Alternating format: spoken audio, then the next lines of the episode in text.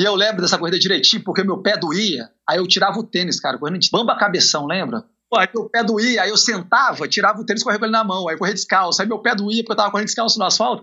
Aí eu sentava e botava o tênis. Ia sentando e. Pô, eu cheguei lá entre os últimos, né? Guri de 10 anos de idade, né?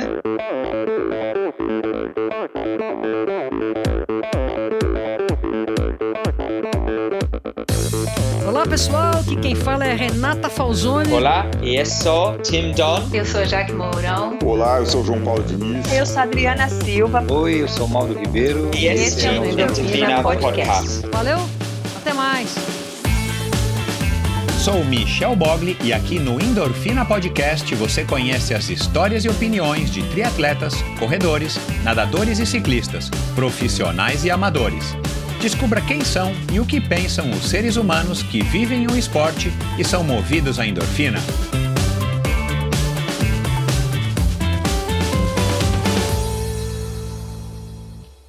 Olá, seja bem-vindo a mais um episódio do Endorfina Podcast na série Endorfina em Dobro, que começou aí há três semanas, estamos começando a quarta semana. Aliás, já são um pouco mais de quatro meses aí de confinamento e eu tenho procurado aí gerar conteúdo cada vez mais inspirador, cada vez mais interessante para que você possa também se distrair, também pensar em outras coisas durante esse esses tempos difíceis pelos quais a gente vem passando. Então, dá uma conferida em todos os episódios do Endorfina. É, novamente, recebi aqui feedback de pessoas que estão maratonando, aproveitando as longas horas de treino indoor, seja na esteira, seja amarrado na borda da piscina seja, se bem que amarrado na borda da piscina, são poucas as pessoas que têm aqueles fones de ouvido que você consegue nadar com eles. Mas enfim, é, tem muita gente nadando amarrado na borda da piscina e muita gente, obviamente, é, fazendo aí os smart trainers ou os, os rolos livres ou é, o rolo, como eu costumava chamar na minha época. E, e eu sei que o Endorfina tem ajudado muitos de vocês. Aliás, eu tenho postado aí praticamente dia sim, dia não, no meu stories, é, algumas dicas de podcasts que eu ouço, aliás, eu também uso o podcast também para me distrair, para me informar, para me inspirar. Então, eu tenho feito aí algumas postagens de podcasts que eu estou ouvindo, que eu estou recomendando aí de diversos assuntos, mas principalmente, claro, de esporte. Então, obrigado aí a todos vocês pelo apoio, obrigado a vocês pelo feedback, obrigado a vocês pela audiência, obrigado a vocês também pelo apoio. É, tenho recebido aí mais apoiadores, recebi agora apoiadores do Rio de Janeiro, apoiadores de Brasília, que tem, é, resolveram me, me ajudar financeiramente. É, podem e acham que esse trabalho vale uma recompensa financeira para que eu possa continuar melhorando a qualidade e eventualmente é, tá mudando para mudando não, tá expandindo endorfina para o YouTube. Aliás, esse plano nunca teve tão próximo quanto agora. Então, eu agradeço a todos vocês que têm apoiado o Endorfina através da plataforma Apoia-se. Se você tem vontade, se você tem condições de apoiar, e se você acha que esse trabalho vale uma contribuição financeira da sua parte, vai lá no meu site endorfinabr.com e clica ali à direita numa caixa ali de texto amarela, amarelo neon que vai te, que vai te direcionar diretamente para o link do Apoia-se. Lá você se informa é, como que você faz para doar. Bom, bate Bom, semana. Vamos lá, começar do começo. Semana passada foi uma semana especialíssima, como eu havia é, dito, né? Fernanda Maciel, a corredora de trail running, sky running, uma moça super inteligente, advogada por sinal, advogada do meio ambiente, de causas nobres e corredora, a melhor corredora, uma das melhores corredoras do Brasil é, e uma das melhores do mundo, sem dúvida nenhuma. E na quinta-feira, o episódio épico com o Bernardo, Bernardinho Rezende, duas horas e meia de muito ensinamento, de muita lição. E se você está acostumado com as palestras, se você já assistiu na sua empresa, se você já teve a oportunidade de ver é, alguma entrevista no YouTube do Bernardinho, é, eu recomendo que você ouça esse bate-papo, porque ele foi um pouco diferente é, de muitos que ele já fez. E claro, talvez o único que ele aborda aí o ciclismo, o triatlon como pano de fundo aí para tudo que ele prega, tudo que ele aprendeu e tudo que ele vive ao lado da Fernanda Venturini no dia a dia e ao lado dos filhos, das, do, do, do Bruno e das meninas é, no dia a dia da vida dele. Então vai lá, dá uma escutada é, e manda um feedback tanto para ele quanto para mim para me dizer se vocês gostaram. É, e o bate-papo de hoje é com o Bruno Tempesta, um bombeiro que é influenciador digital e triatleta amador. E esse episódio, na verdade, esse convite surgiu depois de uma mini polêmica é, em janeiro quando eu soltei um episódio com o Reinaldo Colucci e o Bruno, então, é, eu já seguia ele, já me seguia, ele já acompanha o Endorfina, e aí ele tem uma posição um pouco diferente do que disse o Reinaldo Colucci a respeito dos influenciadores. Aliás, se você não ouviu o episódio com esse é, rei do triatlon brasileiro, né, o, o, o, pegou o reinado aí, do, herdou o reinado do, do Leandro Macedo, vai lá e ouve, se eu não me engano, foi o primeiro ou segundo episódio de 2019, Acho que foi o primeiro episódio de, dois, de, perdão, de 2020, né? Nós já estamos em 2020. Então vai lá e ouça. E aí o Bruno, é, é, trocando mensagens comigo, ele falou: Puxa, cara, eu tenho uma opinião diferente, eu queria passar a minha visão é, de uma pessoa que pratica o esporte por pura paixão, mas leva a sério. Então eu trouxe ele para bater esse papo. Nós gravamos esse episódio em fevereiro ainda, pré né, totalmente pré-Covid. E aí, claro, ele fala aí do começo meio nostálgico da, da, da, carreira dele, até de uma certa maneira polêmica. Ele fala das, da infância, das brincadeiras de infância, o contato com a corrida, com a corrida, perdão, disciplina e respeito a carreira dele no Corpo de Bombeiros, né? Ele, ele aí é um, um, um, oficial bem graduado da, do Corpo de Bombeiros. Aliás, no dia que nós gravamos, ele já estava aí sob alerta por conta das chuvas, para vocês terem ideia, né? Já passamos por chuva esse ano e muitas, muitos de nós talvez não lembrem, né? Exceto as pessoas aí que, que viveram isso na pele, mas ele estava ainda numa. A gente estava ainda naquela época de chuvas, as chuvas de verão, e ele estava ainda é, podendo ter que sair da gravação a qualquer momento se houvesse aí um um alarme. Enfim, a gente fala é, de Ironman, a gente fala de tratamento psiquiátrico, ansiedade, a gente fala, claro, de redes sociais, de haters, de Bolsonaro, uh, enfim, ele dá algumas dicas no final. Foi um bate-papo bem interessante, um bate-papo bem rico, e eu espero que ele também enriqueça aí o dia a dia de vocês, que ele traga aí mais é, histórias, mais opiniões, para que vocês reflitam e formem melhor as suas opiniões sobre redes sociais, sobre atletas amadores, sobre influenciadores de uma maneira geral, e essa relação é muitas vezes é, polêmica, muitas vezes. Ah, como é que eu posso dizer? Essa relação muitas vezes não muito amigável, não muito compreendida com os atletas profissionais. Foi um bate-papo, desculpa, foi um bate-papo muito esclarecedor e espero que vocês gostem. É, mas antes, vamos passar aqui agora um agradecimento aos patrocinadores desse episódio a começar pela Supacas, Supacas BR. É, no Instagram você segue a Supacas é, na versão brasileira, que é uma marca que é representada e importada no Brasil pela ultracicle.com.br, dos meus amigos Paulo e Kathleen, lá de Ponta Grossa, no sul do país. A Supacas é uma empresa que já tem aí 10 anos de vida e fabrica aí fitas de guidão, fabrica meias, fabrica luvas, suportes de garrafinha e uma infinidade de acessórios, inclusive selins, selins super legais, ultra leves, selins muito interessantes que vêm, claro, é, aprovados e testados por dois ícones do ciclismo mundial. É, em, primeira, em primeira instância, o Peter Sagan, né, talvez o mais famoso deles todos, talvez o ciclista mais famoso aí dos últimos cinco anos, e o, ou um pouquinho mais, e claro, o Christoph Saucer, que já está aposentado das competições profissionais, mas um mega campeão de mountain bike, que aliás testou e aprova e assina embaixo as manoplas de mountain bike que a Supacas fabrica e toda a série e, e toda a linha de acessórios que a Supacas traz. Então dá uma checada no site ultracicle.com.br. Lá você descobre todos os revendedores em 15 estados, pelo menos a última vez que eu olhei eram 15 estados é, que possuem lojas que revendem os produtos da Supacas, mas você também pode fazer a compra dos produtos Supacas, ainda mais agora em tempos de confinamento, no site ultracicle.com.br e para você, exclusivamente para você que é ouvinte do Endorfina, você tem o frete gratuito para compras a partir de 100 reais. Basta na hora de fazer o checkout, você vai colocar seu endereço, tudo tal, você vai colocar no campo de é, cupom a palavra endorfina, endorfina, e automaticamente o seu frete some e você vai receber os produtos no conforto da sua casa, produtos de altíssima qualidade. Dá uma conferida lá, su, supacasbr no Instagram e fique por dentro de tudo que acontece no universo da Supacas. Obrigado também a Bovem Energia. A Bovem é uma comercializadora, gestora e geradora de energia. Assim como para os meus convidados, para a Bovem, energia é um assunto muito sério. Uma empresa sólida e confiável, com profissionais experientes e treinados para lhe oferecer agilidade no atendimento, robustez e competência na condução dos negócios. A Bovem é uma empresa que tem no seu DNA, o esporte. Em breve, novidades aqui de primeira mão sobre a, uma ação que a Bovem vai estar fazendo em São Paulo nos próximos meses. Então, saiba mais em bovem.com.br. De energia, a Bovem entende. E vamos então agora ao episódio de hoje com o grande Bruno Tempesta. Nascido na histórica São João del Rei, este filho de militar mudou-se para Brasília quando tinha seis anos e no Cerrado fez sua vida. Formou-se na Academia de Oficiais do Corpo de Bombeiros Militar e há 27 anos exerce a profissão. Constituiu família e conheceu o triatlon.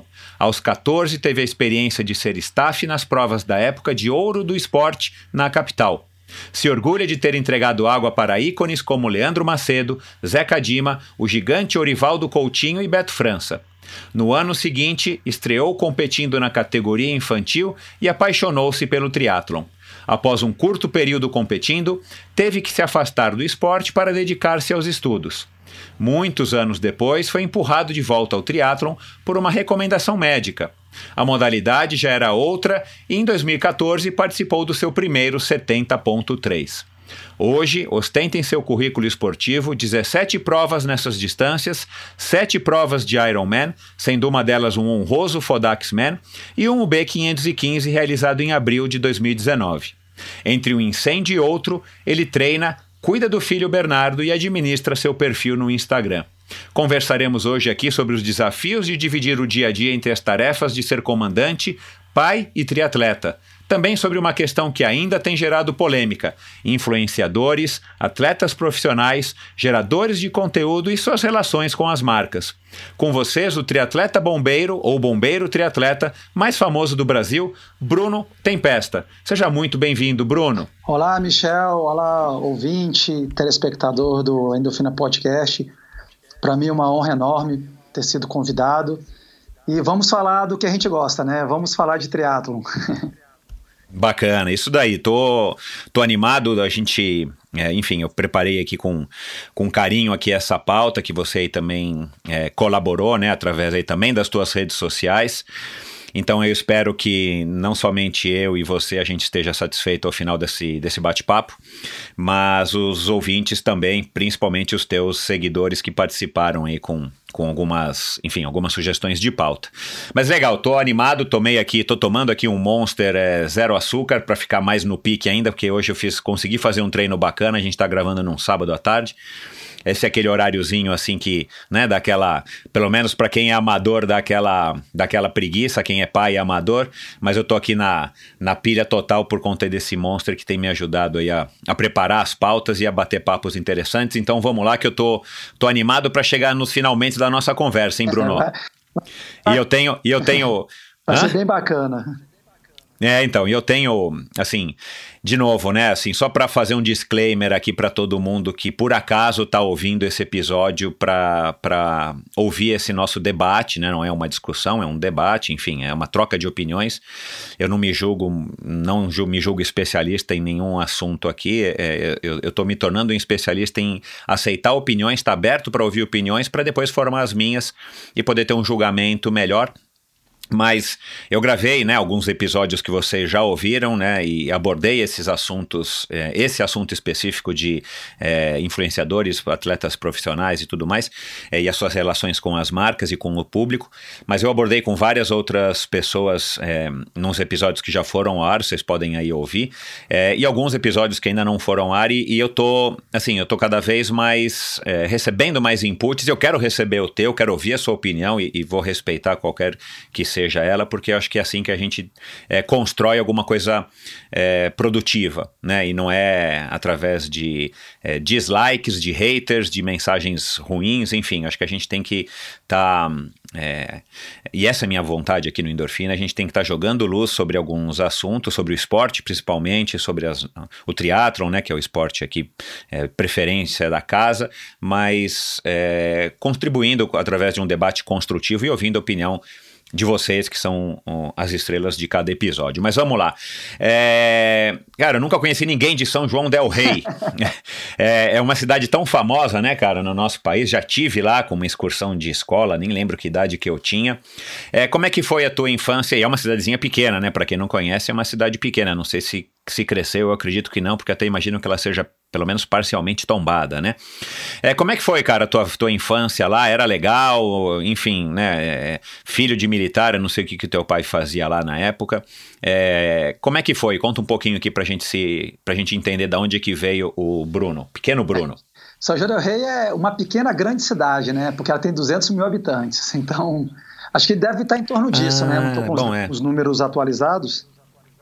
Mas ela. Bom, mas há 45 anos, né, há 40 ah, anos atrás, com certeza era, era bem menor, não, né? Com certeza. Porque eu voltei lá por força de trabalho, né? Lógico, família, minha família é muito pequena, não tem mais quase ninguém lá. Minha família é pequena, muitos já faleceram, tias, inclusive.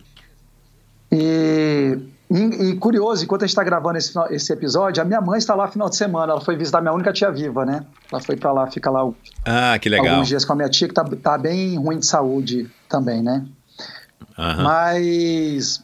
Então, eu tive, eu tive a típica infância de uma criança do interior de Minas Gerais, né? Que dos anos, lógico, lá, 1975, 6, 7, 8, 9, né? Que eu morei lá, o entretenimento era na rua. Então a gente não tinha essas questões que a gente tem hoje, né? E eu vejo isso com meu filho, com o Bernardo, né? Que as atividades são bem controladas, né? É natação, é aula de futebol, é. é aula de música e por aí vai. Lá não, lá você era criado como bicho solto, né? Você só tinha um compromisso, que era o, o colégio, né? Ali a maternal que chamava na época. E depois disso ia brincar na rua, ia jogar bola de gude, soltar pipa. E eu sou filho de militar do Exército Brasileiro e naquela época a gente vivia o período militar, né? Então, o que, que acontece? A gente já vivia uma vida bem controlada, porque é, a gente tinha essa preocupação do, dos nossos pais, porque as situações eram bem polarizadas, né? Hoje eu, eu, eu entendo isso melhor estudando história e e vendo o que, é que acontecia na época, a gente começa até a entender um pouco por que, que o, os pais se preocupavam tanto, né? De ter o controle uhum. de quem você era amigo. Então, eu tinha que ser amigo de filho de militar, né? Porque... E você se recorda disso? Eu me recordo, quando eu vou lá é, em São João del Rei, minha memória fica muito viva, né? Parece que uhum. não apagou. Aí eu lembro, aquela uma vez eu até eu fui fazer um, um curso lá operacional e a gente andou por quando eu, eu andava quando era moleque. E eu olhava lá, eu falava, não, mas isso aqui era tão grande. a trincheira, a trincheira, por exemplo, de soldado, que a gente entrava lá. Pô, a gente entrava, era moleque, e às vezes a gente não conseguia sair. Aí outro pulava para dar um pezinho, aí você deitava, puxava, fazer aquela corrente humana. Aí depois eu fui para lá como adulto fazer os cursos, né? E aí você só faz, faz, tipo um apoio, esse que a gente faz, igual falando na natação, né? É como se empurrando o chão, né, que vai sair, uhum. e você saía rapidamente da trincheira, mas também, claro, é um buraco sem, sem fundo, né? Então, aí a gente morava dentro de uma vila militar, todos os amigos eram bem conhecidos, e, a, e tinha uma estrutura boa, a vila, a quadra poliesportiva, uma piscina, até hoje essa vila existe lá. Eu achava essa vila imensa, gigante. Depois que eu voltei lá, eu falei, pô, cara, uma vila é pequenininha, sei lá, acho que tem 60 casas talvez, mas eu achava um mundo aquela vila. E ali então tinha aquela brincadeira, né? A, a, a, infância da criança do interior de Minas. Então era aula, brincar, brincar e aula, né? Que hoje em dia até uhum. falo isso com o Bernardo, né? Filho, criança é, tem que brincar, porque brincando você descobre o mundo, né? E um, uhum. em 1981 meu pai é transferido para Brasília por, por força da, da corporação dele, do Exército Brasileiro. E aí uma coisa bacana, porque quando ele veio para Brasília em 81, aqui a gente conheceu um mundo novo, né? Uma cidade em construção ainda, né? Hoje Brasília já está consolidada, mas em 81 era uma jovem cidade, né? Com apenas 21 anos de idade. Uhum. E aí a gente foi crescendo, aqui foi consolidando, e quando chegou ali, eu também vim morar em Vila Militar aqui, no setor militar urbano, quem é aqui da cidade conhece bem, é muito fechado, né? Hoje a cidade meio que engoliu o setor militar, mas na época ele era bem afastado, não tinha nada perto. E a gente continuou uhum. também brincando nessa vizinhança. E uma coisa interessante, né? A gente era meio que condicionado a brincar só com os meninos, né? Então tinha essa preocupação também. Então eram as brincadeiras típicas de menino. E aí você vai desenvolvendo um lado psicomotor muito forte, né? Então, porque o menino ele tende a desafiar o outro, né? Ah, você pula o muro, você consegue, não consegue, você sobe naquele pé de manga, você entra no buraco aqui, entra no buraco ali, aí a gente meio que vai desenvolvendo essas, essas habilidades, né? E, e, Aham. eu- e a gente vê que hoje em dia isso ajudou em tudo, inclusive na minha profissão, né? É, É, porque você, você, enfim, entre garotos, né, a gente é mais ou menos da mesma idade, pelo menos na nossa época, eu, eu, eu lembro direitinho que era assim mesmo, né, aquela coisa de, de, assim, até um pouco, talvez, machista, né, de que a gente tinha que fazer coisas para provar que a gente era homem, né, então subir em muro, eu lembro que eu tinha também alguns rituais aí meio bizarros, ou, enfim, a gente tinha que, tinha que se colocar à prova o tempo inteiro pra gente também se autoafirmar dentro do grupo. é, acho que eu não sei, né, a diferença conceitual básica, né, mas acho que talvez nem machista, né, porque machista é quando você quer dominar a- a- o sexo oposto, o feminino, mas acho que machão, né, naquele sentido de ser É. durão. Ah, eu sou durão, eu subo naquele muro, eu ando de pé descalço no asfalto meio-dia, subo na chapa quente. Então é meio que. É, é uma competição. É, mas eu, assim, me desculpa, mas eu, eu, eu, assim, eu acredito que isso é, é coisa de machão, mas assim, isso tá dentro do, na minha opinião, dentro desse, desse conceito. Eu sou pai de duas meninas, né, então eu também tenho agora esse, enfim, é, a, a outra visão, né, eu, eu era filho homem, irmão de um, de um outro homem, e fui criado dessa maneira, é, muito embora sem pai, e aí agora eu sou pai de duas meninas, mas a gente não precisa se estender muito nisso, mas só para fazer aqui a minha, minha observação, Bruno, é, eu acho sim que é machismo, por quê? Porque os pais da gente, e mesmo as mães, né, principalmente as mães, pelo menos as mães da minha geração, é, porque eu vejo pelas mães dos meus amigos da mesma idade que eu, é aquela coisa, né? O, a menina tem que ficar toda resguardada, né? Porque é mais perigoso, porque não pode ralar o joelho, né? Porque, sei lá, tá de vestido, não pode mostrar a calcinha. E o menino pode subir muro, pular muro, pode é, dar volta. Quem sempre pode dar a volta no quarteirão de bicicleta, né? No- em Brasília é diferente porque é quadra, mas a- aqui em São Paulo era tal da volta no quarteirão. Aí não ia nenhuma menina conosco. E a gente também não queria as meninas. Aí fica aquela coisa que eu, eu acho que isso já é uma expressão de machismo desde o início, né? E, e, enfim, mas a gente não vai debater isso aqui. Mas assim, é, a gente acaba mesmo, cara, assim, tipo, eu não vou falar aqui também, mas cara, tinha vários rituais bo- be- bobos e bestas, ou até pular de rampa de bicicleta, que eu fiz muita BMX, que a gente tinha que se atirar numa rampa, cair, quebrar tornozelo, como eu quebrei várias vezes, porque, claro, a gente queria se autoafirmar, ninguém forçava a gente, mas em casa também ninguém, ninguém, enfim, é, reprimia um pouco isso, É, né? é da- era- enfim, é uma questão, acho que mais social. Né? Tipo assim, eu não sei se é em São Paulo vocês brincavam disso. Aqui a gente brincava muito de carniça, né? Então, era você fazia aquele desenho Que no que é chão, isso? É, você botava no chão, né? Fazia uma rodinha, o cara ficava ali no meio e tinha um líder lá de fora, aquela molecada toda em volta, aí o cara no meio era assim, eu bato, ninguém bate. O cara dava um tapão nas costas, né? Aí eu, Ah, eu lembro. bato, todo mundo bate, pá, toma Cara, é uma espécie de linchamento consensual, Pô, né? Era, aí o cara te pegava, te rodava canhão, e quem você dava o coice, o cara se tornava carniça. Então, assim, as brincadeiras eram brutas, né? Exato, É, cara. não. É completamente politicamente incorreto, né? Se forem brincar disso hoje em dia numa escola, isso dá processo, dá matéria no Jornal Nacional. É, você tá louco.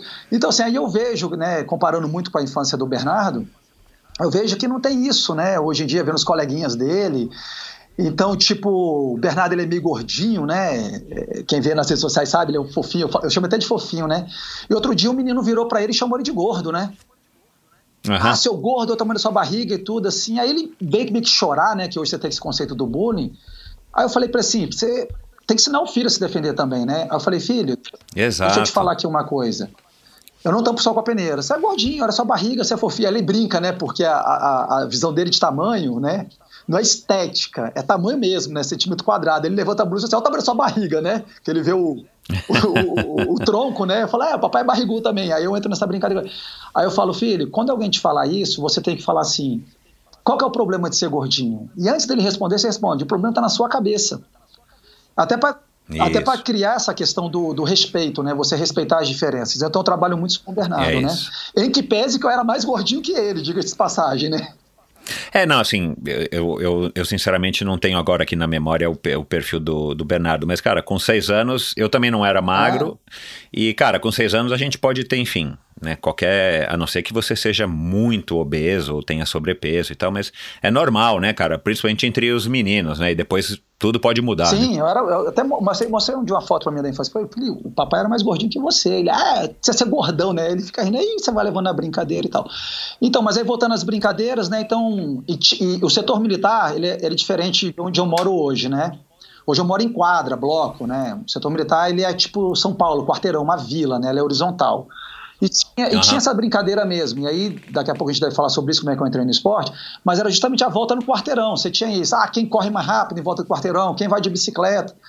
Então, era uma uhum. infância totalmente voltada na rua. Né? E essa questão de realmente né, você brincar com mais meninos, polícia ladrão, piquelateiro, bete. Quem é da nossa idade está ouvindo isso, vai ficar até um pouco nostálgico, né?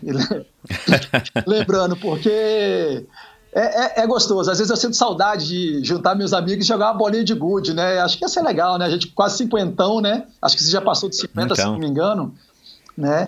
É, tô, tô com 50. É, você tá aí já. Então, jogar uma bolinha de gude com os amigos, acho que ia ser bem bacana, né? Então, assim, foi, foi esse tipo de infância. Aí, quando chegou ali com os 9 anos de idade, né, eu já Aí já estava já mais me dedicando ao estudo. Eu lembro que eu virei pro, pro. Eu já tinha amigo um pouco mais velho, 12, 13 anos, estava no Colégio Militar de Brasília. E eu achava bacana eles usar farda, horário, cabelo cortado e tudo. Aí eu tenho um irmão, né, que é. A gente não falou isso, mas eu tenho um irmão um ano mais velho e eu tenho uma irmã quatro anos mais nova. Uhum. E eu e meu irmão, a gente brincando sempre junto, aí chegou, nós, nós dois chegamos para os nossos pais e assim, ó, pô, a gente quer estudar no colégio militar.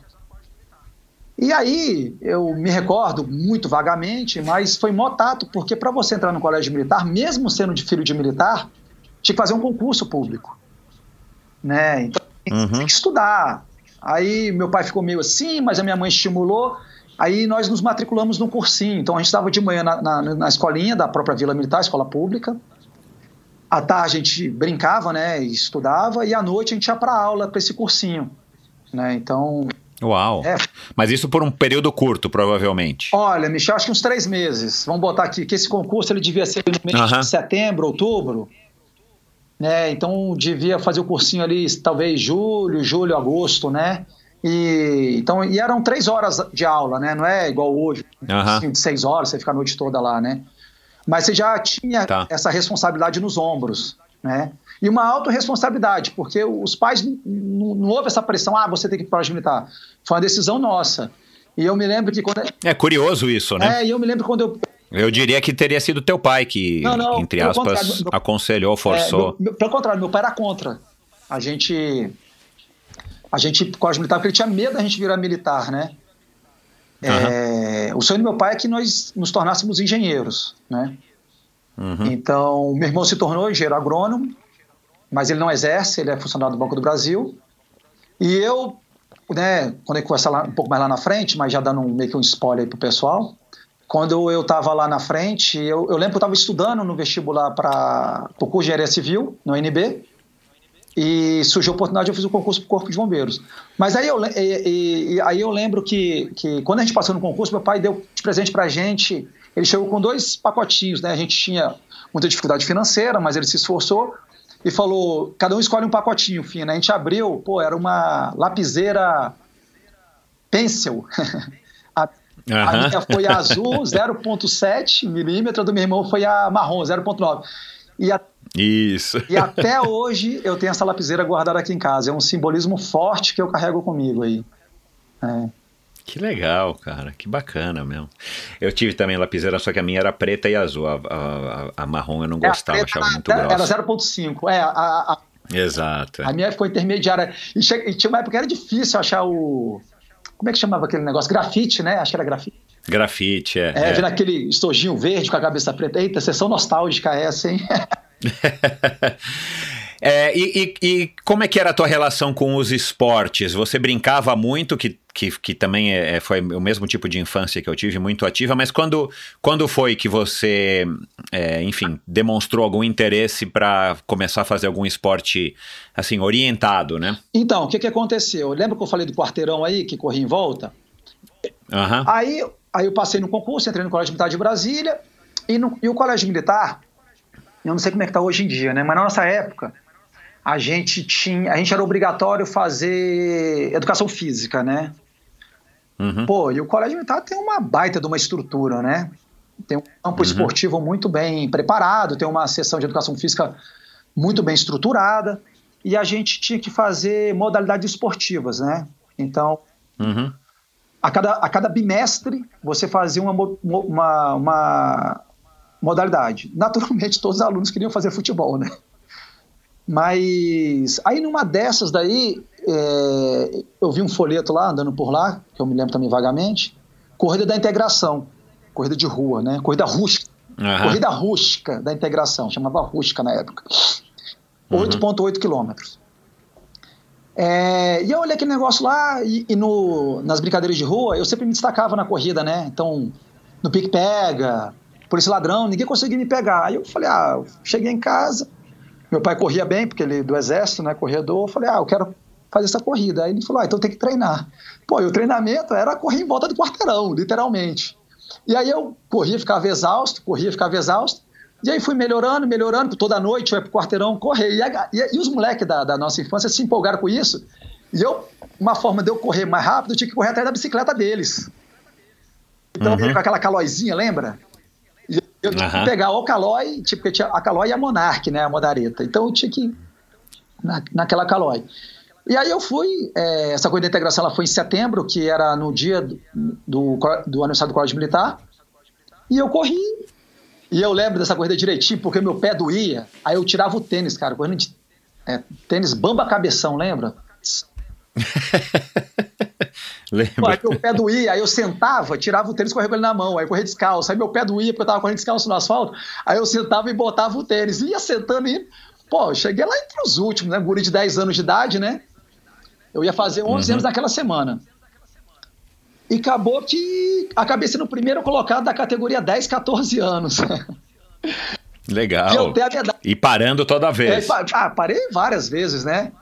O tempo, o tempo eu não me recordo. E, e eu guardei essa medalha, eu tenho ela guardada até hoje. Né? Eu falo que ela é a mãe das minhas medalhas. E aí o que, que acontece? E o colégio militar, ele, o coronel Ken, que era até nosso professor de matemática, ele tocava um grupo chamado Camil, Corredores Amigos do Colégio Militar. E aí eu via lá os alunos mais velhos, os professores correndo, e aí ele chamou, ah, Guri, vamos correr com a gente. E eu comecei a participar das corridas de rua aqui em Brasília. Olha que loucura, 11 anos de idade correndo 10 quilômetros, né? Pois é, meu. É. Antigamente, não sei, é bizarro, né, cara? Porque a gente, a gente não é tão velho, mas não tinha, não tinha. É, então assim, e qual que era o meu negócio? Aí nesse período, eu mudei da Vila Militar, do setor militar, para Asa Norte, um bairro bem conhecido aqui em Brasília. Não sei se você conhece Brasília. Conhece. É, conhece, né? Então fui morar na Asa Norte, e já é prédio, né? Já não era mais casa. E, é, e bem próximo ao Eixão. E nessa época, né? Brasília é tudo longe, até os carros eram diferentes, né? Era Fusca, Brasília, TL, Opala. Então tinha poucos carros na rua, a gente andava muito de ônibus. E as pessoas faziam atividade física no Eixão que era na frente de casa. Eu morava na 3 uhum. Norte, para quem conhece Brasília. E aí, e era fim da tarde, né? Hoje, pô, você vê o eixão, uma via que corta, você não consegue imaginar alguém correndo lá hoje, mas você corria na lateral. E eu comecei correndo lá. Então, a minha meta era o seguinte: eu saía de casa, né? E corria tanto, tinha um cronômetro, aquele relógio Cássio, né? Disparava o cronômetro, ia, sei lá, não vou me recordar aqui, mas ia 30 minutos, eu estava 30 minutos, tivesse o tempo que eu corria 10 km, uma hora talvez. E assim me preparando para as corridas de rua. E eu fui correndo, correndo, correndo, correndo. E eu me recordo, a essa eu me recordo nitidamente. Ia ter uma corrida da Polpex, 13 quilômetros. Eu tinha ali uns 14 anos de idade, mais ou menos. E eu estava com bastante febre. E eu queria correr. E como é que era? Esse grupo era bem organizado, a gente ia para o colégio militar tinha um ônibus do Colégio Militar que levava a gente para corrida de rua. E você ficava lá e no final do dia, é, no final da corrida, você tinha dispersão e tudo, o ônibus pegava e te levava de volta para o Colégio Militar. E, eu, e a 305 Norte, ela é muito próxima ao Colégio Militar, né? Você, você vai andando. Eu fui, e aí eu estava com febre, meu pai me proibiu, eu fui fugido para essa corrida. Porque eu queria muito correr, eu gostava muito de correr. Aí eu fui correr. E, e eu lembro, cara, como é que as coisas são, né? A percepção vai mudando. Aí eu lembro eu correndo, uma ambulância estava do meu lado. E na minha santa inocência, eu falei, como é que esse cara sabe que eu tô com febre? É, é porque eu era o último colocado. e eu só fui saber que era o último porque quando eu entrei no corredor, tava todo mundo aplaudindo, e o cara do sol anunciou. E veio no númerozão no peito grande, né? E veio o último colocado, o menino, anunciou, Bruno Tempesta, tal, tal, tal, tal. Mas a ambulância estava me acompanhando, eu achando que era um, um zelo comigo. Não, mas é porque era o último.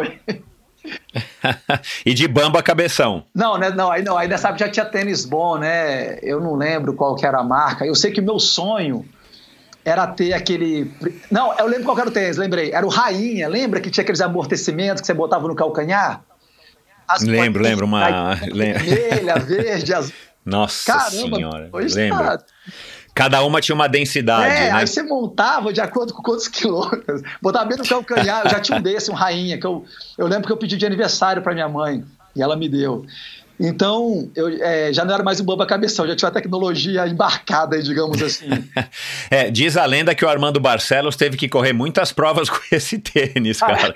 Depois eu vou perguntar para ele. É, que ele era patrocinado da Rainha, né, antes de ser da Nike. Vou... Que a Rainha e Nike era a mesma, mesma, mesma empresa, né, na época, o Pargatas. Ah, eu, eu vou eu vou estar com o Barcelos nos próximos dias, né, que eu Pergunta para ele, pergunta para ele. Do ofício, né? Se quiser, a gente tá, toca até no assunto que eu tenho uma relação com o teatro hoje. Além de ser atleta, além de ser blogueiro, tudo, eu tenho a relação por trás da, da profissão que eu tenho apoiado aqui na gestão das provas de Brasília e a gente vai ter uma reunião para tratar sobre o campeonato da ITU, né? Ah, e legal. Como a minha função hoje é, gera bastante recursos operacionais especializados, a gente vai tratar sobre isso, né? Mas para a gente pode tocar nesse assunto. Mas eu vou perguntar isso pro, pro Armando. Armando, e aí, tu fazia o Iron Man com esse tênis da rainha. Então, é, aí...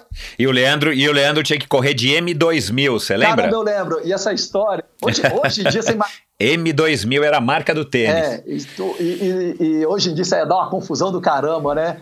Porque teve uma vez que ele era, eu não, não lembro se ele era patrocinado pela Reebok ou por uma outra. Aí ele foi correr, ele fez um gato lá, sei lá, foi uma confusão do caramba lá que ele fez. Aí a gente vai recordando, outro dia eu encontrei com o Leandro, o Leandro eu vejo ele quase toda terça e quinta aqui em Brasília, né? E a gente tava, aí, ah, aí a gente começou a rir sobre isso aí, né? A gente, caramba, Leandro, a gente fazia cada loucura naquela época, hein? Aí, enfim. Então, é, então. Aí então, eu cheguei, voltei para casa dessa corrida, meu pai tava desesperado, né? Foi no colégio militar e tal, e ele sabia que eu fui fugido, aí me deu aquela bronca servida, né? Coisa de pai, né? Mas aí foi indo. É... E daí eu não sei, Michel, precisar, porque já, nós já estávamos mais ou menos em 1989, e aí eu não sei precisar como é que o triatlo entrou exatamente na minha vida, né? Então, assim, eu, eu, eu consigo te dizer, porque essa é uma época que eu ia muito para Brasília competir, é, foi a época que eu conheci o Leandro, enfim, todo mundo aí que você conhece também daquela época, Lobão, o Pé de Chumbo, o próprio André, enfim. Cebola. O Coutinho, isso, todos. Do Zé, Zé, do Pedal, Zé Cadima, todo, todo mundo, enfim. E... A mãe do Zé Cadima mora no mesmo prédio que eu moro aqui em Brasília. Uau, coincidência. Não, cara. quando eu mudei, ele Legal. morava aqui ainda. E a gente fez vários treinos ah. juntos aqui do prédio. Aí, só que recentemente ele saiu, não tá morando mais aqui. Mas olha como é que o mundo é pequeno, né? Tantos prédios em Brasília. Pois é. Veio morar no mesmo prédio. Enfim, mas cara, tinha, tinha um triatlon que era aí na, no Clube dos Bombeiros, né? Se eu não me engano. Não, no grupamento no grupamento tinha o, o triatlon da ABB, que eram uns triatlons que tinha sábado à tarde, uma delícia. Provavelmente você, você teve contato assim, porque a, o triatlon estava fervendo nessa época aí, né, eu cara? Tá, é, logo depois surgiu o Manzan, eu acho que ele tá começando enfim. a nascer, ferver, ferver mesmo, acho que ele ferveu a partir de 93, né? Que foi de 93 a 98, que aí você tinha aquela mulher... Não, não, bom, é, eu já estava mais para lá do que para cá. É, a partir de 93, eu, eu não sei se eu ia competir tanto é, em Brasília, porque eu já estava mais dedicado às provas longas. Não, mas, cara, 88, 88 não, 89, 90, cara, putz, fervia. E eu, e eu vou te dizer, porque o, o, o Dia Madruga falou agora. Provas da Pacalolo que no, tinha aqui? Não, não cheguei a correr. Talvez seja depois da minha. Assim, depois que eu já não ia mais tanto para Brasília, né? Porque eu parei em 97. Essa eu lembro nitidamente que eu entreguei água você deve ter corrido uma que teve no Clube do Exército à tarde. Isso. Que o Com certeza. saiu da água. Ele, o Petro França tinha aquela Kestrel branca, lembra? Coisa. Isso, isso mesmo. E essa eu lembro que eu estava de staff. Então aí eu, eu lembro assim, dessa prova, né? E eu todo feliz porque eu ganhei uma camisa escrito staff, e aí eu entregando água. Você possivelmente deve ter sido um dos que recebeu água. Provavelmente, provavelmente. Que hoje também daria um baita de um problema, estatuto da criança do adolescente, ah, tá trabalhando. Pois é, pois é, pois e é. A, e a gente foi tendo um contato com o esporte, né? É, então, eu, eu, eu, assim, eu posso quase que, que, que, que, afirmar que foi dessa maneira, cara, porque o triatlon estava muito envolvido com os militares naquela, com os militares. Tinha categoria militar, né, não sei se você se recorda, né, aliás, eu acho uma pena que não tenha mais a categoria militar, é, qualquer um que, que, que pertencesse a, a, que estivesse servindo, se inscrevia como militar, eu até acho que se inscrevia né, numa, num valor mais barato, e tinha categoria, tinha categoria por idade, né? Tinha os primeiros colocados, né? Que a gente não chamava de profissional, e tinha depois o pódio militar. Então, assim, eu lembro de ter muitos, muitos militares, tanto é que tinha o Orivaldo Coutinho, o Geraldo, né? Que são os que eu lembro aqui, mas tinham vários outros, né? Que eram que ganhavam as suas categorias e eram militares. Coronel Pimentel, das antigas? Chegou a conhecer? Não, esse não lembro. Tanto do não, bombeiro quanto o Coronel Pimentel do Exército, né? Que continua fazendo até hoje, que organizou um Homem de Ferro aqui em Brasília. Ele chegou a organizar. Ah, então eu devo, então eu devo lembrar, eu devo lembrar.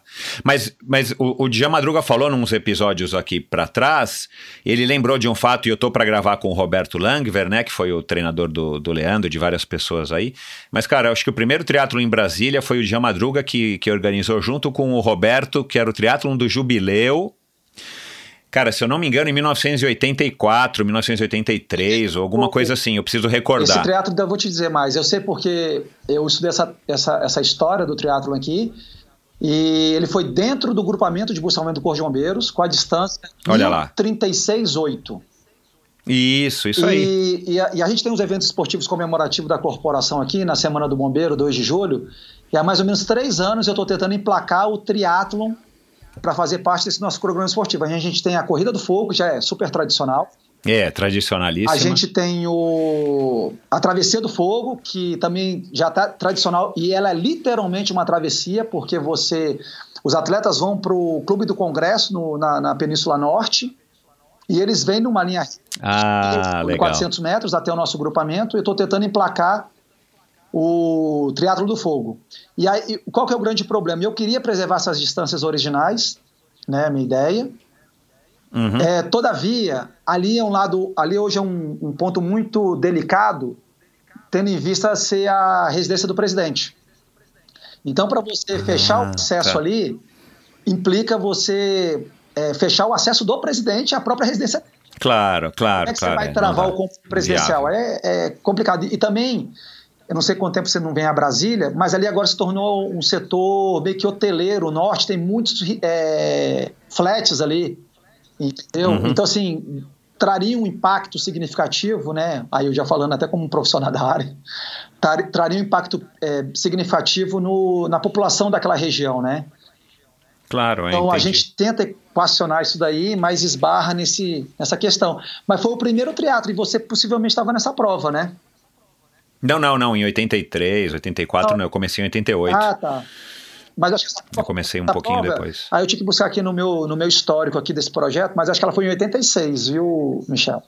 É, eu preciso, é, enfim, a gente precisa ouvir o episódio de novo do, do, do Dijan e eu vou gravar com o Roberto em breve e ele tem muito isso na memória, ele vai contar aí também e, enfim, ele, eles me mandaram uma foto bem legal, aliás, acho que eu já publiquei ela no Instagram, é, exatamente do triatlon do Jubileu, eu lembro desse nome, triatlon do Jubileu, eu não lembro agora exatamente a idade. dentro ah, da água ali, o nosso cais não era o que é o de hoje em dia, né, e, e essa prova ela foi patrocinada pelo Jornal de Brasília à época, que era um uma tiragem, né, o jornal aqui. Ela, uhum. Ele patrocinou essa prova, né, com bastante destaque. Eu, eu Isso, acho que se eu buscar é. na minha memória aqui, eu tenho essa matéria, eu posso te mandar aí é, oportunamente. Manda, manda, manda, manda sim. Bom, mas vamos lá. Aí você é, caiu no triatlon, sabe-se lá como, é, serviu água, aí trabalhou de staff provavelmente em, em, mais de uma prova, e aí você se animou com aquilo e resolveu então usar já a tua experiência na corrida para começar a praticar no ano seguinte. Pois é, aí então, o que, que acontece? Eu tinha um problema sério, né, que eu não sabia nadar. É, ah. Na verdade, a minha natação era aquela natação do menino lá de São João del Rei, de pular no rio feito um doido, e não se afogar, ah, né? Tá. é, e ir para margem rapidinho. Pô, é, outro dia, outro dia eu estava com a minha mãe, né? A gente estava relembrando isso. E ela, ela que lembrou, ela falou assim, ela e meu irmão lembrando, falou, caramba, como é que não morria afogado, né? Ia com os meninos lá, com os moleques de infância, para pular no rio. Não, e a, gente, a, a nossa então... ideia, a gente pulava da ponte para o rio levar a gente até a margem. Olha que loucura. É. Sabe... Ainda mais agora, quer dizer, né, você sendo bombeiro, não, né, sabendo é, de todos os riscos e do que acontece de fato, né? Não, é, e aí eu, às vezes eu, é, agora nem tanto, né, mas quando eu era tenente lá no grupamento, que eu sou mergulhador de resgate também, e já mergulhei inclusive para buscar é, é, corpos, né, que vieram a falecer em natureza semelhante, e aí, às vezes, uhum. eu dou palestra e eu cito, eu falo, gente, essas loucuras a gente faz quando é menino, igual quando eu fazia. Aí a plateia morre de rir, né? Mas, mas, claro, aí eu, é. mas eu não sabia nadar no sentido de ter uma natação. Eu sabia sobreviver na água ali, me debater. Isso, é, você não afundava, né? Exatamente. E aí eu tinha esse negócio. Aí, é, aí o teatro começou a crescer bastante. Aqui, né? Você sabe disso até melhor do que eu, sua memória talvez seja mais viva. E começou aqui um teatro infantil no Parque da Cidade, né? Uhum. É, no Lago dos Patos ali, né? Quem, a, a, geração nova ouvindo isso aqui que mora aqui em Brasília deve, deve ficar. Porra, você nadava no Lago dos Patos, Lago lá no parque. Patos. E aí, cara, aí eu vou, eu vou contar uma baixaria aqui, porque eu, eu fala, tinha 14 fala. anos me dava a pé, né? E como eu não sabia nadar, eu fingia que eu tava nadando e rodando os braços. Mas eu tava tocando você estava caminhando, você estava caminhando no estilo crawl. É, meio que dando aquele migué, né? A natação era 200 metros de natação, 10 km de bike, né? uma volta no parque, depois você corria 2 km. E vai sair lá atrás, né? Aí na bike, na corrida, eu conseguia tirar uma pequena diferença.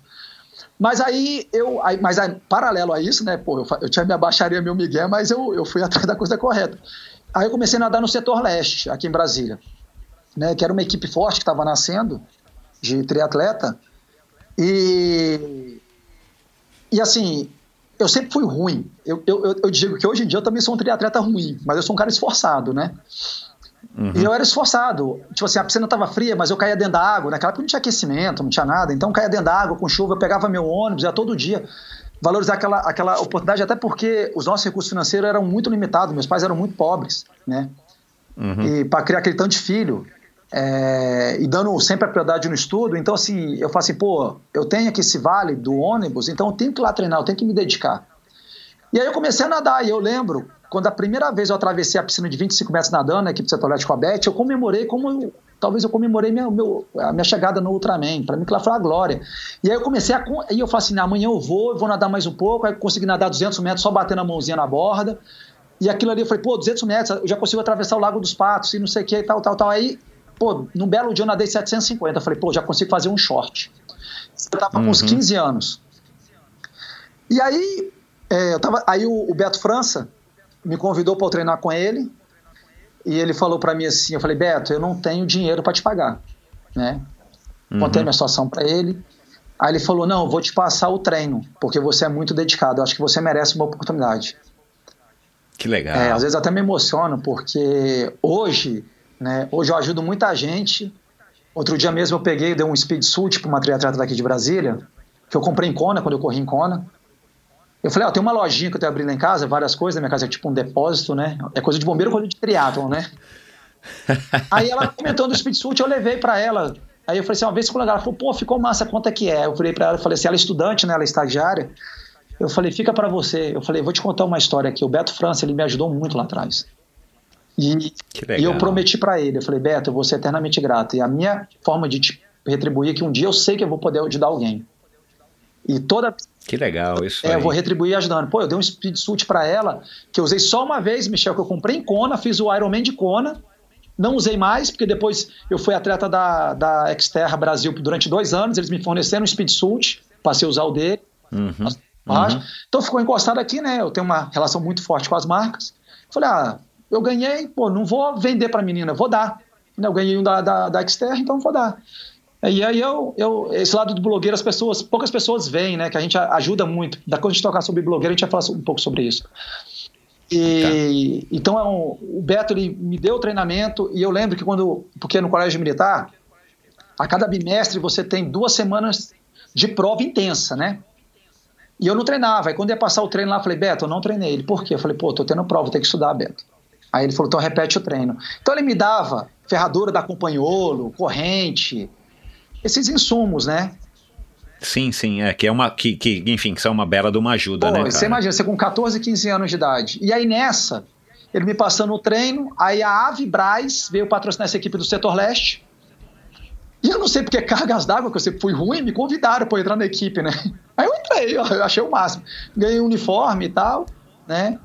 Eu, eu, eu, eu tenho que resgatar essa foto, eu vou te mandar, porque nessa foto tá o Paulo Guimarães, o Márcio Moreira, o Kenny Souza, mais uns Uau, cara, pô, resgata essa foto aí, cara, com o Paulo Guimarães e o Ken Souza e você na mesma foto. Tem, ainda tem mais, tem o Haroldo, tem acho que o Rodrigo Spini, tem o Bob, tem essa galera das antigas, né? Eu vou, eu vou procurar aqui no meu, no meu arquivo pessoal e, e, e te mando ela. Uhum. Né, essa geração lá. E aí eu, eu ia treinando aos trancos e barrancos. É, como eu já conseguia ali na faixa não pagar o treinador, eu guardava ali um dinheirinho que eu conseguia para poder pagar as inscrições, né? E uhum. o Beto me ajudava como podia com peça, né? E aí eu fui tocando, tocando, tocando, tocando como deu. Só que aí chegou uma hora ali em 1992, eu falei, cara, eu preciso dar um norte na minha vida, né? Eu não vou viver de triatlon, eu tenho que estudar. E eu estava me preparando para, igual eu falei anteriormente, né, que era o, o, o um direcionamento do meu pai, para nós sermos engenheiros. E eu comecei a estudar para engenharia civil, para entrar na UNB. Né? E eu sempre fui muito bom com exatas, né? Uhum. Notas muito boas, eu falei, pô, é o que eu sou vocacionado.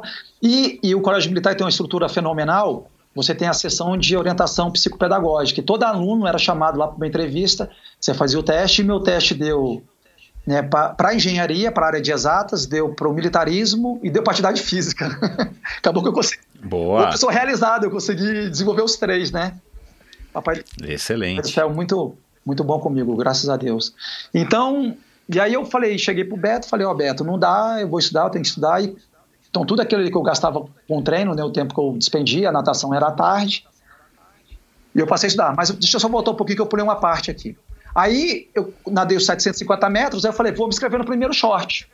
E aí comecei a fazer short, né? Eu fiz dois shorts olímpicos, dois shorts triatlo, né? E uhum. fiz um triatlo olímpico, que inclusive foi meu último triatlo e você vai lembrar desse episódio, porque não, você devia estar nessa prova, se você não tá, você ficou sabendo que gerou uma baita de uma polêmica na época, que o, foi no Clube da Aeronáutica, era o final do Campeonato Brasiliense, o pé de chumbo tinha que ganhar a prova e o André Arantes não podia ser o segundo, porque na pontuação ele levaria. E o pé de chumbo uhum. era da equipe e o Paulo Guimarães veio liderando a prova, o PG. Uhum. O PG chegou na porta do, do, do Clube da Aeronáutica, fez aquela dobradinha de equipe, deixou o pé de chumbo passar. Te lembra desse caso, desse episódio? Ah. Cara, agora se vai falando. Agora eu não tô lembrando, mas acho que eu vou lembrar, vamos ver. Foi uma baita repercussão. O André, com todo o direito dele, né? Você abriu esse episódio de uma forma bem bacana, né? A gente não é obrigado a concordar com o pensamento do outro, mas a gente é obrigado a respeitar, né? Então, Exatamente. É, então, assim. Hoje mais do que nunca, né? Porque tá todo mundo emitindo a sua opinião de uma maneira mais, mais notória, né? Mais, é. é. E aí o, o, o, André ficou brabo, né? Porque trocou recurso, aquela coisa toda, e você não, não tinha nada que desabonasse nisso. Tanto é que se a gente pega o esporte, na época que chamava muita atenção, que era a Fórmula 1, né? Dos anos é, dourados do Ayrton Senna, o Ayrton Senna chegou a fazer jogo de equipe numa dessas, ele deixou até o Gerhard Berg passar, porque o Berg nunca ganhava, né? Isso, isso aí. Isso deixou aí. ganhar. Então, assim, pegaram até o esporte mãe da época que todo mundo era, era fã da Fórmula 1 e, e deu nisso. Mas gerou uma baita polêmica, saiu um, em revista de, na época do teatro e tal. Mas foi o meu olímpico que eu fiz, esse do, do Clube da Aeronáutica, e foi também minha, minha penúltima prova, que a última prova foi o triatlo da Pacalolo, né? Que... Uhum. Que era uma marca super famosa na época, né? Para quem não sabe. famosa, né? Foi no, no Clube Motonáutica, deu mais de 200 atletas, que o Clube Meteorológico do lado do grupamento do bombeiro, ali no setor de clubes norte. Uhum. E aí a prova aconteceu, foi minha última. Aí dali eu me despedi né, do teatro e fui tocar meus estudos. E, eu, e no mês lá de julho e agosto, eu estudando para a UNB, alguns oficiais do Corpo de Bombeiros vão na, na, no Colégio Militar fazer uma apresentação do que era a academia, a profissão bombeiro militar. Pô, aí os caras. Os caras também foram, jogaram baixo, né? Mostraram os bombeiros fazendo rapel, mergulhando, saltando de paraquedas. Claro, eu olhei, é, por moleque isso daí. Pô, é... eu olhei aquilo ali, eu olhei, eu levantei o braço e falei, como é que entra na academia? Não, é concurso, não sei o que e tal. Concurso é daqui a dois meses. E aí eu falei, aí, aí, aí o capitão, na época, que dando a palestra, que veio até ser meu comandante depois, e a gente morria de rir, né, lembrando disso, falou que a gente ganhava salário. Eu levantei a mão de novo e falei, peraí, o cara ganha para fazer isso? Show. Pô, me achei. Aí eu estudei, passei na academia, no concurso, fui penúltimo colocado, diga de passagem. De 40 uhum. vagas, eu peguei a 39 e tô aí. Bom, mas passou, mas passou, né? Quer é. dizer, você foi, você foi o, o antepenúltimo que, que não foi cortado, tá excelente, é. pô. E fui, né? Venho tocando essa carreira aí há 20 anos, 27 anos, né? Mas aí... a, a, tua, a tua, perdão, só um minutinho, a tua educação, assim, em casa, ela era, ela era assim, tipo, daquilo que a gente imagina como uma educação militar? O teu pai era muito rígido ou, enfim, era um pai normal? Era... Olha, eu hoje vendo, eu acho que é um pai normal, né? Mas... Uh -huh. É, uma coisa a gente tá, uma coisa a gente no papel de filho, uma coisa a gente no papel de pai, né, é, cara? A gente muda muito nossos conceitos. Ele era muito mais rígido do que eu sou com o Bernardo. Mas também eu concordo que eu dava muito mais trabalho. é, tem isso é, também. Mas tá, assim, tá bom. por exemplo, é... aí é porque, tipo assim, é difícil você contextualizar uma coisa dessa, porque o mundo é diferente, entendeu? As, as uhum. ameaças são diferentes. Então, tipo assim, eu posso dizer que ele era rígido em controlar onde eu ia, com medo de eu ser, sofrer algum mal. E hoje eu vejo que esse mal talvez seja porque ele era militar no regime militar com medo da gente ser sequestrado por algum grupo contra o regime, alguma coisa assim. A gente não sabe, né? Eu nunca conversei abertamente com ele sobre isso. Eu sei que ele ficava, às vezes, 15, 30 dias fora e não falava, não podia falar sobre isso, né? E minha mãe segurava as pontas, né? Então, assim, é, uhum. em casa. Eu sei que a minha mãe uhum. era, era, mas é coisa de mãe, né? Mais frouxa, né? Meu pai mais rígido, né? Claro, é. E, uhum. é mas é difícil é, mensurar isso. Eu, eu hoje vendo, eu falo que ele estava certo, entendeu? As palmadas que eu tomei valeram a pena, né? A gente apanhava, e meu irmão, porreada uhum. e tal, mas não tenho esse tal. Você acha que isso de alguma maneira é, te, te eu, eu acho, né, que em termos gerais, né, se não foi nada muito se não for nada muito abusivo, né? E com certeza no teu caso não foi. Mas assim, isso, isso acaba também criando na gente uma, uma, uma qualidade, né? Essa história de você ser disciplinado, cara, eu acho, putz, eu, eu sou super favorável de, de o cara ser disciplinado. E eu, eu tive mais ou menos uma educação rígida, mas o polo aquático me deu isso. Eu joguei dos 13 aos 18. Isso me ajudou tanto, não só como na época que eu era triatleta, mas assim, pro resto da vida. Claro que, que eu tinha também uma, eu acho que eu tinha uma, uma afinidade habilidade para isso, uma aptidão, enfim, uma facilidade. Mas é, eu, eu, imagino, e por isso que eu acho que, que enfim, que o triatlon tem, tinha essa ligação legal com, o, com, com as Forças Armadas. Uma pena que, diretamente, pelo menos, acho que, que acabou. Porque, cara, o programa a gente... se mantém. Inclusive, o Ironman se mantém. Você sabe que tem a categoria militar no Ironman, né? É, mas sim, mas... É, são só três... É, é, então, assim, mas era legal que mantivessem todas, né? Aí, até por conta de ter mais gente praticando triatlon, ter essa coisa mais democrática, no sentido de que você não precisa ter uma bicicleta X, não precisa ter um tênis Y, enfim. Mas isso também é uma outra discussão. Mas eu acho que isso ajuda. É, te, você acha que te ajudou, não só como, como pai, como bombeiro, como militar, você, mas também no triatlon? Porque o triatlon é um esporte que, se o cara não tiver disciplina, cara, é difícil você ir pra frente ou você ficar muito tempo, né? Bem, Michel, assim, deixa eu só continuar um pouco quando você falou da questão, hoje analisando a questão do meu, do, da, da rigidez do meu pai. Eu quero contar dois episódios em relação ao Bernardo, né? Um bem recente, essa semana, ele, né, na, no, colégio, num colégio novo, né, o pessoal sabe aí que me acompanha, eu sou separado da minha ex-esposa e o Bernardo mora com a mãe. Mas assim, eu sou um pai muito presente, né? Eu todo dia vejo o Bernardo, estou em contato direto, né? E a gente acompanha todas as consultas médicas dele junto, todas as reuniões no colégio, enfim. E aí a mãe dele me ligou que ele estava dando birra em relação ao lanche dele para ir para a escola. Né? ele tava dando birra porque tinha o cookie, chocolate e o, e o bolo de chocolate. Caramba, eu me lembrei que eu não tinha nem lanche, eu comia merenda da escola. Uhum. Aí eu falei para ela assim, né? Hoje a tecnologia ajuda bastante. Eu falei para ela assim: faz uma chamada de vídeo minha com ele aí.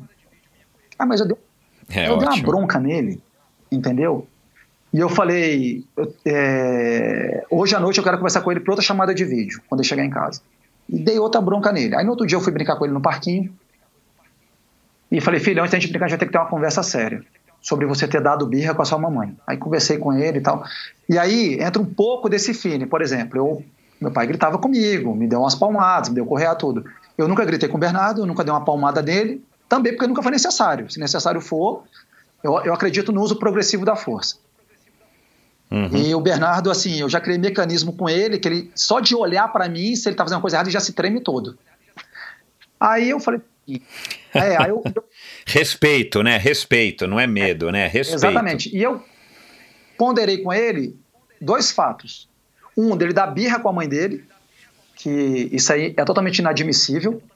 Né, que eu falo, eu educo para ele que todas as mulheres são princesas e a mamãe dele é rainha. E que tem que tratar isso. todas as mulheres. Que mulher não se bate, não se grita, não sei o que e tal. Então eu, eu, eu prego esse valor com ele muito forte.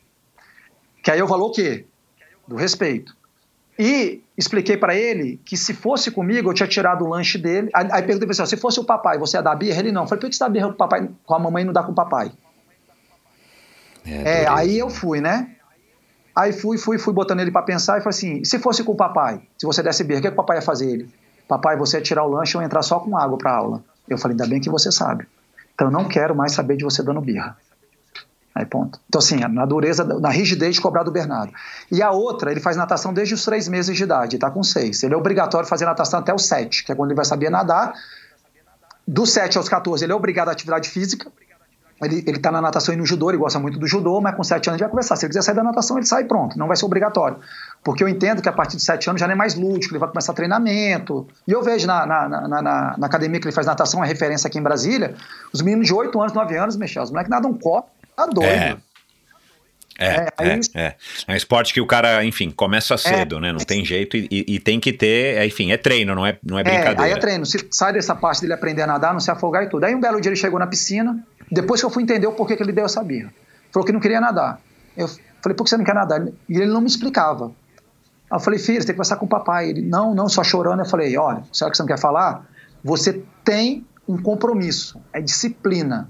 Você não é obrigado a entrar na piscina, mas você é obrigado a assistir a tua aula. Senta na borda da piscina, põe um pezinho dentro d'água, de touca e sunga e vai ficar os 45 minutos na borda da piscina. Não, nem precisa de falar que as mães Sim. e as vós estavam na beira da piscina, quase me mataram, né? Mas o que que era? Eu falei assim, é, é o tal da disciplina. Aquele horário está destinado para tal coisa, então ele tem que cumprir aquele horário. Então ele tem que ter disciplina, né? Então, isso daí, nessa rigidez, eu não me afasto nele. Aí vem, agora vem buscando aqui de como eu fui é, é, é, criado né, em cima disso. Aí meu pai cobrava muito nesse ponto, eu tinha que ter horário de estudo. É, ai, ai, se eu faltasse uma aula, né? Então é, ele falava assim: você, você vive só para estudar. Então você tem que fazer bem feito o que você faz.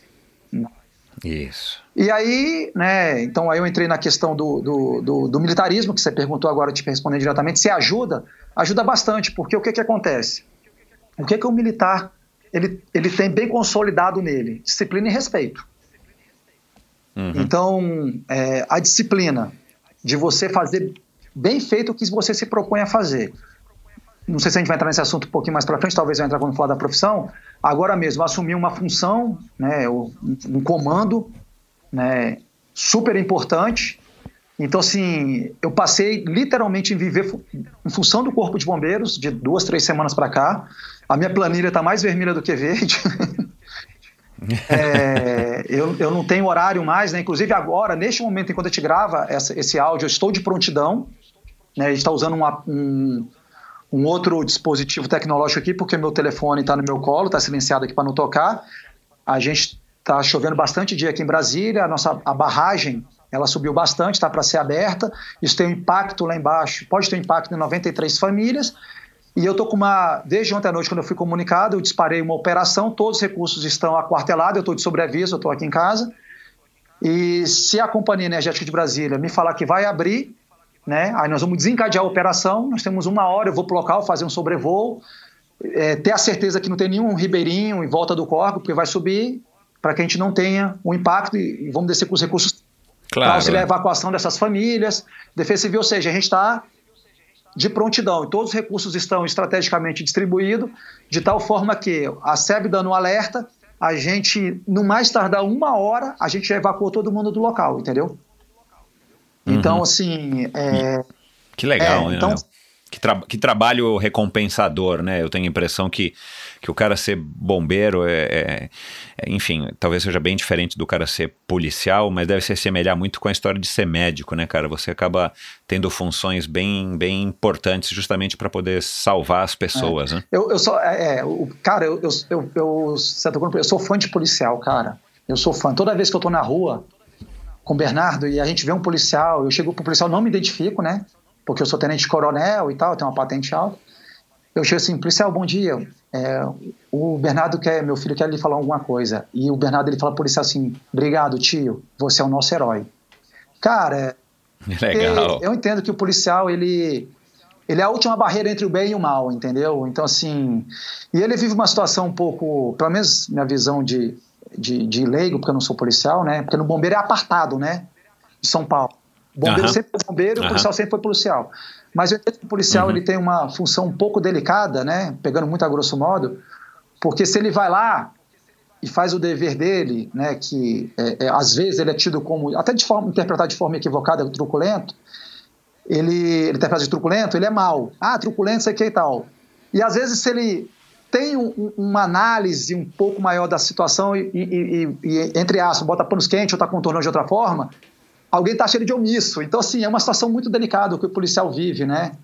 E aí eu sou muito fã dos policiais, cara. Eu, eu, eu tenho muitos amigos policiais e eu falo, cara, o trabalho de vocês eu acho é, é fenomenal. Mas aí, lógico, eu, ah, mas é bom que eu, lógico que eu tiro o sarro, né? Mas eu sei que teu sonho era ser bombeiro. Aí os caras, porra, vou te algemar. E começa aquela brincadeira de amigos, Aham. né? Assim, Aham. o- essa questão do- da, da- profissão realmente ela é, ela é bem palpável, porque se a gente pegar assim, na- a, a nossa missão é, é salvar vidas, o patrimônio e preservar o meio ambiente. Então, assim, nós somos tipo escritos na testa. Chegou a esperança, né? Exato. É, exato. aí por isso então. Mas é, então a gente tem que ter, né? é, é, voltando aqui, a gente tem que Pera, só um minutinho, só, só um minutinho que eu anotei aqui. Vo- Você acha que, que isso é, é o que mais motiva os seus colegas e você a serem bombeiros? É, essa, essa percepção tão palpável de você ser útil nesse nível?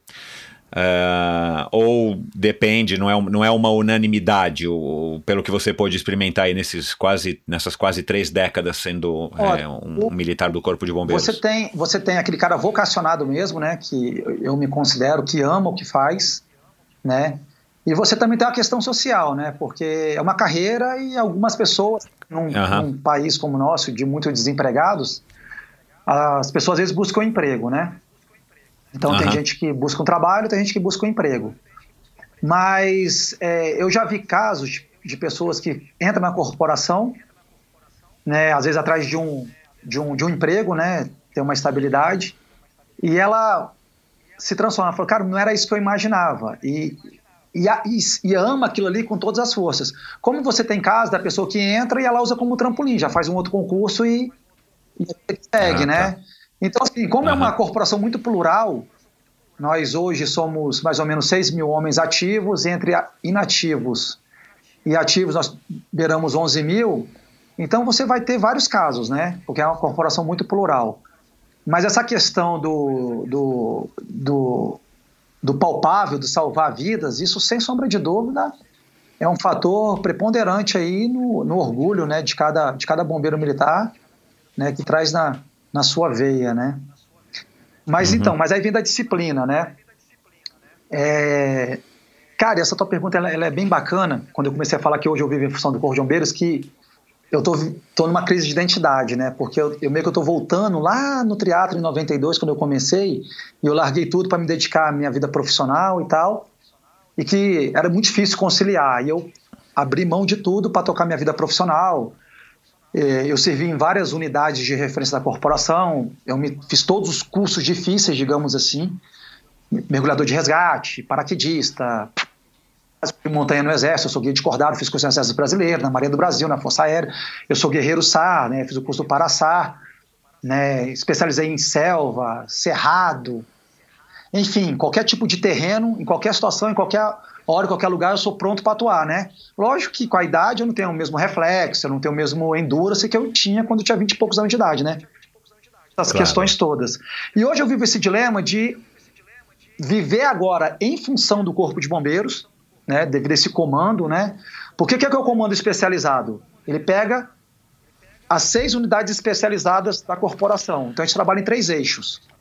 Eu, o comando especializado subordinado a mim é o atendimento pré-hospitalar. Então você imagina todo o sistema de atendimento pré-hospitalar, que hoje corresponde a 60% das ocorrências da corporação. A aviação operacional, a aviação de, a aviação de asa rotativa, os helicópteros, a de asa fixa, os aviões né, de combate a incêndio florestal, e também a gente tem outro eixo da aviação que é questão de transporte de órgãos, remoção é, interestadual, né, trazer o paciente para Brasília. Nós temos a aviação não tripulada, que são os drones, e dá apoio às nossas ações de proteção civil, tal como a dengue, que é uma operação muito grande aqui em Brasília. Né, questão da busca, né, ela dá apoio às equipes de solo de busca e salvamento, que aí já entrando agora no grupo de busca e salvamento, que o, grupo, o grupamento de busca e salvamento lida com salvamento aquático, mergulho de resgate, a busca e o resgate com emprego de cães, né, a o resgate em estruturas colapsadas, e a gente teve uma atuação forte também na questão de Brumadinho, vamos apoiar os nossos corrimãos de Minas Gerais. Nós temos o grupamento de proteção ambiental, que trabalha tanto com o combate a incêndio florestal, com a preservação do meio ambiente, como a questão do produto perigoso. Nós atuamos em outros estados da federação em apoio, né, durante a época da seca. Além da gente combater os incêndios florestais aqui no Cerrado, a gente apoia os outros estados, né, e vale lembrar que o, o bioma cerrado é o segundo maior bioma do Brasil, né? Então, assim, uma vasta área, Tocantins, Goiás, Mato Grosso, parte do Pará, pegando ali também parte do Maranhão. Então, você tem uma enorme área né, de cerrado e a gente atua fora do DF também. É, temos o grupamento de proteção civil, né, com as ações de defesa civil. Ontem mesmo eu estava reunido com a comandante do grupamento, que a gente quer entrar com um projeto nas escolas de capacitação das crianças da percepção do risco, tal como os países desenvolvidos ah, que legal. Ela saber, a criança ter o olhar da percepção do risco, do acidente doméstico, da, de, uhum. de, das enchentes, e ela trabalhar já na, na parte básica da enchente, que é não jogar uma, o papel de bala no, no, chão, porque isso vai entupir as galerias. Então, fazer um trabalho forte nas escolas, né? Que, pô, você trabalha com criança, você, tem, você atinge um público enorme, né? E uhum. o combate a incêndio urbano, a doutrina do combate a incêndio urbano estrutural, né?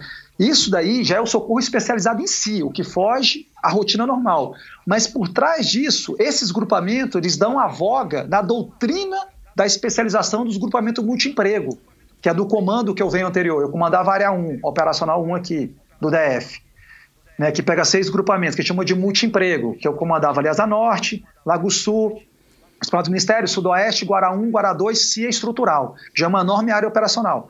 Só que esse daí uhum. é o faz tudo, é o, é o que se acidenta de moto, é aquele pequeno incêndio na residência ou num, num, num estabelecimento comercial, ele vai. O que foge à normalidade, aí já vai o especializado, que entra a gente. Mas para ele fazer uhum. aquela atividade, nós que capacitamos ele, a doutrina. Então, uhum. o, é, segundo eixo. O terceiro eixo, né, que a gente então tem o da, é o da logística, porque são os nossos grupamentos, por serem especializados, que a gente vai dizer o que nós vamos comprar e o que vai e como vai distribuir para os multiemprego. Então você imagina o tamanho da responsabilidade. Então, diretamente, eu tenho hoje 600 bombeiros ligados a mim. Indiretamente, eu tenho toda a tropa operacional, 3.300 homens. Né? Então, assim. Uau! Que responsa. Muito meu. grande. Além disso, a gente tem os projetos externos, né? Que a gente lida aí, né? A gente está implementando projetos grandiosos em nível distrital em nível federal, né, de apoio às co-irmãs, e até de nível mundial. A gente entrar com uma equipe nossa, chancelada pela ONU, que é uma, é, é, é uma pequena equipe, né, ela, ela, é bem pequena, 40 homens, 40 bombeiros, né, porque tem as meninas também, então 40 bombeiros, que é, vários países do mundo têm, parece ser pequena, né, mas você imagina, hoje são 60 países signatários, você multiplica 60 por 40, e capacidade de mobilização rápida de 70 72 horas, você mobiliza e está em qualquer parte do mundo, você tem 2.400 bombeiros atuando num grande desastre, entendeu? Então, Ah, isso, então, isso que eu ia perguntar aqui agora. Esse grupamento especial aí ligado à ONU é para, é pra, enfim, grandes tragédias, tipo um tsunami lá Tipo um do, tsunami, tipo- da, da um Indonésia, outro tá? centro, então assim, você junta o pequeno de cada país, você vai lá. Então, eu- mas aí para você ir, você tem que ter capacitação, você tem que ter equipamento, você tem que ter protocolo. Claro, é, é. Então, assim, é um projeto que a gente vai tocar também, entendeu? Então, assim, é um projeto de Legal. médio prazo, de um a três anos está implementado, mas você tem que, você tem que ir. Então, então, em cima disso, né, as pessoas às vezes perguntam assim, pô, por que, que mudou a tua vida? Eu falei, cara, porque hoje eu vivo 24 horas no Corpo de Bombeiros. Né?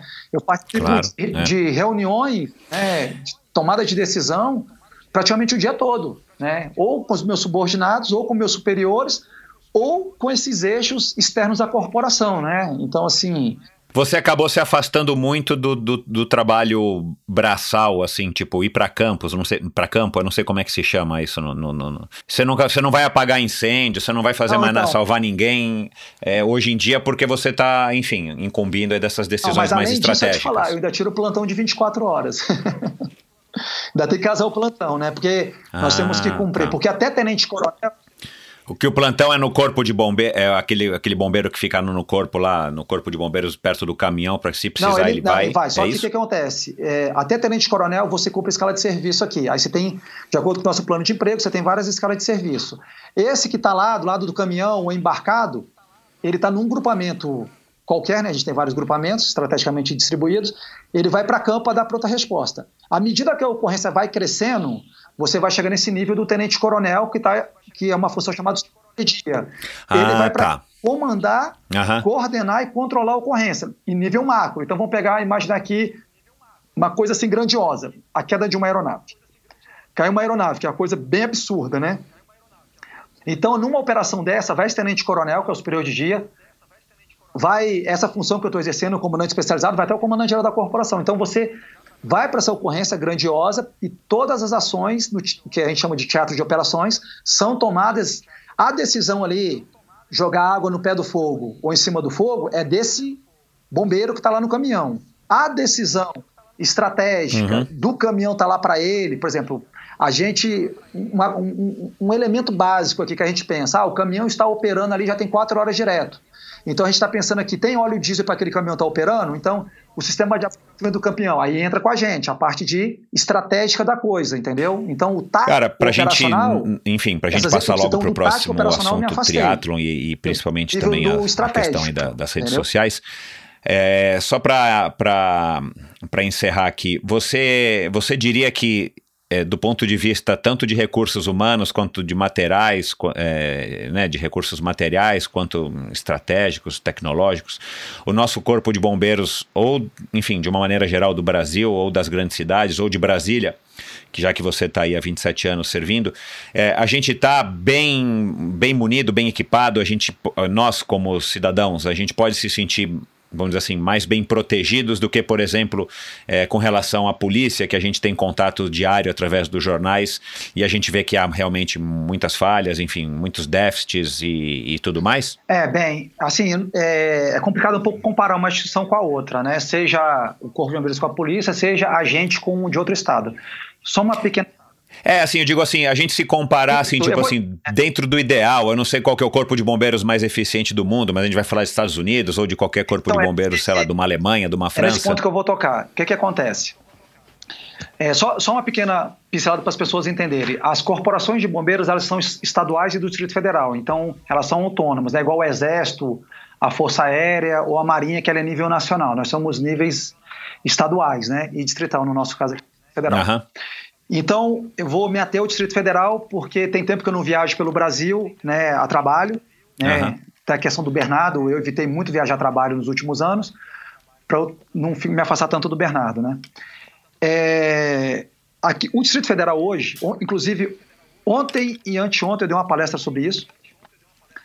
Nós temos ah, os melhores equipamentos do mundo estão aqui no DF. Do mundo, eu não estou falando do Brasil, do mundo. E vou te dizer por quê. É, nós tínhamos dois grandes eventos, 2014 e 2016, Copa do Mundo e Olimpíadas, em que foi investido recursos na área de segurança pública como em outras áreas. E a gente tinha um legado a deixar né, desses dois grandes eventos. Então veio muito recurso. A gente teve uma felicidade muito grande num planejamento estratégico né, da corporação e nós viajamos o mundo. Então, quando chegou ali 2010, 2011, eu, eu, eu, eu acabei viajando também. Eu viajei até um pouco antes, 2008. Eu fui para uma missão nos Estados Unidos para conhecer a fábrica do melhor carro de combate a incêndio urbano do mundo, que é da, da, da, da, da Pierce, não, urbano, né? Ah, da Pierce. Aí eu tá. fui, em 2008, eu estive na fábrica lá e tal, voltamos, olhamos a realidade deles, conversei lá, conversamos com os engenheiros tal, a gente foi em três, e falei, ó, oh, mas o Brasil é assim, o Brasil é assado e tal, é, as vias. Aí ele falou, ó, oh, nós temos 102 formas de construir esse carro, a gente customiza o carro. E se você trouxer Uau. a próxima forma, a gente vai fazer do jeito que você quer. Bem americano, né? O que, que você quer, né? E os caras se viram para fazer.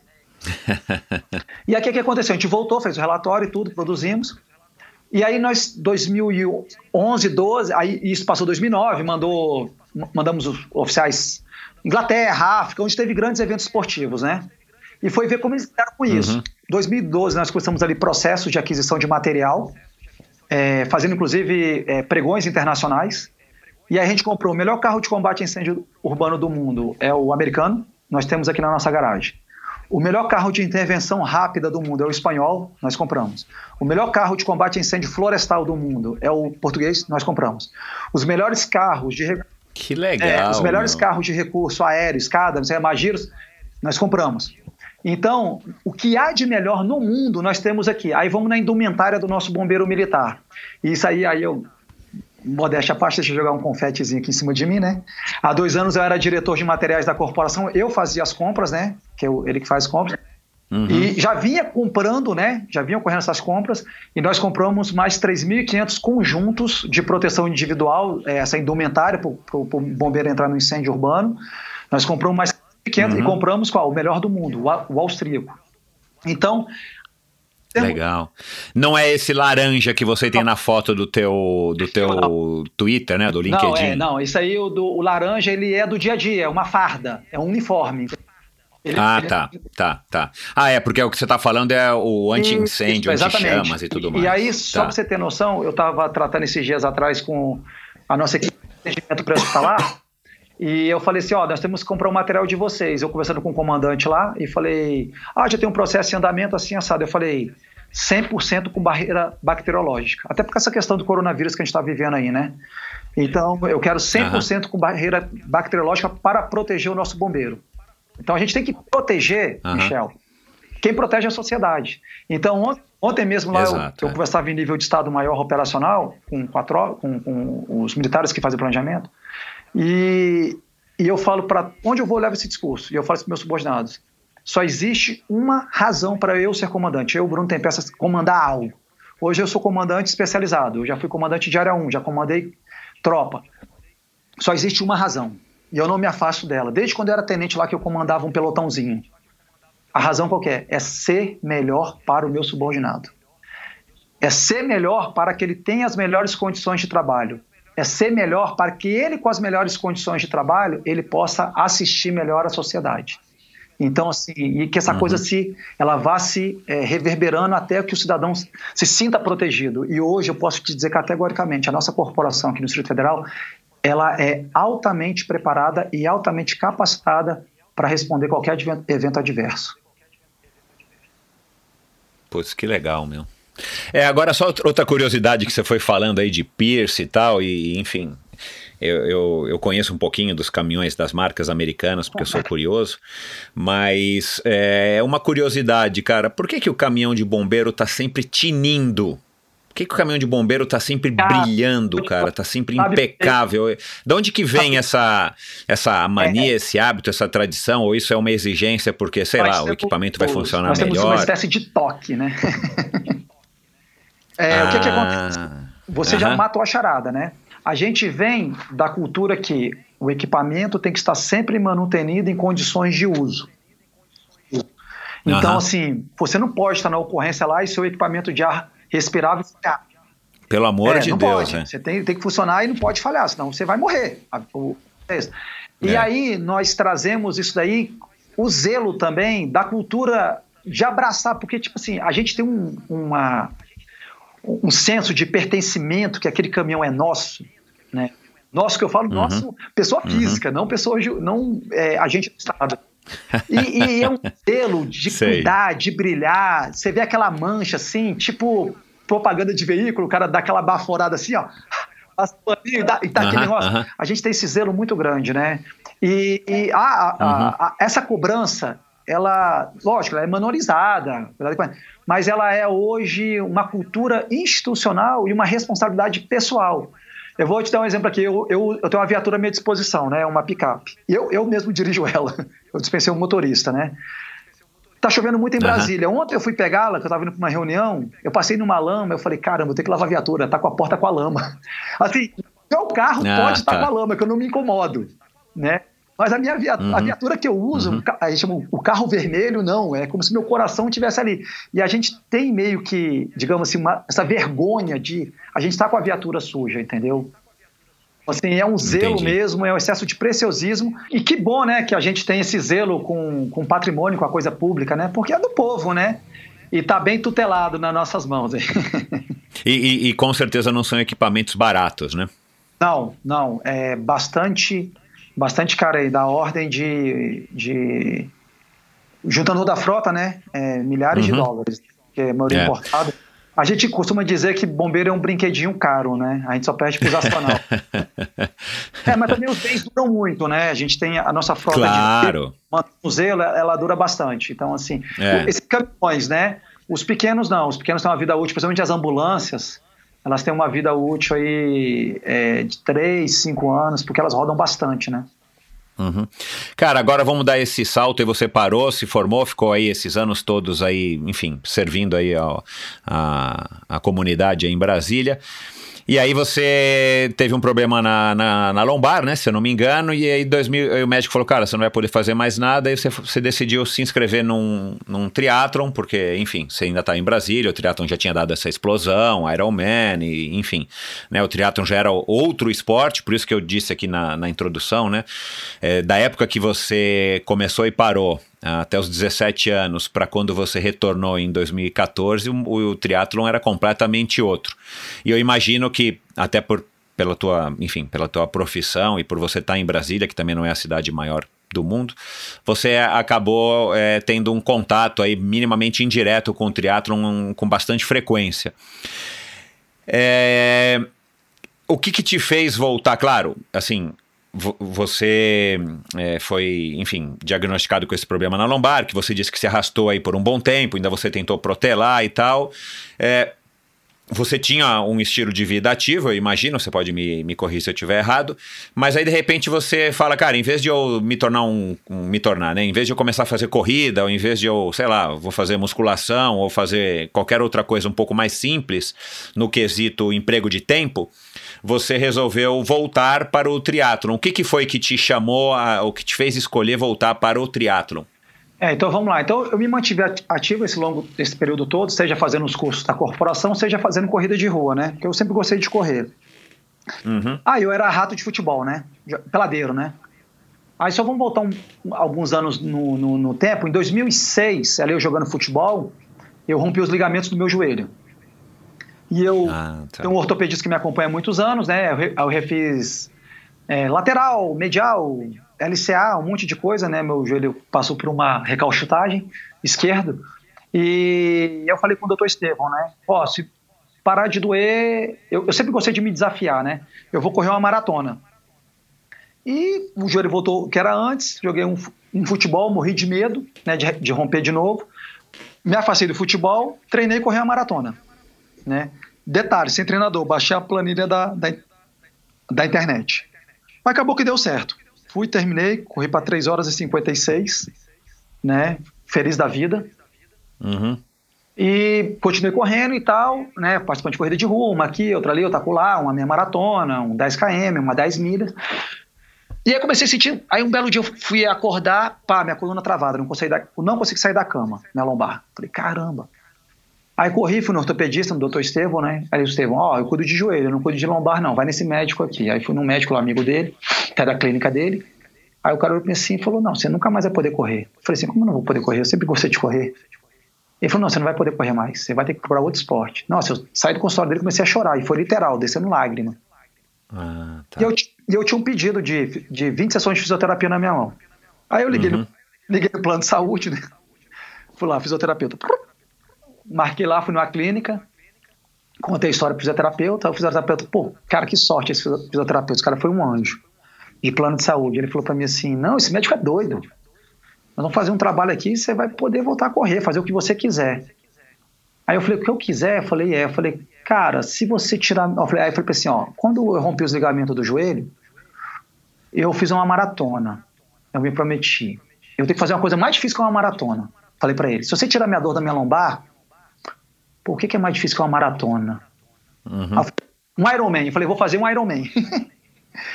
Aí ele falou pra mim assim, então pode se inscrever, né? Eu, eu falei, caramba, beleza. Aí as dores sumiram. Eu falei, agora vou ter que fazer um Ironman. E eu tenho um grande amigo meu, que ele, por coincidência, ele tava fazendo um Ironman. Eu falei, cara, ele falou, bicho, tu é louco, cara, não. Eu falei, não, eu vou fazer, cara, prometi, agora tem que fazer esse negócio. Ele, não, é, desiste e tal. Eu falei, não, cara, promessa é dívida. Aí eu fui morar no Rio de Janeiro a trabalho, morei um ano no Rio, fui fazer um curso corporativo lá. Fiz mais uma maratona, maratona do Rio, corri, terminei para 4 horas e 15, né? Pessoal que gosta de tempo, para mostrar que eu não tinha performance nenhuma, por isso eu tô falando os tempos. E eu voltei para Brasília, né? Eu voltei para Brasília e esse meu amigo falou assim: "Ah, cara, você quer fazer um Ironman, vai ter um 73 aqui". Eu, O que que é isso? Eu não sabia nem o que era 73, meu Ironman. Ah, sim. É, assim- pra você era meio Ironman ainda, né? E, e eram poucos na nossa época lá, né? Eu acho que nem tinha. Para mim era triatlo olímpico. Porque quando você falou assim, ah, eu tinha um contato outro com o triatlo, tinha porque como eu comandei a equipe, a, a companhia de mergulhadores, eu já fui mergulhador, eu, eu fui destinado a algumas missões ligadas ao esporte. Então tinha o, o Sesc Triathlon, eu ia lá fazer prevenção. Ah, que legal. Tinha o circuito da MKS, a Copa Brasília, eu ia com a embarcação lá, mas eu via o esporte acontecendo e nisso eu encontrava ali esses atletas das antigas, o Kenny, o PG e tal. Então, assim, eu meio que, oi, beleza e tal, mas eu falei assim, ó, tudo doido, acordando de madrugada pra treinar. Eu lá quero essa vida pra mim, não, quero essa vida de doido, não. Aí, beleza, aí ele falou pra assim, tal, vamos fazer, vamos. Aí eu me inscrevi, o 73 de 2014. Me inscrevi em 2013 para fazer em 2014, lá pelo mês de agosto, né? Uhum. É, foi agosto, setembro, alguma coisa assim. Ele foi lá no Rio, é, 2013 eu morei no Rio, ele foi lá no Rio de Janeiro, ficou uma semana comigo lá, ele é muito amigo meu, e ele me contou. Aí nós entramos no computador lá, eu fui me inscrever para essa prova. Aí beleza, só que aí eu voltei do Rio, uma confusão minha vida, num processo de separação, aquela coisa toda e tal. Aí ele pra mim assim, bicho, cancela a tua inscrição, acho que é, eu não lembro, acho que são 350 dólares, né, que a gente paga, dá pra você pelo menos salvar 150 dólares, metade aí. Falei, cara, eu me inscrevi, eu vou, nem que eu vou me arrastando, nadar eu consigo nadar. Pedalar é mole, quem não consegue pedalar? Ah, correr é meu métier, mas pra quê, Michel? Eu fui pra essa prova sem treinar. Caramba, eu saí da natação um dos últimos. Não, primeiro que aí que, aí que vem, né? O choque de cultura. E eu ouvindo seus podcasts, né? Lá, Galindes, Leandro, Armando, Fernanda, aquela galera lá, os seus 15, 20 primeiros podcasts, essa galera das antigas, Núbio, falando, aí você entende porque o cara às vezes é nostálgico, né? Fala que mudou tanto, né? Uhum. Aí eu cheguei para fazer esse triatlo, meu pedal era um pedal de mountain bike, né, na bicicleta, sapatilha. Cheguei sem roupa de borracha. Cheguei cumprimentando a galera, aquela, pô, só que as coisas mudaram, né? A, a, e daqui a pouco a gente vai abordar sobre isso, né, quando a gente fala da blogueiragem e tudo. A rivalidade hoje, eu vejo que ela é muito mai, maior fora entre, fora da corneta de largada para corneta para chegada do que lá dentro mesmo. As pessoas te olham, se você chega com um capacete assim, um capacete a tal, eu cheguei, Pois é, pois cheguei, é. eu cheguei com uma bike de ciclismo com clipe, mas eu tava amarradão, assim, feliz pra caramba de estar ali, né? E, as e eu via no olhar das pessoas, as pessoas me olhando com aquele ar de aprovação, meu capacete era de mountain bike, né? E eu falo assim, tipo assim, você olha assim, pô, tô um menino borrado, né? Tô borrado, que, que as pessoas estão olhando pra mim desse jeito? e eu tava tão amarradão que eu fiz a prova todo dia com GoPro, Michel. Eu filmei a prova toda e eu editei esse vídeo, tem no YouTube lá. Eu tenho um canal no YouTube que tá adormecido, mas eu tenho esse vídeo lá no, no YouTube, lá quem quiser ver como é que foi. Depois. Com, como, é que a gente, como é que a gente acha lá no teu canal? Qual é o nome? Todas, você se recorda? As minhas mídias sociais são Bruno Tempesta, né? Não, não, digo o nome do vídeo. Como é que as pessoas é. acham? Eu vou colocar todos os links para as tuas redes ah, no, no, post do episódio, mas o... a pessoa que está ouvindo aqui quer, quer assistir esse vídeo, como é que acha lá? Meu é... primeiro triatlo? Não, é Ironman 70.3 Brasília 2014 Bruno Tempesta. Só botar isso lá que vai aparecer. Eu tenho esse canal ah, no tá. YouTube lá, mas eu não, eu não alimento meu canal do YouTube, porque não dá pra tocar tantas redes sociais. Daqui a pouco a gente já é, não consegue tocar a vida, imagina se de redes sociais.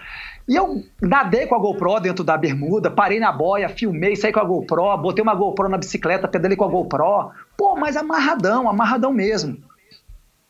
Terminei a pô, aí terminei, saí da natação, me arrastando daquele jeito, peguei, fui lá, fiz o lanche com calma, saí para pedalar. Pedalei, né, já, pô, nem preciso te falar que eu tava morrendo na segunda volta, né? Pesava 78 quilos, hoje eu peso 72, né? Gordinho, sem massa muscular, nada, sem duro, sem nada, daquele jeito. Quando eu fui correr, Michel, caramba, eu, eu, e assim, mesmo sem treinar, eu corri uma meia maratona para uma hora e 45, uma hora e 50, então assim, corria bem, né? Uhum.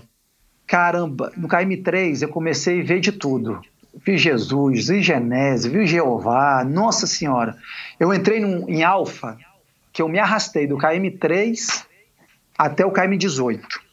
Quando eu, eu, eu corria de quilômetro, é, sempre pensando no ponto de hidratação.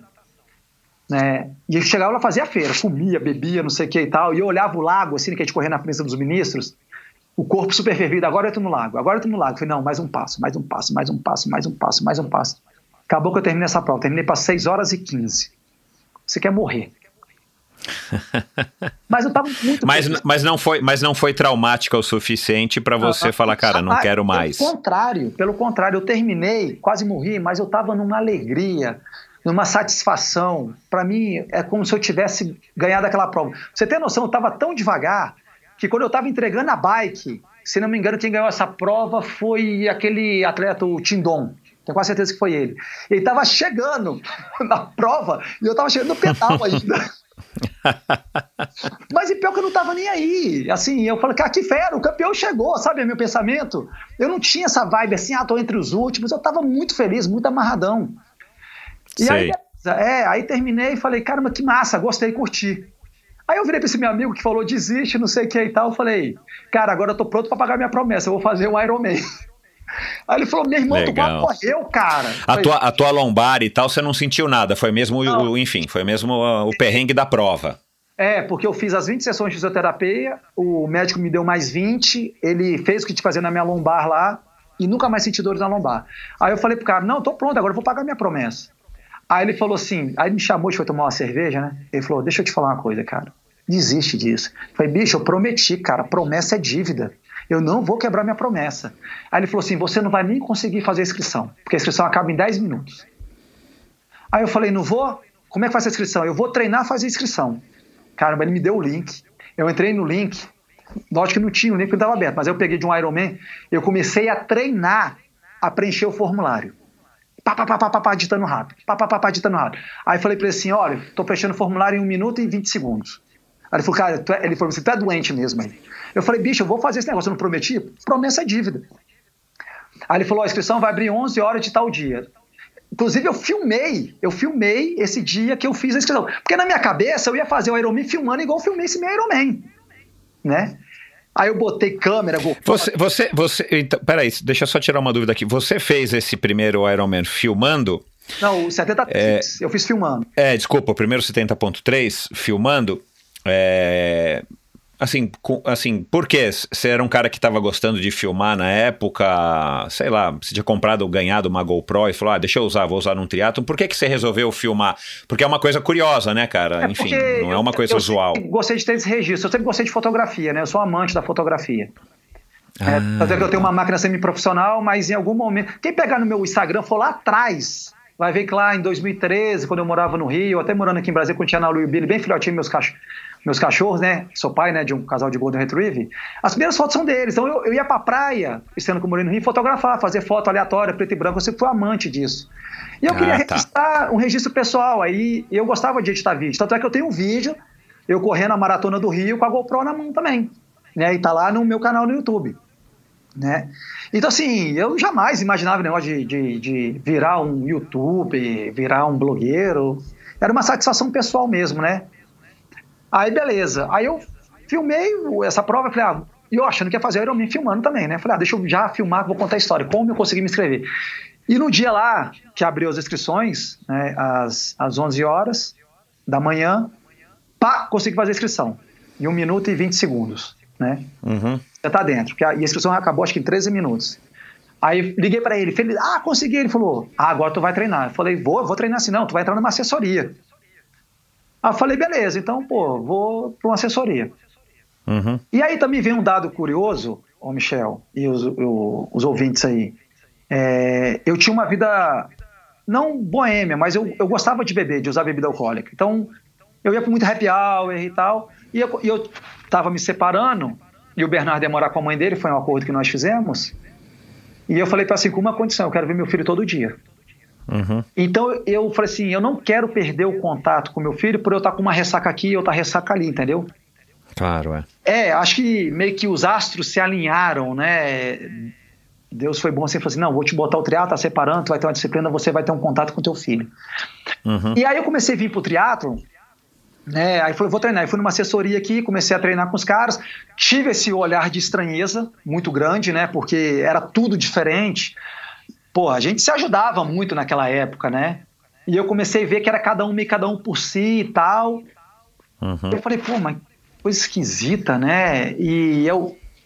E, e meio que. Como é que eu vou dizer para você? É, uma. Rivalizando por fora, meio que uma, uma carga meio negativa, né? Eu, eu, eu não conseguia entender isso, né? Para mim era difícil entender isso. Hoje, Uhum. hoje em dia eu entendo, sei até levar isso, né? Aí, mas beleza. Né? Aí quando eu comecei a treinar sério, aí eu comecei a emagrecer, eu tinha um lastro bom, esportivo, né? Eu comecei Uhum. a ter resultados, comecei a me destacar dentro da assessoria. A assessoria, é, o pessoal ainda tinha essa pegada de fazer happy hour, eu já comecei a falar, não, não dá, e tal, eu vou, não vou, e eu le- levando o treino a sério, que era para fazer o intervalado, eu fazia o intervalado. Aí começa, ah, esse cara tá achando que é o quê? Que ele é profissional, que ele é isso, né? Aquelas conversas sem pé nem cabeça. Aí, beleza. É, Aí teve um triatlon. Um triatlo aqui, o Endurance, né? Prova duríssima da MKS, né? Me inscrevi nele na distância meio Ironman, me inscrevi nele, fui super bem, né? Aí eu já tava mais magro, tava com nutricionista, sentia essa necessidade. Pô, eu já tava pesando 71 quilos, já tava fazendo, pô, intervalado, correndo muito bem. Meu pedal tava começando a ficar, pedalar bem, né? Ah, eu- eu comprei uma contra-relógio, sai da... Então, assim, enfim, as coisas foram meio que se alinhando nesse caminho. Uhum. Aí, E quando que você.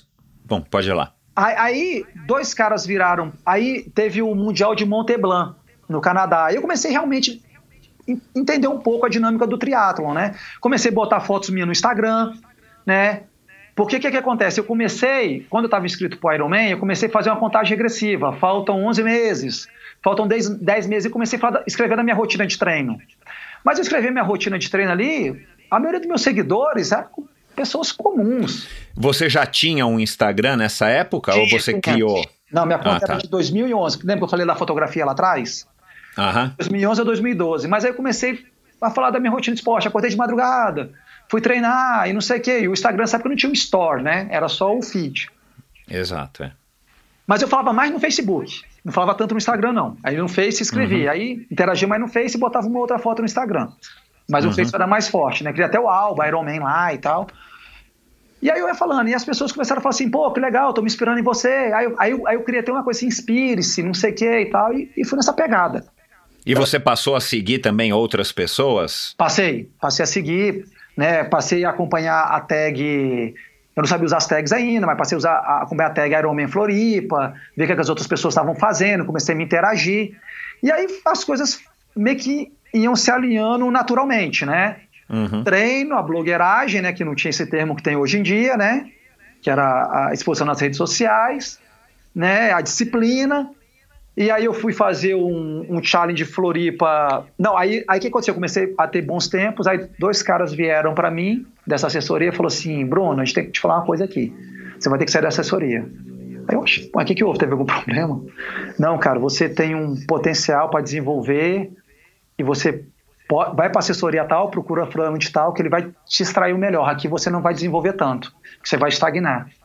Uhum. Aí eu, Uau, que legal, hein? é, eu falei, pô, beleza, então. Aí eu fui, eu não conhecia essa outra assessoria, né? Na verdade, eu não conhecia nada. Eu tinha uma visão muito é, é, pequena das coisas, né? Uhum. Aí eu cheguei nessa outra assessoria, eu fui me pesquisar e tudo, aí, porra, cara, só cobra criada, só os, os galácticos, né? Galera que pro Mundial e tal. Ah, tá, aí o Mundial de Monteblanc, eu olhei a galera lá, vi o tempo, né? Cara, eu não tinha noção de altimetria, não tinha noção de nada, Michel. Pra mim, um, as provas eram todas iguais. O cara que faz, Uhum. tipo assim, uma prova plana, 4 horas e meia, e o cara que fazia 5 horas e 20, pra mim a prova é igual. Eu não, eu não tinha noção das particularidades das provas. Uhum. Eu era aquele cara cru que tava começando no triatlo, né? Uhum. Aí, beleza. Aí eu vi, falei, pô, acho que eu consigo ir. Aí o cara falou isso, aí eu procurei lá o cara pra falar, e eu vi que tinha alguns atletas dele nesse Mundial, né? Eu falei, ah, eu eu consigo esse trem. Aí eu fui procurar provas, né? Eu tava inscrito no Ironman, aí quando eu fui conversar com ele, ele... E eu fui meio que assim, né? Será que ele vai me aceitar ou não? Pô, uma entrevista, um questionário, pá. Uma, uma hora ali de conversa no tete a tete daqui de Brasília. E a gente foi treinar, né? Acabou que ele aceitou, né? A gente foi treinar junto. Ele falou assim: ó, você tem que escrever numa prova. É recomendável você fazer um 70.3 antes do Ironman pra gente te testar.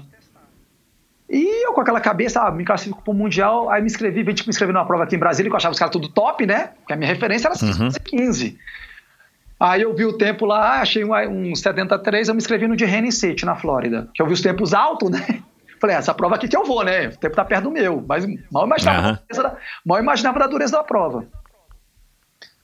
E também não tinha noção de quantas vagas distribuir por categoria. Na verdade, não sabia de nada, né? Conforme já falei. E aqui em Brasília acabou que, como era campeonato sul-americano, distribuiu 14 vagas na minha categoria, chamou até o 25. Lá era só duas vagas.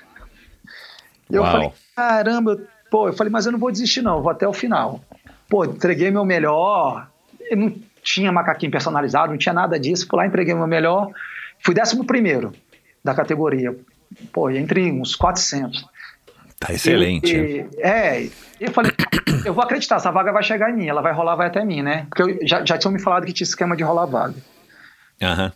Aí eu fiquei lá. A primeira vaga quem pegou fui eu, das duas vagas. Eu peguei como décimo primeiro e o segundo a pegar a vaga foi com décimo oitavo. Uau, cara, que sorte. É, aí eu fui pro Mundial 70.3 da Áustria, que, que na verdade iria acontecer. Meu foco era o Ironman. Uhum. Eu fiz uma prova, o GP de São Carlos, peguei pódio, fiquei muito feliz né, na categoria, naturalmente. E aí ali eu já me toquei que eu tinha uma performance, né, Uhum. ativa. E aí, e aí usando cada vez mais as redes sociais, falando dos treinos, aí começava a exposição e tudo. E eu lembro que eu tive um problema, né, de convívio, né, com uma, um, um pessoal aqui de Brasília nessa assessoria. A gente teve um estresse e eu virei pro meu treinador, faltando mais ou menos cinco semanas pro Ironman Brasil, ou quatro semanas, alguma coisa assim, Uhum. e falei com ele assim, cara, eu não treino mais na, te- na tua assessoria. Eu não vou me sujeitar a isso, né? Pô, eu acho que não tem porquê disso e tal. Eu falei, agora eu só quero saber do seguinte, você vai continuar fazendo o meu treino ou eu vou ter que procurar outro treinador? Ele falou, não, eu faço teu treino. Aí que eu experimentei o, o treinar sozinho, que até então só treinava em grupo. Uhum. Você continuaria treinando com o mesmo treinador, mas não fazendo parte lá do grupo, dos treinos é, conjunto, né? É, e ele passava o treino, tipo assim, pedalar no parque do quebra-mola ao quebra-mola tal, fazer um tiro assim, assim, assado. E eu não queria ver mais esse grupo. Aí eu passei até, o pessoal pedalava na terça, eu passei a pedalar na quarta, o pessoal pedalava na quinta, eu passei a pedalar na sexta. Foi, foi um estresse muito forte que eu passei, entendeu? Uhum. E aquele tava me fazendo mal, né? Ah, e diga-se de passagem, né? Eu, eu já, eu, eu, nesse período, eu fazia tratamento psiquiátrico. Justamente para controlar a minha ansiedade e a minha insônia, que era ligada à profissão. Eu sempre fui muito perfeccionista. E eu, Uhum. e eu não conseguia resolver determinados problemas porque eu era assessor de quem tinha o poder decisório. E esse que tinha o poder decisório muitas vezes não ia no meu direcionamento, né, por questões estratégicas, né, até acesso à informação que a gente não tem, e aquilo me gerava uma ansiedade muito grande, e, eu, e, e começou a me fazer mal, até que eu tive alguns afastamentos do trabalho para tratar psiquiatria. E eu lembro Aham. muito bem de um, do meu psiquiatra, numa consulta, ele falou pra mim assim, Bruno, existem coisas que te fazem bem, existem coisas que te fazem mal. Se você soubesse identificar isso, souber identificar isso, 90% dos seus problemas estarão resolvidos. Se afasta do que te faz mal. Até hoje eu carrego essa. O, eu trago essa. O esporte, o esporte, ainda mais sendo um esporte tão extenuante quanto o triatlon, não, não, não te ajuda ou, ou ajuda? Não, hoje ele ajuda. Hoje eu não posso ficar sem esporte. Eu tenho um laudo dele que eu não posso ficar sem esporte né? É, porque, porque pô, dá uma, dá uma baixada na bola, né, cara? Né? Enfim, tá. depois do pico do, do, da endorfina, da, enfim, da dopamina e tal, de repente você dá uma, né, uma acalmada é, e, e, provavelmente você é, dorme bem melhor e tal. E dá pra sentir que eu tenho muita energia, né? Então você precisa dar, extravasar essa energia. Então assim, aí então, eu, eu lembrei dessa fala dele, eu falei, tem coisas que me fazem bem, tem coisas que fazem mal. Aí eu me afastei do grupo, né? Tanto é que a gente nadava numa piscina, aí eu falei com o meu treinador lá, que era um outro treinador, né? Ele passou a me passar os treinos, eu fui nadar na piscina que eu nado hoje em dia, né? Que eu sou sócio do Clube do Exército, nado lá e tal. Beleza, aí eu, aí eu experimentei treinar sozinho. Tranquilo. E aí, Michel, eu fui pro Ironman Brasil, 2015, minha primeira prova. Com a sua GoPro no peito? Não, eu não fui com a GoPro, porque eu já sabia de performance, sabia que ia perder tempo. Aí eu já tava na. é, pô, tinha classificado para Mundial, então assim, eu já tava com a cabeça mais performática. Mas eu claro, claro, mais é. ia imaginar do que iria acontecer naquele Ironman. Né, que ia, porque é ali que fez chegar o, o, o, até no que a gente está, porque a gente está conversando hoje. Eu larguei na prova, né, para dar o meu melhor, mas o meu melhor eu jurava que eu ia fazer para 14 horas, 15 horas, né? Acabou uhum. que eu uhum. terminei a prova para 9 horas e 42. Opa! Caramba, Caramba meu. 9 horas e 42, eu fui. Né, aí eu não tinha noção nenhuma desse meu feito. Nenhuma. Eu comecei a ter noção comparando com as pessoas que eu via treinando aqui em Brasília, o tanto que eu cheguei na frente delas. Uhum. Aí eu falei, caramba, né, eu levo jeito pro trem. E aí, e aí eu, eu, eu já tinha pontuado com esse meu treinador que ele só ia me treinar até aquele dia. No, uhum. Eu já estava namorando um outro treinador, né? E ele passou a acompanhar meus últimos treinos, que aí depois eu treinei com ele até por mais um ano e pouco, com esse outro treinador. E ele falou assim: Você tem noção do que tu fez? Eu falei: Não, não tenho. E eu marquei 10 dias de férias após o Ironman, né, para uhum. desacelerar e relaxar e tudo. Depois nós íamos focar no 73 da Áustria, no Mundial. Uhum. Aí, é, esse meu ex-treinador, que deu problema da equipe dele, me mandou um e-mail gigante. Eu guardo com o maior carinho, tenho um profundo respeito por ele com ele eu não tenho nada, minha mágoa é com os outros atletas. O atleta dele, com ele não, eu tenho profundo respeito, até eu faço de, de é, sempre questão de, quando encontro ele, cumprimento ele, né, e falo assim, cara, você é um cara que eu tenho minha, meu respeito e minha admiração. Ele me uhum. mandou um baita e-mail, elogiando, até escreveu uma frase bem, percebes que você nasceu para distância Ironman, porque dificilmente alguém acerta a mão na primeira prova como você acertou. Isso aí vem, porque a gente começou por até da disciplina, que eu planejei. Vou pedalar para tanto mesmo estando bem de potência. Eu treinava por potência na época. Eu estava bem, mas eu olhava naquela potência ali e ficava, beleza.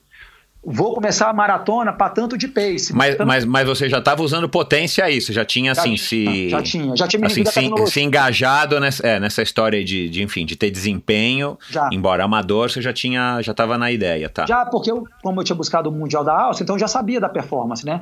Então, assim, eu por ser muito disciplinado, eu falei assim: ah, é, é, são tantos watts que você, que você determinou, eu vou em tantos watts. E eu olhava ali no, no, no, no Garmin, e mesmo sentindo bem, eu segurava aquela vantagem. E aí eu fiz a, uhum. prova, a prova redondinha, né? É, terminei super bem. E aí meu, eu estava lá em Floripa de férias ainda, aí o meu futuro atual treinador, né, da época, né, que já tinha começado já, ele falou para mim assim, vamos pensar em você ir para Kona? Aí eu falei, o que, que, é, que, que é Kona? Eu, eu ouvia falar do Ironman Havaí, mas eu não ouvia falar de Kona, né? Que hoje em dia ninguém fala. Ah, o Ironman tá. do Havaí. Fala assim, no nosso jargão é ir pra Kona, né? É Kona, é, é Kona. Pra mim, Kona, Kona era um bárbaro, né? Do filme lá, né? Aí, da nossa época. É, eu falei, o que é Kona? Não, Kona é mundial, no Havaí. Eu falei, ah, legal. Eu falei, cara, eu não quero pensar nisso, não. Eu quero, pô, eu quero tirar férias, eu quero relaxar, eu quero, quero ir pro pub, eu vi o pop rock, que eu sou fãzão de pop rock, quero tomar cerveja, não sei o que e tal né? Eu já estava namorando nessa época, minha, que é a atual namorada, ela estava lá comigo lá em Floripa, né? E aí, beleza. Aí voltei, a gente sentou para conversar aqui, aí ele, eu falei, cara, me fala mais um pouco sobre isso aí.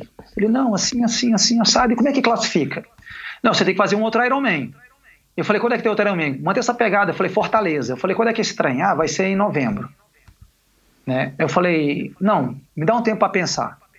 Fiquei duas semanas pensando, aquele negócio batendo na minha cabeça, e eu sou muito é, metódico. Entrei nos resultados do Ironman, fui vendo o tempo do pessoal da 40-44, que era a minha categoria da época, falei, pô, eu tenho chance. Uhum. Aí falei para ele, vamos ficar em off, me inscrevi. Aí nós giramos a chave de, da Áustria para, para Fortaleza. Só que aí tinha um uhum. problema, porque quando eu fui para a Áustria, eu ia fazer o Ironman, e eu tinha desmembrado minhas férias. 10 dias de férias eu ia ficar em. que eu tirei em Floripa, e mais 10 dias de férias eu ia ficar depois da Áustria. Uhum. Né?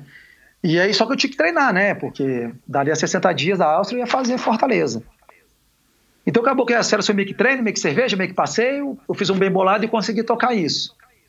E aí eu foquei bastante, né? Lá na Áustria era só para terminar mesmo, terminei a prova para 5 horas e tanto, né? prova bastante dura, largou 11 da manhã, não estava acostumado com isso. E também sabia que eu nunca, nunca, tinha, nunca tinha chance no Mundial, né? Nunca teria. Então fui, fui para curtir mesmo. Uhum. Aí voltei, comecei a me dedicar no, no teatro. E, paralelo a isso, que acho que é o assunto que interessa a todos, eu já estava escrevendo bastante nas redes sociais. Uhum. Ah, e você estava tendo repercussão, né? Porque também uma Começou, coisa é o cara. Lógico, você falar como eu é. falo aqui com você e ninguém ouviu, uma coisa é quando você tem uma pessoa do outro lado que estava ouvindo, Isso, interagindo. Não, e aí já comecei a interagir, né? Eu já tinha seguidores, né? Ligado ao esporte, pessoas já falando que estava largando, pessoas comuns, né, na caminhada, falando que estava largando a depressão e tudo. E aí, que qual foi a minha ideia? Eu falei, cara, eu vou escrever para essas pessoas. Eu vou escrever pro, pro gordinho que quer largar, deixar de ser obeso. Eu vou escrever pro fumante que quer largar o cigarro. Eu vou escrever pro depressivo que quer. Eu falei, vou escrever para essa galera, porque para quem é triatleta não precisa escrever. Os caras já sabem tudo de triatlo. Então, assim, uhum. tem que textos motivacionais, entendeu? Acorde, dê o seu melhor, hoje vai ser um belo dia na tua vida, nessa pegada, entendeu? E, e, e, você, e, e te despertou essa vontade, esse interesse para, enfim, para interagir que, que é legal, porque é legal quando você percebe que você de alguma maneira está enfim, ajudando, influenciando as outras pessoas, mas principalmente para você poder ajudar os outros. Sim, a premissa sempre foi ajudar os outros. Mas, ah, tá, lembrei de um, de um detalhe que eu pulei. É, a, as vésperas do Ironman de Floripa, no, a prova no domingo, na sexta-feira, a Miriam, uma amiga minha que mora na Flórida, ela estava sofrendo de depressão, ela mandou uma mensagem para mim ela mandou via Messenger do Facebook, né, que era a rede social que eu usava mais. Ela falou assim: Eu nem sei se eu deveria estar te escrevendo isso hoje. Nossa, eu me emocionei muito com a mensagem dela. Olha, eu tô te acompanhando e tal, porque ela é minha amiga de cachorro, né? Cachorreira, de Golden. Eu tô te uhum. acompanhando uhum. já tem um tempo e tal. Nossa, eu tava sofrendo de depressão e comecei a ver você acordar de madrugada para você treinar. E, e eu comecei a caminhar né, você falando, vamos lá, você consegue tudo. Eu comecei a me identificar com aqueles textos. E eu quero te falar o seguinte: quando você correr domingo, pense em mim. Porque eu sou grato a você, eu larguei a depressão por causa de você. Pô, nem precisa te falar, né? Claro. A voz, a voz embarga até agora, só de lembrar dessa mensagem, né? Então, assim, eu falei, cara, isso aqui tem um potencial de ajudar as pessoas. Total. E aí foi. E aí... Você, você, você, copiava alguém? Você tirou isso da tua cabeça? Saiu da minha você... cachola, saiu da minha cachola. É, é, foi tudo feeling, eu não fazia nada científico. Uhum. E aí, ah tá, e também tem outro detalhe. E naquele momento eu comecei a descobrir o outro lado da história, o lado ruim de você se expor. Eu tive meu primeiro problema com um hater. E não foi nem no uhum. Insta e nem no Face. Eu, eu, eu, eu tinha minha conta do Strava, eu também não sei mexer no Strava, tem uma galera que me segue lá no Strava lá, mas eu não sei mexer, eu não sei nem interagir no Strava, uhum. né? E aí um cara escreveu no Strava do outro, né, é, que ele saiu para treinar comigo, né? É, eu já estava treinando ali para o Ironman de Fortaleza e ele escreveu um treino, né? Que treinou comigo e tal, e que o treino teve tanto de resultado, não sei o que, não sei o que, não sei o que, não sei o que, não sei que. Aí esse cara escreveu assim lá, é, então ele tem que fazer xixi no pote. E quando eu terminei o, o Ironman de, de, de Floripa, uma empresa do segmento esportivo me procurou, foi meu primeiro apoio, né? Eu passei a ter o apoio de uma empresa do segmento esportivo, de suplemento, não é que eu tenho hoje, né? Uhum. Pode, pode, falar o nome das empresas ou não? Qualquer, qualquer marca e nome que você quiser falar. Tá bom, então. Então a Dynamic Lab me procurou, né, por meio do seu, do seu dono, né? Ele veio aqui para Brasília, uma empresa aqui de Goiânia, teve com o lojista, esse lojista falou, pô, entra no esporte de endurance, tal, tal, tal. A gente sentou para conversar, eu falei para ele a minha, a minha filosofia de, de, de, trabalho, como é que era e tal. E eu falei, ó, mas é, quem indicar eu gostaria que tivesse desconto. Pô, e ele super aceitou e começou a ter um desconto ali de 10%, né? Na, quem, os, os caras que fossem comprar na loja. E aí a gente foi. E, e, eu vi ali que as pessoas, algumas pessoas se sentiram meio incomodadas e eu não estava tudo no Facebook. Ah, fechei com a empresa tal. Tem uma foto bem antiga lá, né? Da Ecodynamic Lab. Hoje eu sou atleta da probiótica, né? Eu sou do Probiotic Squad. Uhum. Então são empresas, são concorrentes do segmento. E a probiótica até patrocina a endorfina, né? Legal, bacana. É, é, é. Então, assim. E aí ele escreveu lá. Aí eu printei a tela, ele printou a tela e me mandou. Nossa, eu fui de 0 a 100 em 2 segundos. Pô, sou tenente coronel do Corpo de Bombeiros. E eu falava muito, nessa, hoje em dia eu não falo mais, a, a, a, ligação de ser um atleta, eu corria até com a, a logo do bombeiro, hoje eu não corro mais, por outros motivos. E aí eu conversei com um amigo meu, né, ligado do ramo do direito, ele falou assim, cara, manda uma notificação para ele, para ele se justificar porque que ele falou isso, porque aí um outro amigo ponderou, né, também ligado à área do direito, um policial federal, e falou: pô, liga para ele, você deve conseguir o telefone dele. E fala assim, pô, por que você escreveu isso, cara? Não sei o que e tal. Eu liguei para ele nessa ideia do segundo. Falei, pô, cara, tô por onde das pessoas. Nem te conheço direito, eu tava brincando. Falei, pois é, cara, brincadeira, uma brincadeira para você, é até bom, Michel, deixar essa mensagem aqui. O que é brincadeira para você pode ser ofensa para o outro. É. Eu vou te dar até um exemplo aqui, falei para ele. Quando a gente tá pedalando de madrugada, aquele pessoal da vida noturna às vezes tira uma fina da gente de, de carro e a gente cai, machuca, tal. É. E a gente reclama com ele. Aí ele vai achar assim, desculpa, eu tava brincando. Exatamente. Por exemplo, Pura verdade. Você não tava brincando. Entendeu? Então, assim, é, é, é, é essa questão de botar desculpa sempre, ah, eu tava brincando. Não, isso não existe. Entendeu? Se, é. se, tem um caráter ofensivo, se pode prejudicar alguém, falei, deixa pra ele. Você não tá brincando. Eu falei, cara, eu sou um é. coronel do Corpo de Bombeiros. Eu, eu, no meu uniforme tem a logo do bombeiro, eu sou um atleta da Dynamic Lab. Eu falei, você já imaginou se o, se o dono da empresa vê isso? Você já imaginou se o meu comandante vê isso? Pô, cara, você pode ter, eu posso responder uma sindicância interna, eu posso perder o apoio. Eu falei, pô, é. deleta lá, na boa. Assim, foi assim, papos na amizade. Só que ao invés dele deletar, ele foi para um grupo de WhatsApp e falou, escreveu um monte e tal. Eu falei, caramba, pra que isso? E os caras printaram a conversa e me mandaram. Eita, ah, cara, eu não quero nem ver isso. Assim, que eu tava te falando, da rivalidade extra, esporte, lá de fora. Falei, cara, isso pra mim é fofoca, eu nem vou levar pra frente. Mas eu recebi todos os prints de conversa, né? Guardei aqui no meu banco pessoal, né? Uhum. Não levei pra frente. Mas aí, beleza. Aí, então, assim, só pra tocar que naquela época eu já comecei a sofrer com, com, com haters. Uhum. Agora, vo, vo, você, você é, enfim, essa, esse.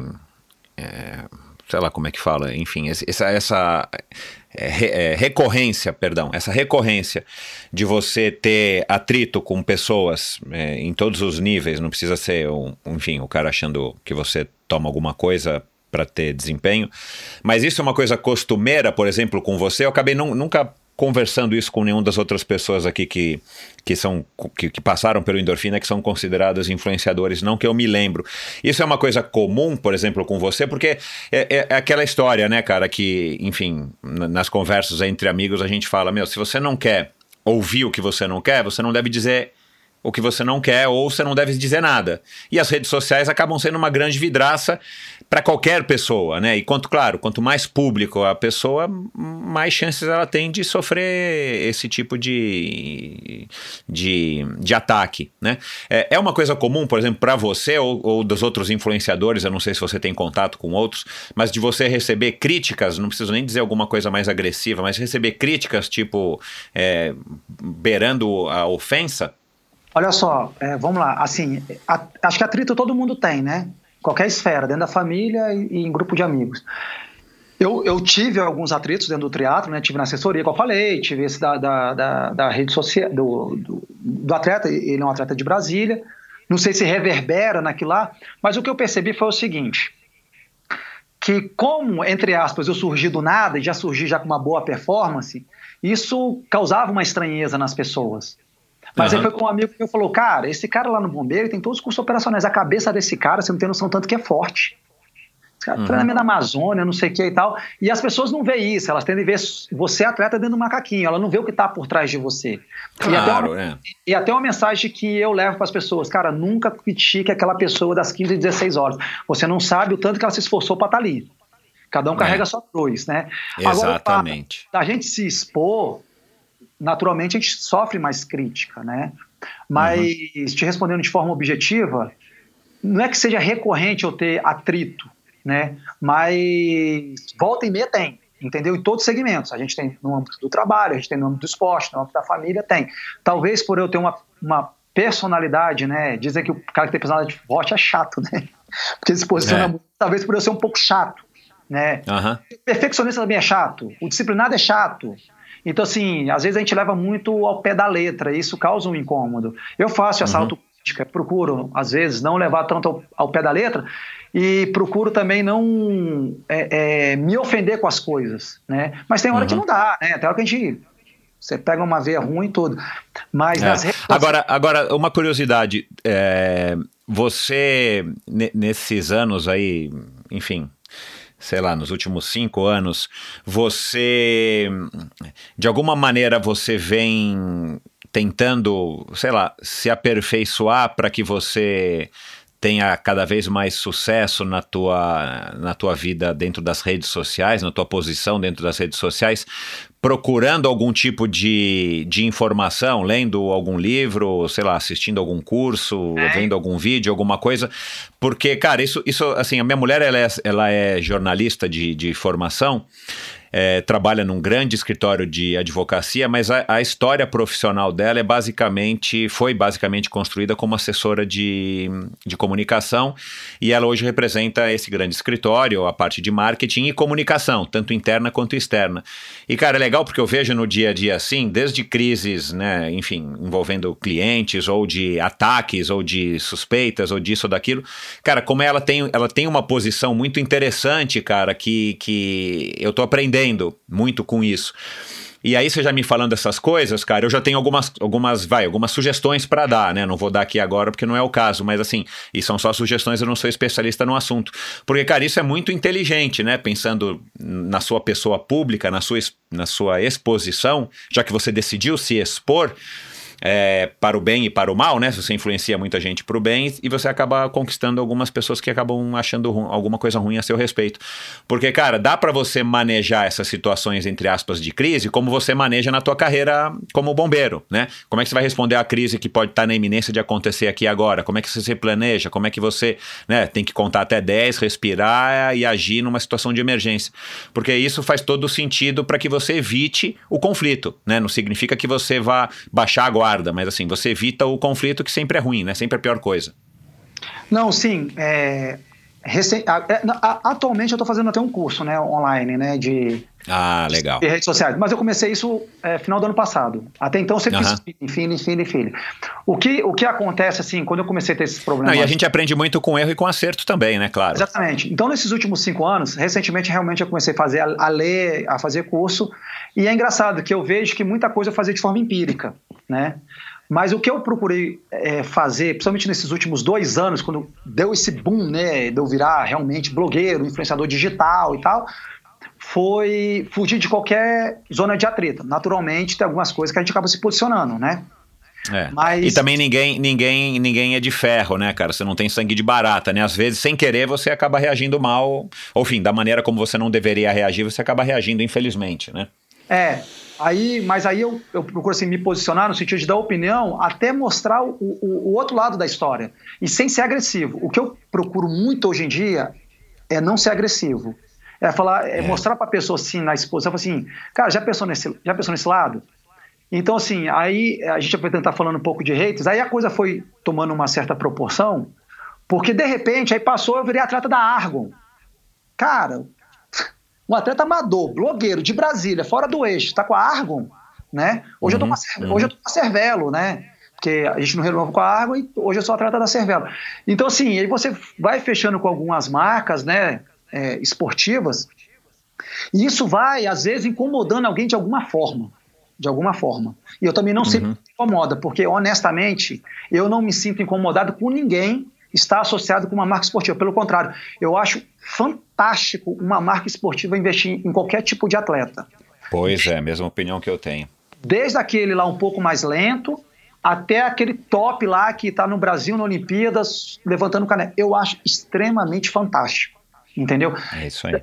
E daqui a pouco a gente vai falar essa questão quando rola do blogueiro com o profissional. Eu tenho um, um ponto de vista que eu acho interessante a gente pontuar aqui, até para esclarecer a, a, as pessoas. Mas aí, beleza, eu, eu procurei o quê? Olhar para mim e falar assim: pô, será que eu que estou causando isso? O que, que eu tenho que melhorar em mim para diminuir a ação dos haters? Né? Aí, uhum, uhum.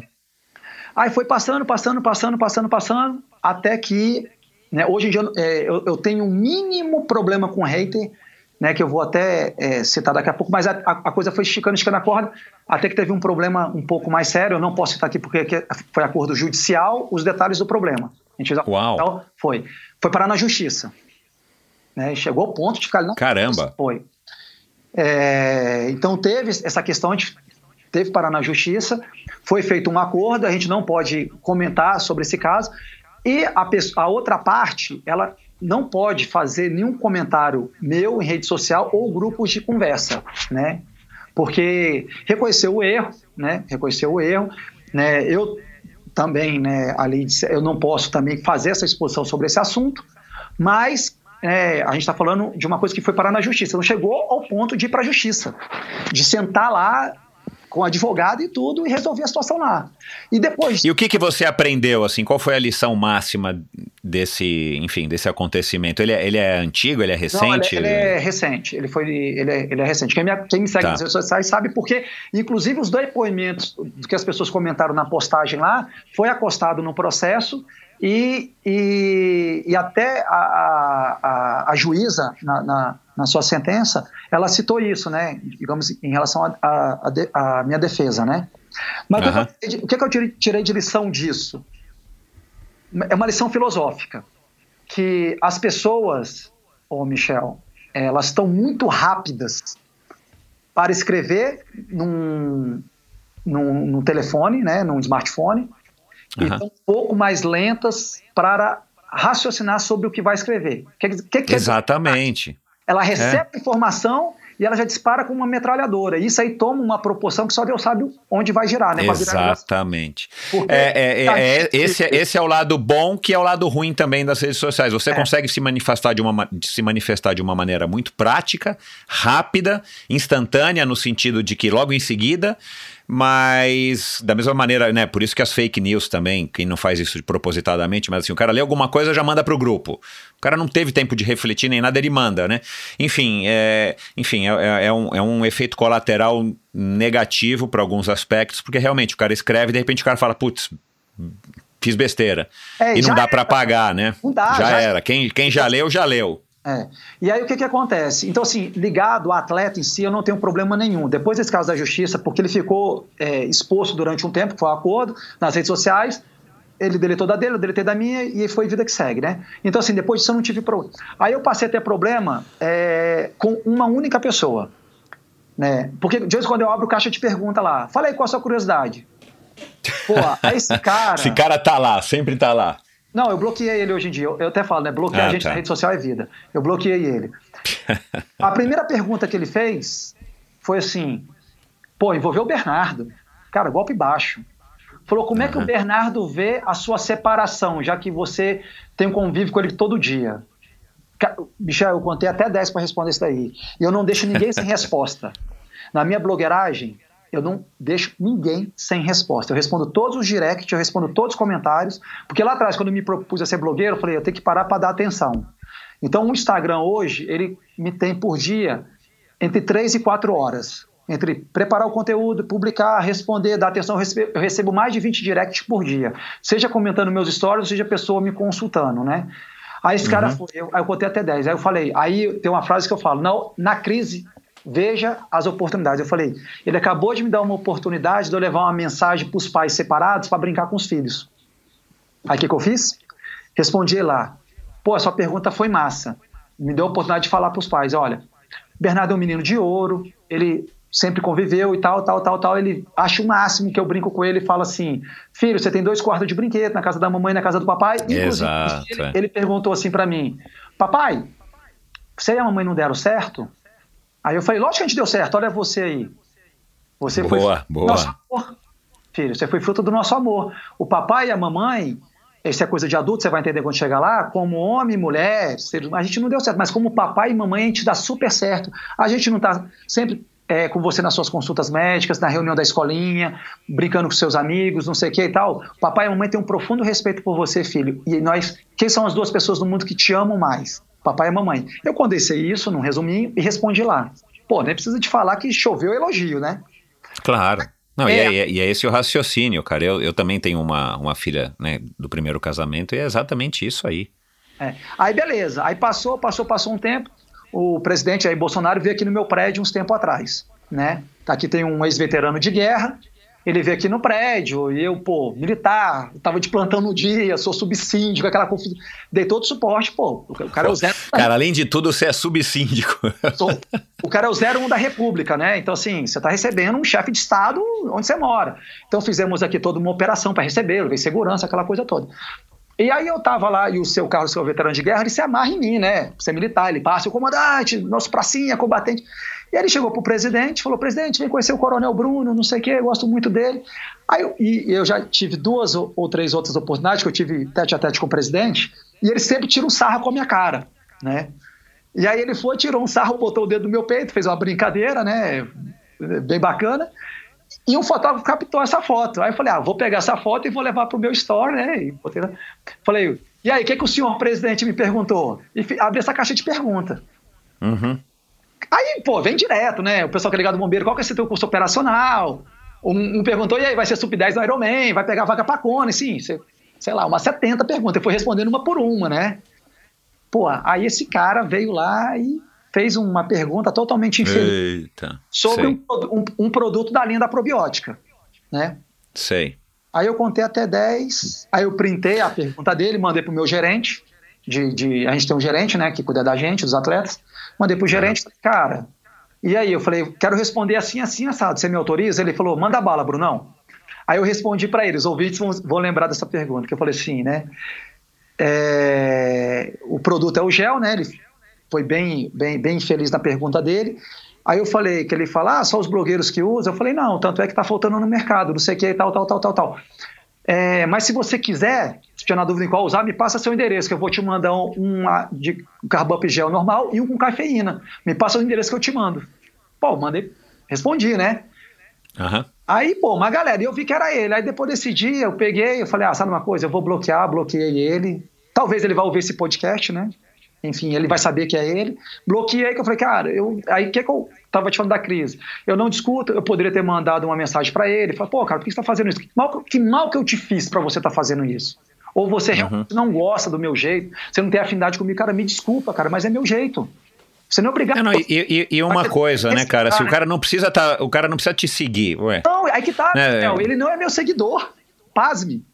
Ele não era meu seguidor, ele entrava na minha rede social só para ah. olhar e tentar desestabilizar, entendeu? Aí eu falei, uhum. ah, sabe uma coisa? Bloqueei, pronto, é a vida que segue, né? Então assim... Claro, é. é. é né? cara, nem, nem, Jesus Cristo foi unânime, cara, quem dirá de nós, pois né? É, então assim... tem uma hora também que a gente tem que falar, cara, não dá para agradar todo mundo, infelizmente, e todos temos defeitos, né? Enfim, eu, eu, não vou entrar aqui no mérito da questão e nem quero saber, mas assim, é, se, se esse, essa pessoa estiver nos ouvindo, assim, é uma questão de, cara, ninguém agrada todo mundo, nem eu, nem você, nem, nem quem tá ouvindo. É assim a vida. É, Pô, a, questão, a, a gente tem que fazer questão de agradar quem a gente quer agradar, né? É, é, claro, a gente tem que fazer questão de agradar as pessoas que estão ao nosso redor, as pessoas que a gente valoriza, é, e tomara que a gente agrade verdade. Mas, Olha cara, só, nem todo mundo é unânime, né? Eu Quer tenho dizer... uma publicação até recente com a foto da Ana Lu e do Billy. Um dia eu levei isso para nadar na península, aqui dos ministros, e eu tava jogando bolinha para eles, né? Pá, pá, pá.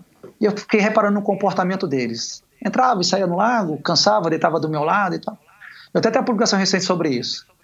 E é um mantra que eu carrego, né? Que para esse caso e outros casos cabem muito bem. Primeiro, fique próximo a quem você ama.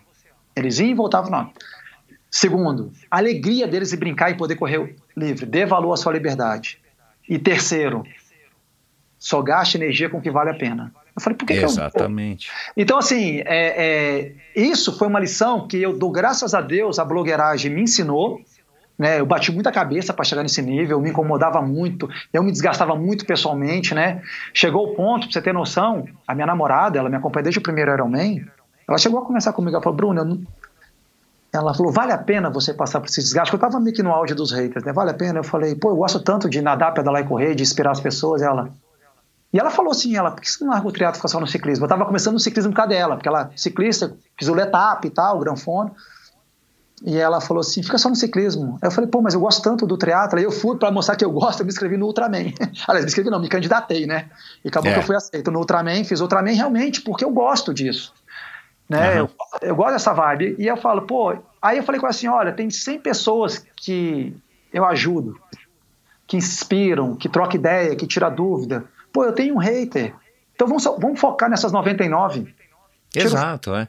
E aí eu passei a focar na gastar energia que vale a pena. Tem, então, tipo assim, o que eu, a mensagem que eu levo para essas pessoas é: vocês não são obrigados a gostar da minha forma de escrever, da minha forma de falar, nem de mim, nem de nenhum outro blogueiro, influenciador, blogueiragem, quer tratar de forma pejorativa, quer tratar de forma. Pode tratar da forma que quiser, mas você é obrigado a respeitar. Respeite pelo menos a dignidade da pessoa humana. Só isso que eu peço. Entendeu? É. Igual uhum. respeita lá aquele cara lá que tá terminando o Ironman para não sei quantas horas, o meio Ironman, porque você não sabe o porquê que ele tá ali, o sacrifício que ele fez para estar tá ali. Entendeu? Então, assim, é, é menos crítica e mais respeito. Entendeu? É. é. Uh, você. É, assim. Você produz. Hoje em dia, você produz mais conteúdo é, eu estou fazendo uma assunção porque eu não vou lembrar dos teus posts antigos. Você produz hoje mais conteúdo, é, ou tanto quanto você produzia quando você começou? Né, que era coisa de inspirar, de você fazer esses, esses, esses depoimentos e tal. E depois saiu do Facebook e mudou para o Instagram, então também não dá para você fazer, enfim, textos muito longos. Eu também não sei o quanto que as pessoas leem os textos no Instagram, eu não sei dizer, né? Não sei se você sabe, se tem algum, enfim, alguns dados para para confirmar se leem ou se não leem, ou se é mais realmente uma coisa mais fotográfica, a pessoa vê a imagem né, e ela segue 3 mil pessoas, ela vai vendo imagens assim, uma atrás da outra. É, do que você faz hoje, porque aí, aí é, a gente vai entrar agora nesse, né, nessa reta final aqui da nossa conversa, que é essa polêmica, tipo, é, o, o, influenciador, e aí foi o Gustavo Maia, né, do, do, do Fôlego, que falou isso num, num episódio aí recente, é, ele acha que tem o, o blogueiro, ou influenciador, enfim, né, uma nomenclatura assim similar. É, eu não sei se tem outros, outros adjetivos para dizer essa mesma pessoa, que ela fica fazendo os posts, né, do, das marcas que ela, que ela ganha, que ela é paga, enfim, para fazer. É, tem o, o, gerador de conteúdo, que também pode ser um blogueiro, mas é o cara que se preocupa em criar conteúdo com mais, vai, com mais substância, né, que é o que eu imagino que você faria, fazia no começo, porque você não representava nenhuma marca e você estava vendendo, uh, enfim, a, o teu estilo de vida. E você tem o, o atleta patrocinado, que ele é pago para representar aquela marca e, e, logicamente, obviamente, ele é, é subentendido de que ele está lá para divulgar a marca e ajudar, no final das contas, a vender. Né? É, eu acredito que são pouquíssimas as marcas que fazem isso por benevolência ou sei lá, né? Por, por sei lá, é, ou por achar que o atleta merece. É, hoje você, com tantas marcas e tendo tanto sucesso, né, tanta repercussão, acho que teu engajamento deve ser altíssimo e tal, é, você é, faz menos conteúdo e se preocupa muito em divulgar as marcas, porque os posts recentes que você faz, assim, são muito notórios, explícitos, né? Tipo, seja com os produtos da probiótica, né, a Argon, a Mizuno, né? Você até participou de campanha da Mizuno e tal, que foi muito legal, por sinal. É, então tem post lá do você fazendo o, o, o R, o recovery lá da, da probiótica, me desculpa, agora fugiu o nome, Carbap R... É o 4 R4. É 4-1, perdão. Quarbap 4-1. É, você fez um post só do tênis da Mizuno, aí tem um post você com todos os equipamentos e tal. É, co como é que você enxerga isso? Porque eu quero que você dê a sua opinião, que você disse que, que vai, faz questão de dar. Né? Na minha opinião, só vou dizer a minha antes, porque a minha não é tão relevante quanto a sua, é, mas na minha opinião é assim: as empresas que decidem, e não cabe a nós consumidores das redes sociais ou a, a, a, você que é um blogueiro, se, se intitula um blogueiro, é julgar se isso está certo ou se está errado. Você acredita, eu tenho certeza que você acha que está certo, porque, enfim, você gosta disso, você não vive disso, mas isso é uma coisa que te alimenta, né? É, enfim, te dá satisfação. E, e, você tem essa interação com os teus seguidores que é muito bacana. Eu tenho a minha interação com os meus ouvintes, putz, é sensacional. Eu recebo uma mensagem de manhã, hora que eu acordo, que eu vou conseguir mexer um pouquinho nas redes sociais, eu já fico feliz o dia inteiro. Uma, né? É, tem dias que eu recebo diversas e, cara, é uma maravilha. Eu sei, eu sei como, como é que isso agrada, né? Mas, enfim, é, então eu acho que cabe muito mais, é, é uma coisa que está muito mais no poder das marcas do que na nossa decisão, seja como consumidor das redes sociais, seja como o influenciador ou como atleta profissional. Então, se a marca, né, por exemplo, a probiótica patrocina você, que não, que não tem um desempenho de atleta profissional, embora você leve muito a sério, e patrocina a Pamela, que é uma atleta profissional. Então, assim, é, eu não acho que concorra né? É, e eu acho que o, ele patrocina a probiótica, no caso, patrocina a Pamela por um motivo. E a gente por outro. Né? É, e você por um outro motivo. E a mim por um outro motivo ainda, né? Porque eu, eu nem atleta, assim, triatleta, mas eu sou né? É, eu estou aqui como um veículo, né? Como uma revista, por exemplo.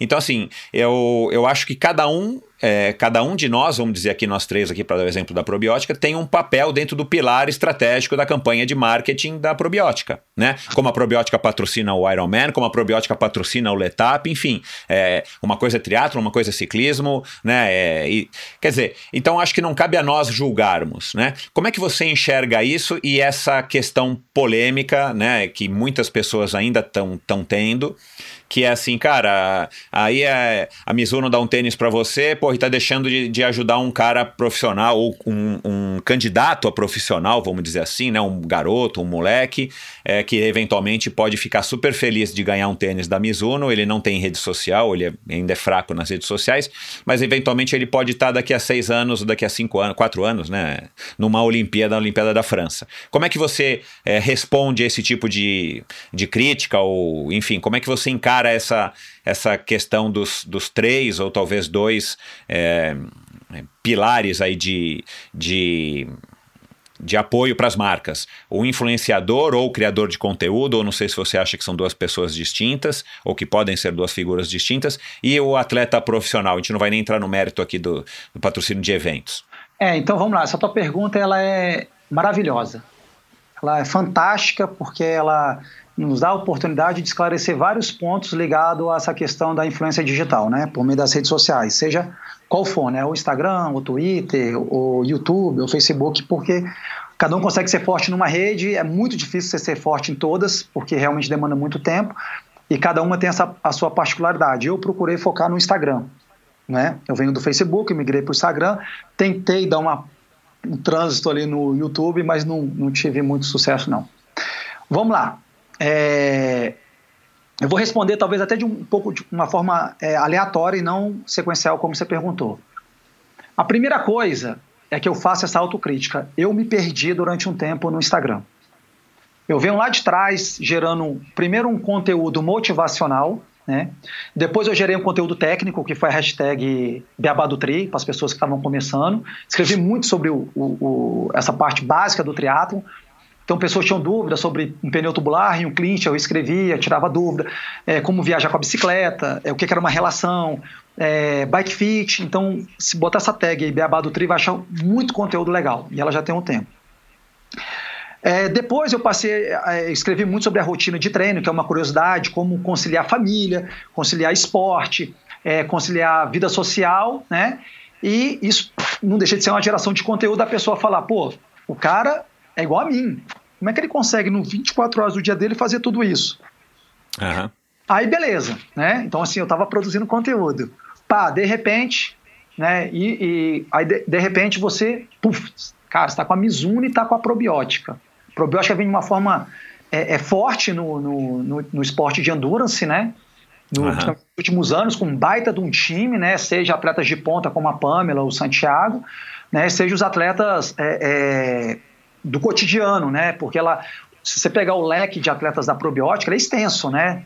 Tem pessoas, Nossa, é enorme. É, tem pessoas ali que, que, que não tem um resultado performático e tem gente que pô, tá lá só no top, né? Assim, então, ela pegou realmente. Né, tem gente que tem é, 20 mil seguidores, tem gente que tem 500 seguidores. Então, ela fez uma estratégia de marketing muito forte eu não, também não sei por que, que ela fez isso, né? Honestamente falando. Mas enfim, e ela nos dá um direcionamento. É, mas de novo, isso, isso, é, isso assim, não cabe a nós nem, nem entendermos, é. é legal se a gente entender, mas nem julgar, porque assim, cara, é uma empresa que tem Sim, não sei quantos então, anos de história. E eu acho massa porque ela está investindo no esporte, entendeu? Exato, seja exato, prova, exato. Seja no atleta. Mas aí, beleza. E aí, de repente, cara, aí você começa a receber. Quer ver?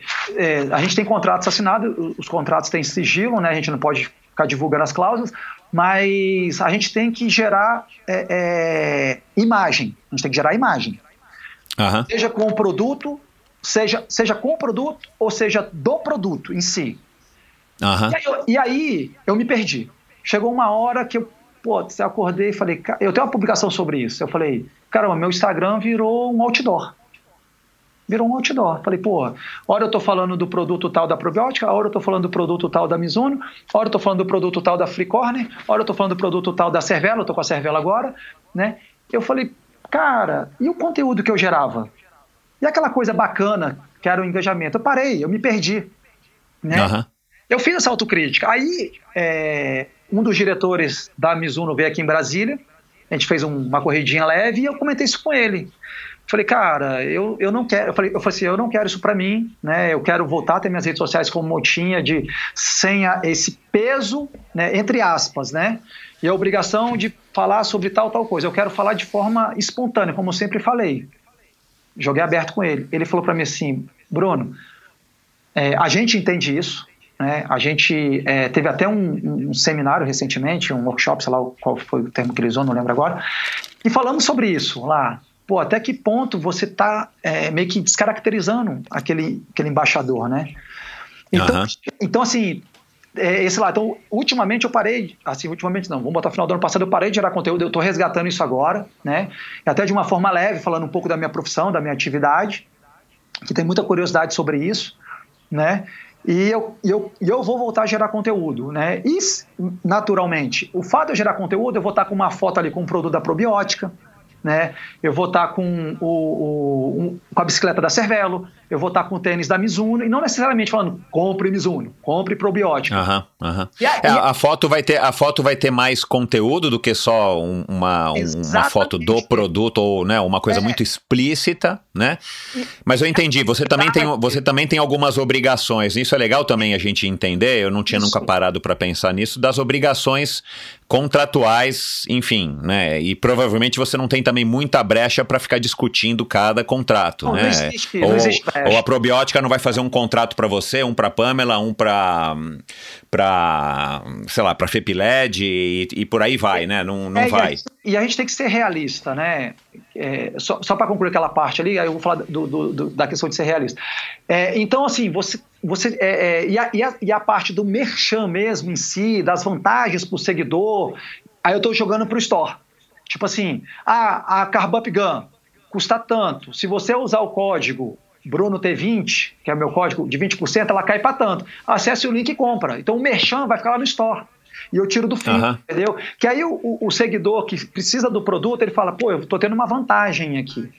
Né? Isso, é. O, o é. tênis, né? A mochila da Mizuno. Esses dias agora eu fiz um. A Mizuno lançou uma campanha, é, 50% em alguns produtos. Eu peguei, botei o link lá, eu consigo ver muita gente acessou o link e, e quem quiser comprar, compra, quem quiser só veja. Enfim, aí a, a opção é do cliente, né? Opção do cliente. Exato, é, você também não, não tem esse poder, né? É, e a gente não tem, é, não tem. Então, assim, é, a interação da bicicleta, as pessoas perguntam, ah, o que, você está achando da, da Cervelo e tal? Aí eu faço o um comparativo, né? Ah, a minha percepção é essa, tal, tal, tal, tal, tal, tal, tal. Para isso eu acho legal, para isso não acho e tal. E outra coisa, eu procuro falar uma, eu, eu, procuro, eu procuro falar a verdade do produto.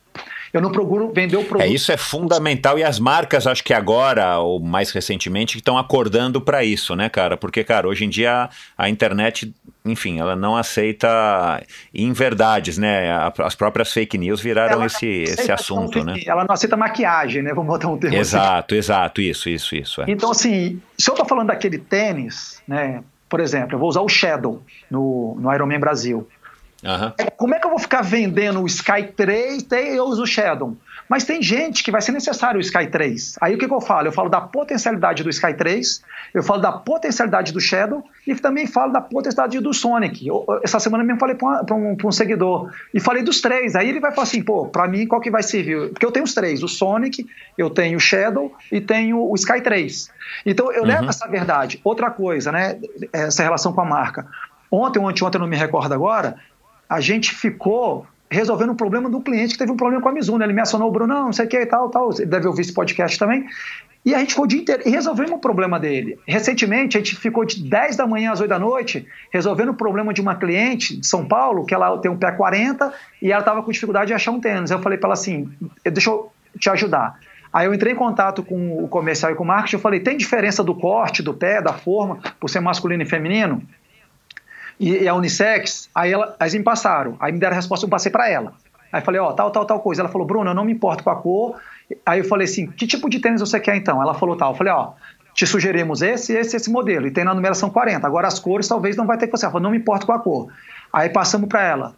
Michel, a gente ficou tipo umas oito horas trocando mensagens de um problema. E no final, a Mizuno gerou um código de desconto para ela exclusivo de 20%.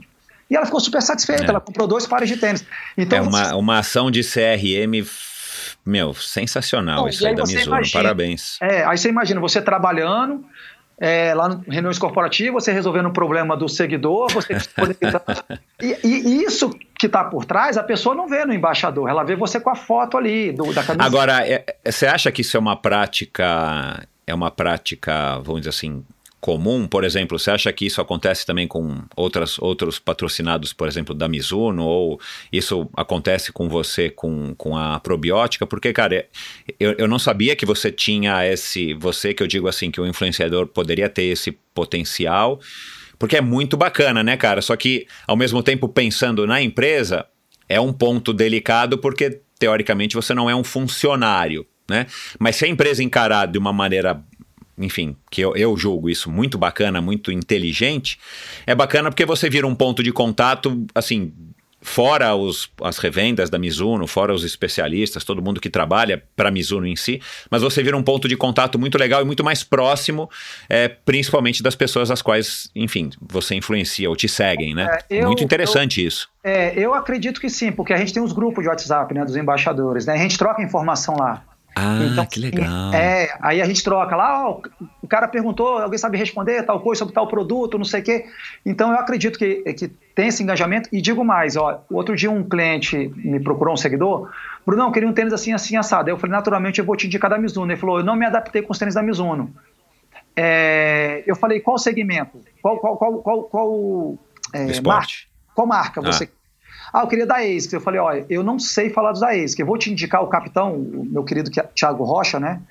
Embaixador do, do Front Van. Eu falei assim, vou te passar o contato do, do, do Thiago. Ah, Thiago legal. vai saber falar. Porque eu, é, a gente se conhece. Você tem a Van, que está da Adidas, tem eu que está na Mizuno, tem outro que está na... E, e, e, o que a gente se conhece, a gente meio que troca mensagem entre a gente, e a gente fala assim, ó, nossa bandeira é o esporte. A gente hoje está usando uma camisa de logo diferente. Mas acima da logo está o esporte, está tá a credibilidade com o seguidor, porque ali é um ser humano que quer consumir um produto para, às vezes, realizar o seu sonho. Então, assim, eu não uhum. vou induzir assim, ah, usa Mizuno, usa Mizuno. Não, eu falo assim, cara, eu vou te indicar naturalmente da Mizuno porque eu sou embaixador da Mizuno.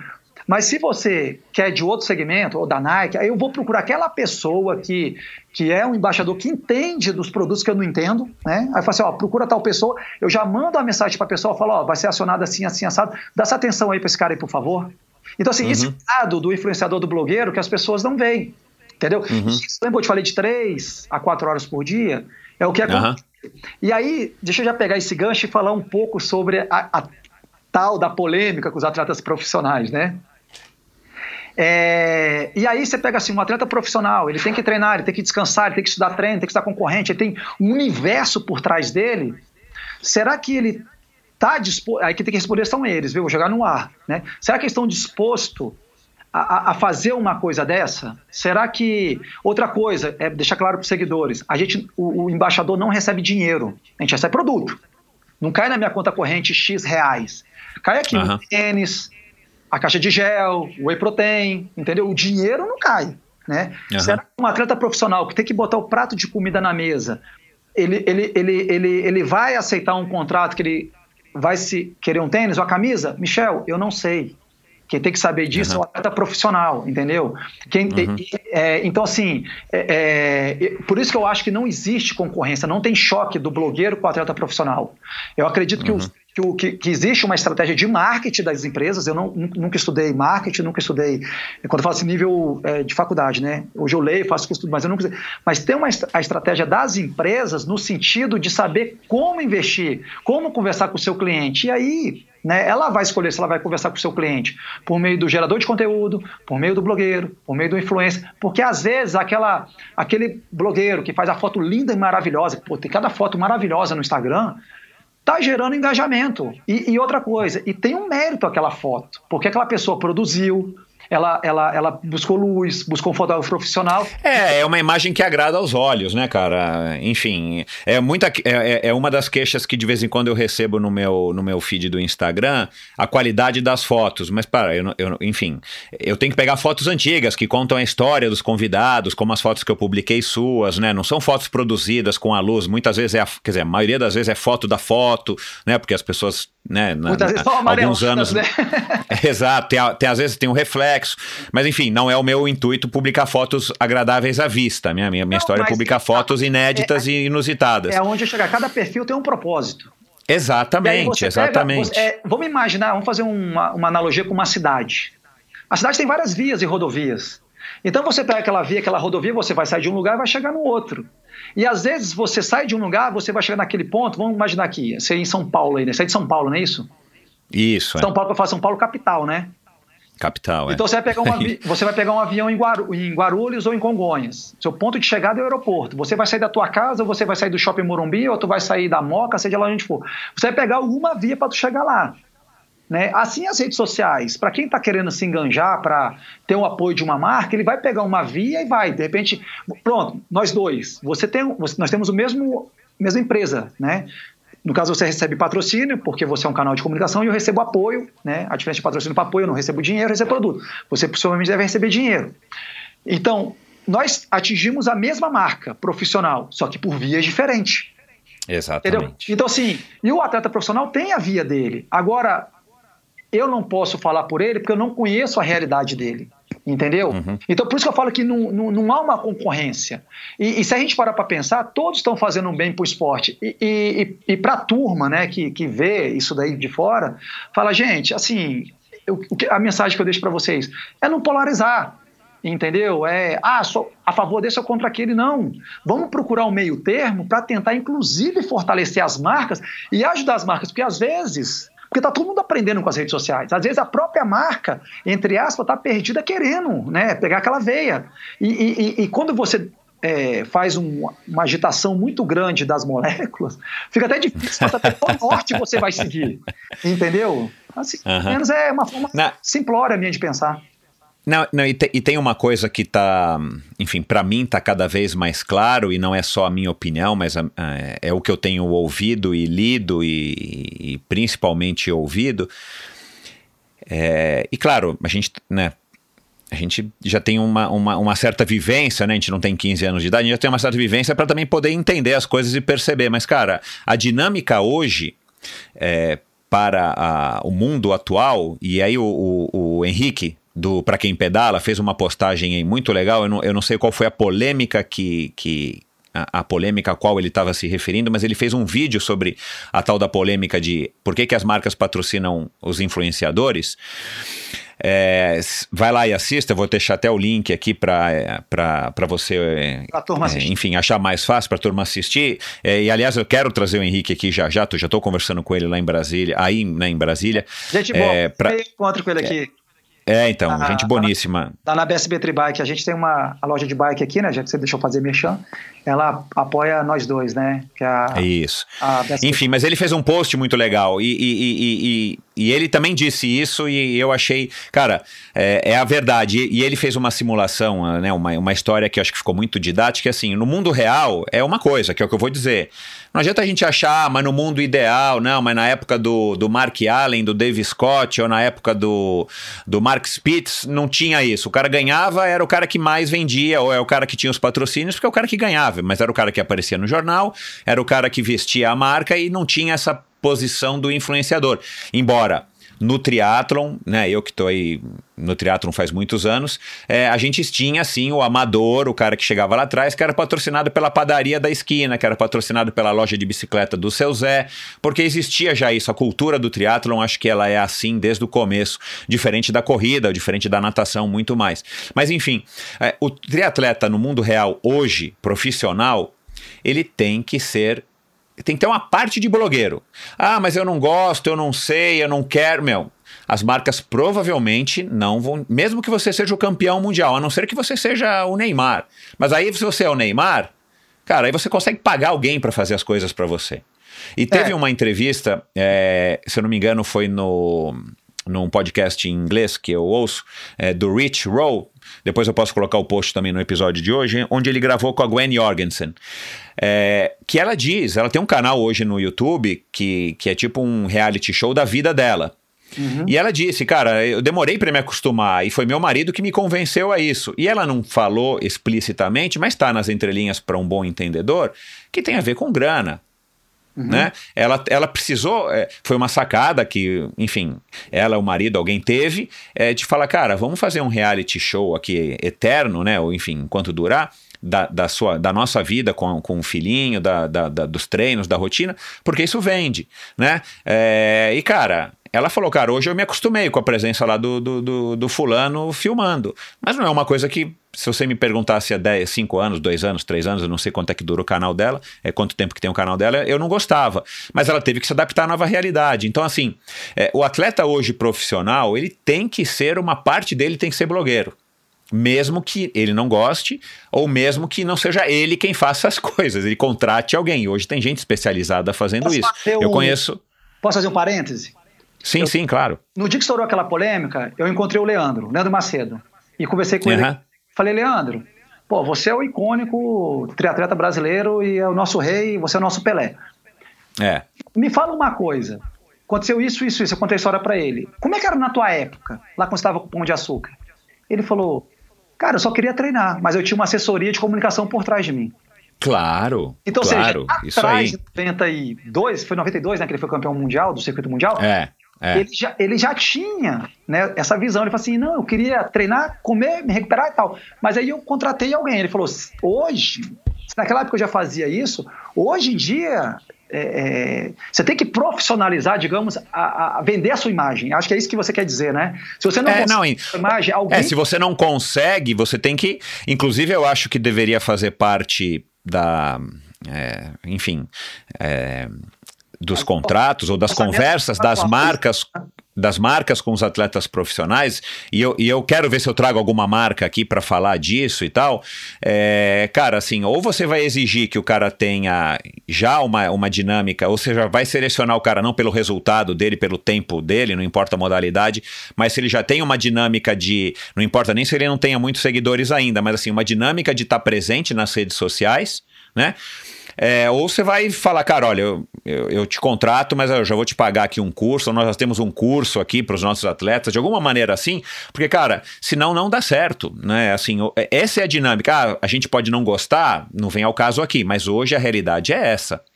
Né? E, o cara tem que treinar, descansar, dormir, comer né? e postar. Como? E daqui a cinco anos pode ser outra. Há cinco anos. Não, sem não é- dúvida. É, não era assim. A, exato, exato. Muito, muito rápido. Né? E eu li uma matéria deve fazer já um bom ano aí, na Folha de São Paulo, com um, cara aí super é, entendido aí de tecnologia, redes sociais, e era um estudioso, na verdade era um cara estudioso, acho que da internet. É, ou, se não me engano, era o cara que era fundador da internet, eu não me recordo agora o nome dele, o cara que criou a internet, o www. O cara é vivo ainda hoje. É, não me recordo agora aqui o nome dele.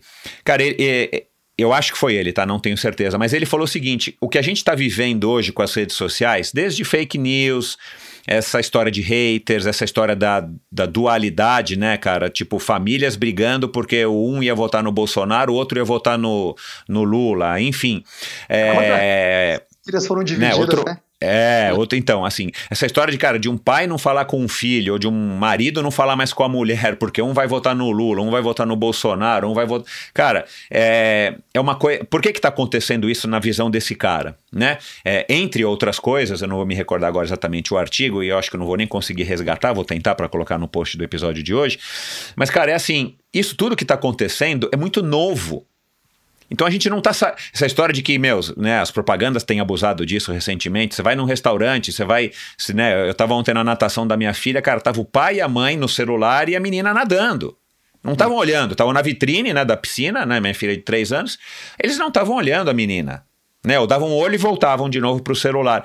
Aí você fica pensando, né? Eu, aí me desculpa, mas essa é a minha opinião. Cara, você veio aqui, trouxe tua filha, a não ser que fosse trabalho, aí também não vou julgar, né? Porque aí tem essa história também de que as redes sociais é, e os smartphones deixam a gente conectados 24 horas por dia no trabalho, né? Mas enfim, é, a gente não está sabendo usar isso, né? Dirigindo, é, é tá. pedalando, é, competindo, é, enfim. Então talvez a gente esteja numa curva de aprendizado que ainda a gente vai talvez se arrepender, ou a gente vai aprender a olhar para trás e vai falar, cara, lá em 2020, quando eu estava conversando com o Bruno nesse negócio de blogueiragem e tal, cara, olha como o esporte mudou, ninguém mais posta, as marcas não querem mais que poste. Pode ser que sim, pode ser que não. Agora, Pode ser que os atletas que mais ganhem no mundo não vão ser os mais rápidos. Pode ser que os atletas que mais ganhem no mundo vão ser. O cara não precisa ser o Neymar para ganhar um salário que ele ganha. O cara pode ser um jogador aqui do interior de São Paulo e o cara ganha mais do que o Neymar e o, e o Nadal juntos porque ele é o cara que tem 300 bilhões de seguidores. A gente não sabe como é que vai acontecer, né, cara? A gente está assimilando esse processo e as mudanças são rápidas e a gente, enfim, está vivendo esse turbilhão. Olha só como é que as coisas são, né? Em 2014 ou 2013, acho que foi aí, eu li um artigo que estava tendo muito acidente de trânsito na Flórida porque os motoristas estavam conectados olhando tablet e smartphone. Olha Cara, lá, é isso. É o que a gente vive hoje no Brasil. Exatamente. Muitos aborramentos, cara de tudo. Que, que, e, e, é assim, eu, eu, eu, eu fiz uma autocrítica minha no dia que o Bernardo olhou para mim e falou assim: Papai, você só fica com o celular na mão. Pois é, cara. É, os filhos são a melhor coisa para isso, cara, cara, porque eles não têm filtro, e né? E assim, e eu fui ver, eu tava no Instagram, né? Aí eu fiquei, Olha lá. pô, a blogueiragem, né? Aí eu passei, o tempo que eu tiver com o Bernardo, eu vou estar com o Bernardo. Hoje, naturalmente. Não, não, ainda pais separados, né, minha puta? A consciência pesa assim, mas na hora, duas tá, toneladas, cara, né? E eu tava com ele onde? No parquinho. Eu Nossa falei, cara, eu vim, eu vim brincar com meu filho no parquinho, tô com o telefone na mão, vendo Instagram. cara, aquilo ali foi um soco no meu estômago. Aí, beleza, eu falei, é. não. Aí outro dia tava no parquinho com ele agora, eu, eu, recebi um acionamento, era uma mensagem de WhatsApp de um, de um superior hierárquico meu. Tava pedindo uma informação. Aí eu tava respondendo ele, que eu falei para esse filho, toda vez que o papai tiver com o celular na mão, você fala assim, papai, larga o celular, põe no bolso. E ele vem com a mãozinha e empurra pro meu bolso o celular. eu passei a dominar isso. É, aí eu falei, filho, é coisa de trabalho. Aí, para agora a questão que a gente conversou mais cedo sobre a minha função, eu tenho trabalhado muito, e eu até conversei com esse filho, muitas vezes o papai não vai conseguir te ver de manhã. Porque, porque meu horário de trabalho, a gente não falou sobre isso, Michel, mas é de 13 a 19, é horário fixo, né, da corporação. Então, uhum. por, que, que, eu treinava de, por que, que eu treino de madrugada? Para eu ficar todo dia de 9 às 11 da manhã livre com o Bernardo. Seja para levar para a natação claro. dele, para ir para o parquinho, jogar bola, enfim, para ser um pai presente na vida dele. Todo dia esse rito.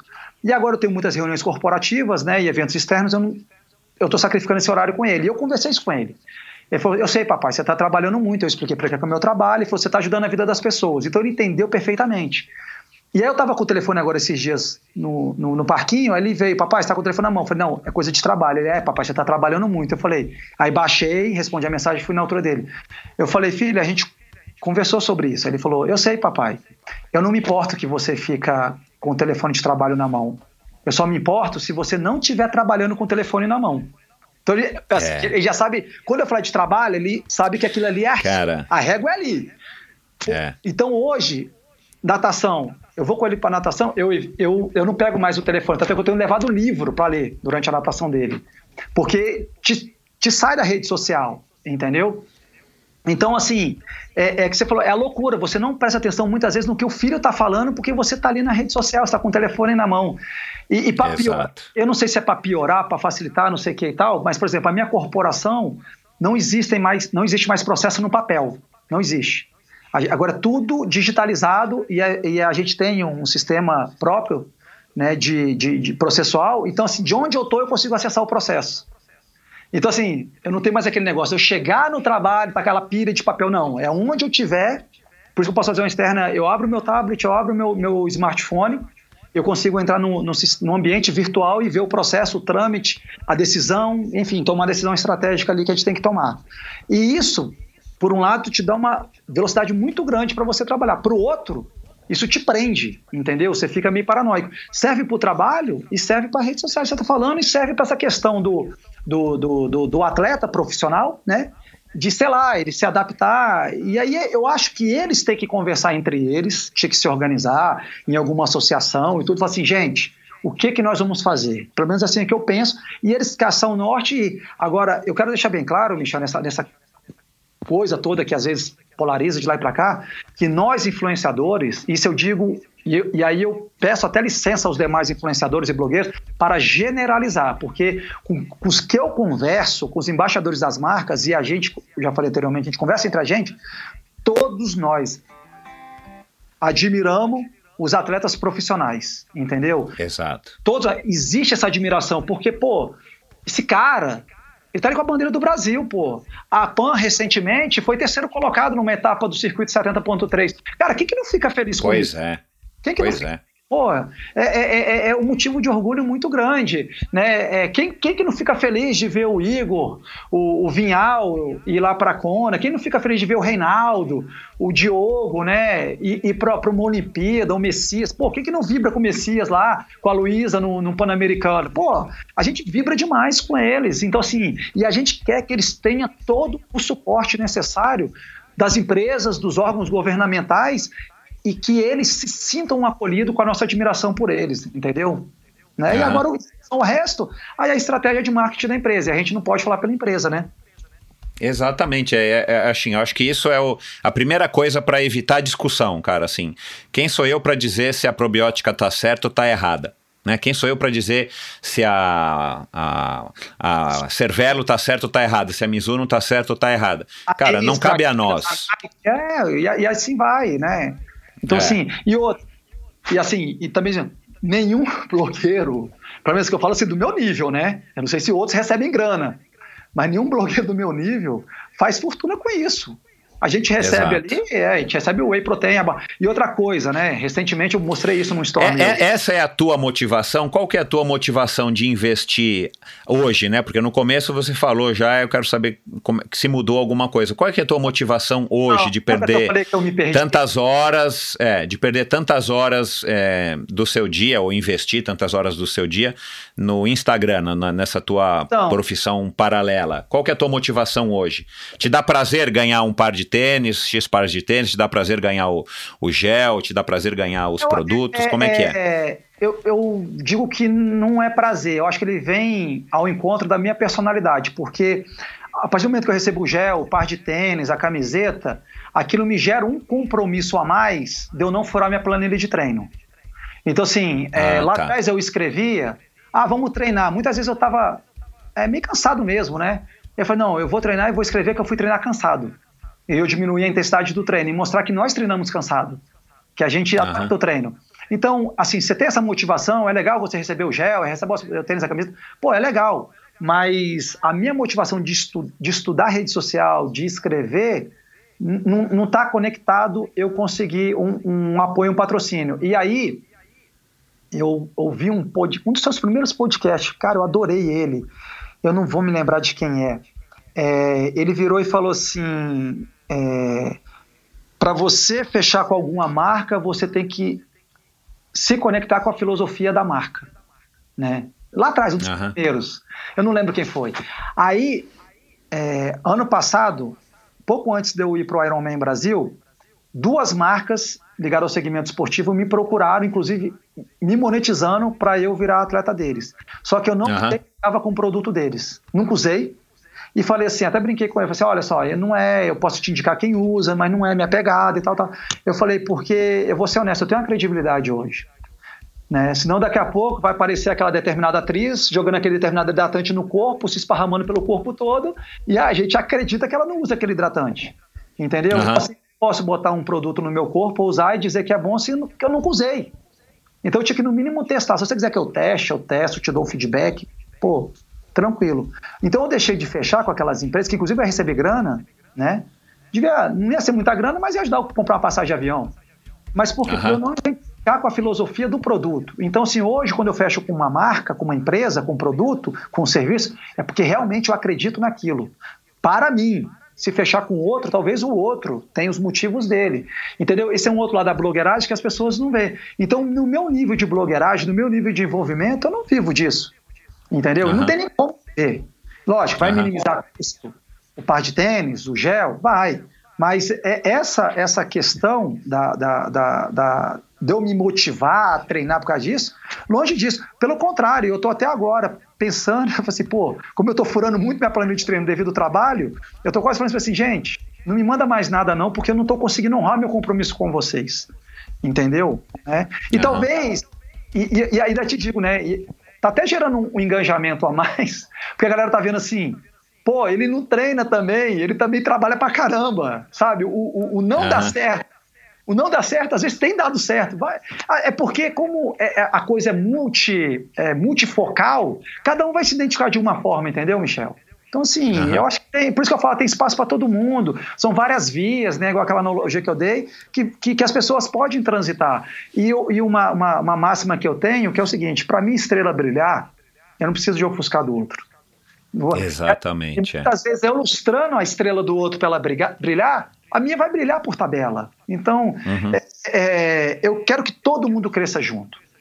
É, uhum. Porque, porque se, você, se todo mundo crescer junto, o atleta, a empresa, o blogueiro, a, a, a, a, como é que fala? A operadora que faz a prova, né? Você com canal de comunicação, a coisa ela se torna é, sustentável, né? A roda gira e hoje sou eu na probiótica, hoje é a tua empresa, amanhã pode ser o, o, o, atleta do lado, pode ser outra empresa, e a, e a, coisa ela vai dar segmento, porque a tendência é nós crescermos, entendeu? Uhum. E tudo também, uhum. como você pontuou antes, tudo é uma vida útil. Vai chegar uma hora que a gente vai assim, cara, não é mais, obrigado, Brunão, valeu enquanto durou, você se incomoda? Eu falei, não, imagina, obrigado enquanto durou. E vida que segue, entendeu? Uhum. Mas assim, eu tenho, né? É, agora eu vou falar, eu, Bruno Tempesta, eu tenho uma identificação muito grande com as empresas que eu represento muito grande mesmo.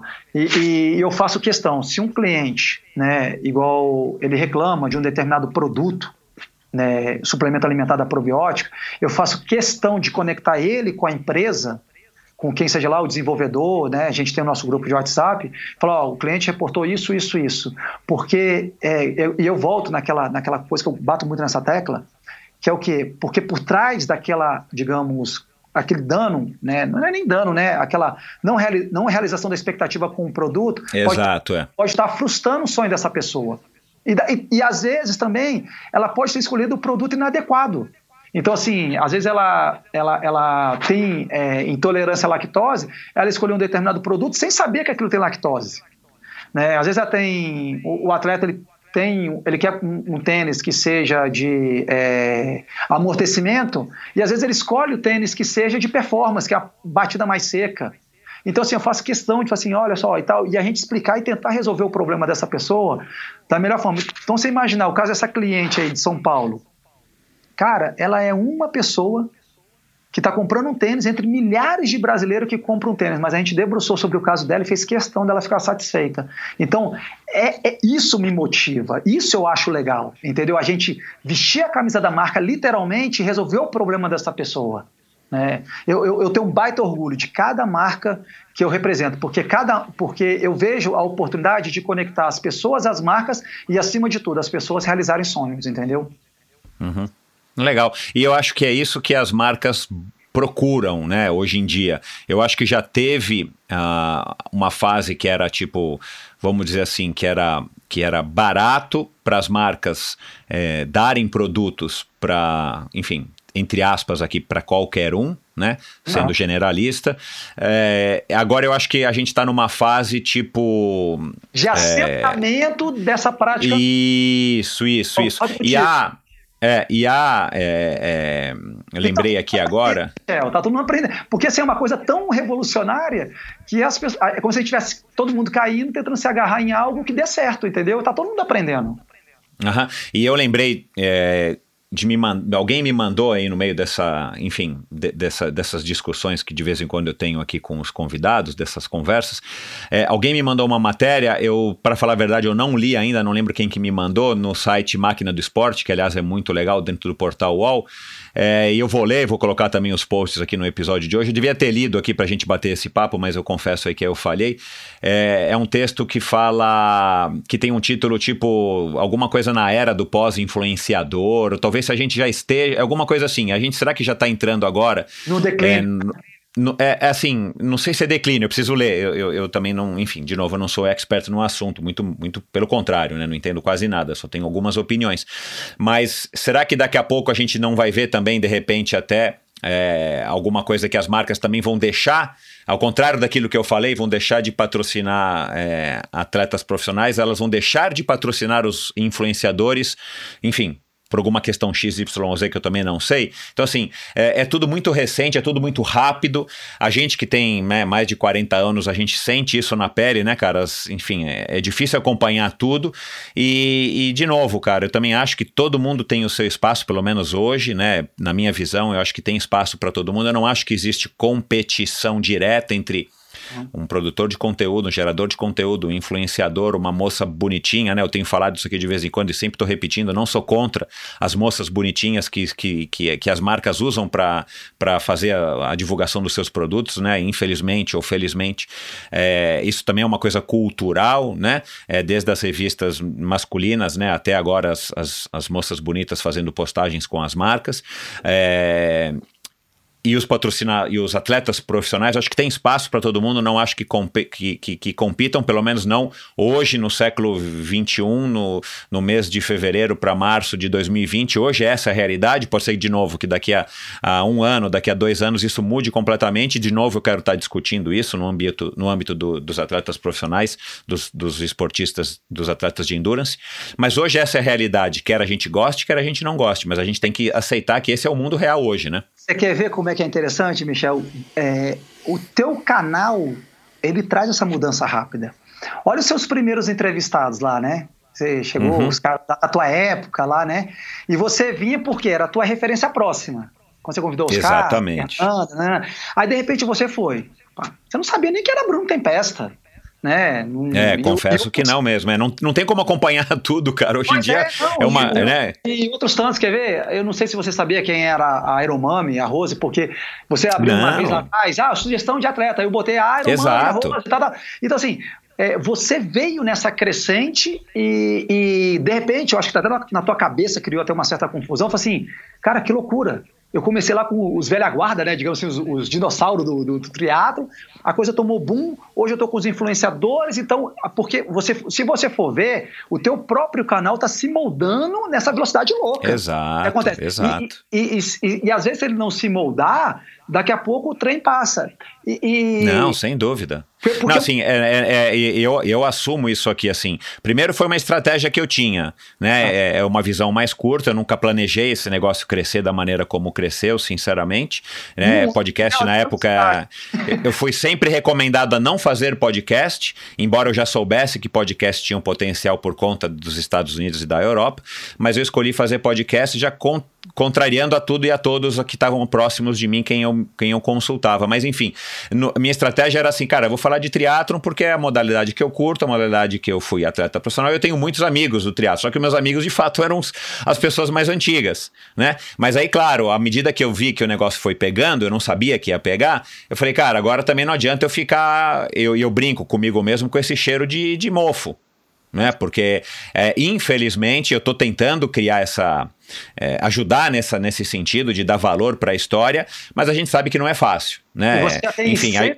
cento e tantos episódios aí, né? Então assim, você vê Sim, só como é já... em, um ano como é que essa coisa E tanto é que você tem hoje a regularidade, né? É, a tua profissão você, é toda quinta, né? Você solta o episódio, né? Daqui a pouco, se não, sim.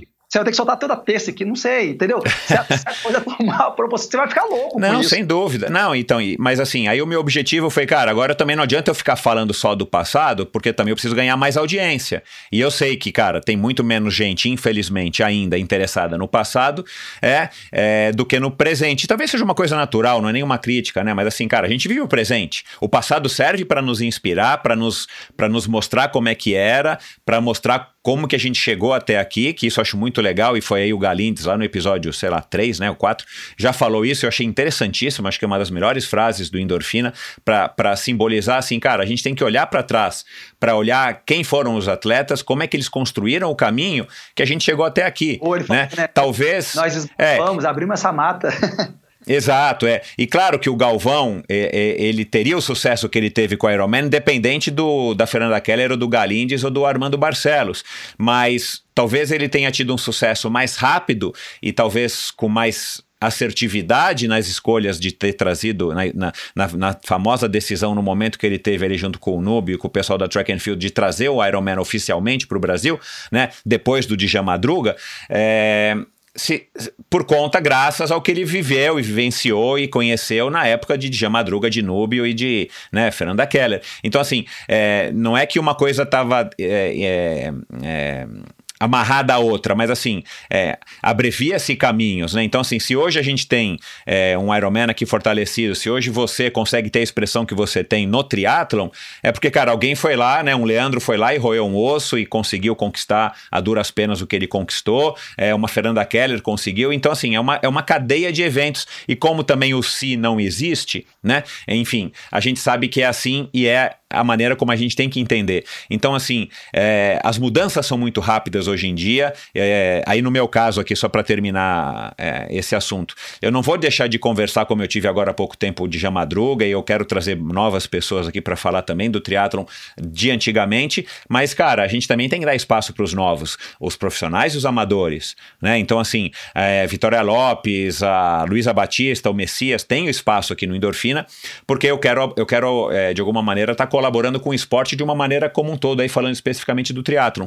Mas assim, o importante tanto para os hardcore é, fãs do, do triatlon raiz, quanto para os é, do triatlon moderno, né, considerado Nutella aí por muita gente, cara, tem que ter esse convívio, né? E, e de novo, eu não estou aqui para dizer que é, você tá certo e o Zezinho tá errado, de que antigamente era melhor, já falei isso. Né? Eu vivi o antigamente, pô, eu, eu, eu, acho que eu tive o privilégio, mas eu também não consigo dizer se hoje tá pior ou tá melhor, porque eu, eu não tô vivendo na pele e eu não tenho mais 20 anos. Se eu tivesse 20 é, tá anos hoje. A, a eu tenho... percepção de mundo é outro, né? Claro, não, e eu tenho certeza que se eu tivesse 20 anos hoje, cara, eu estaria curtindo esse triatlon da maneira como é, porque eu adoro o esporte, adoro a questão do desafio, como eu curtia quando eu tinha 20.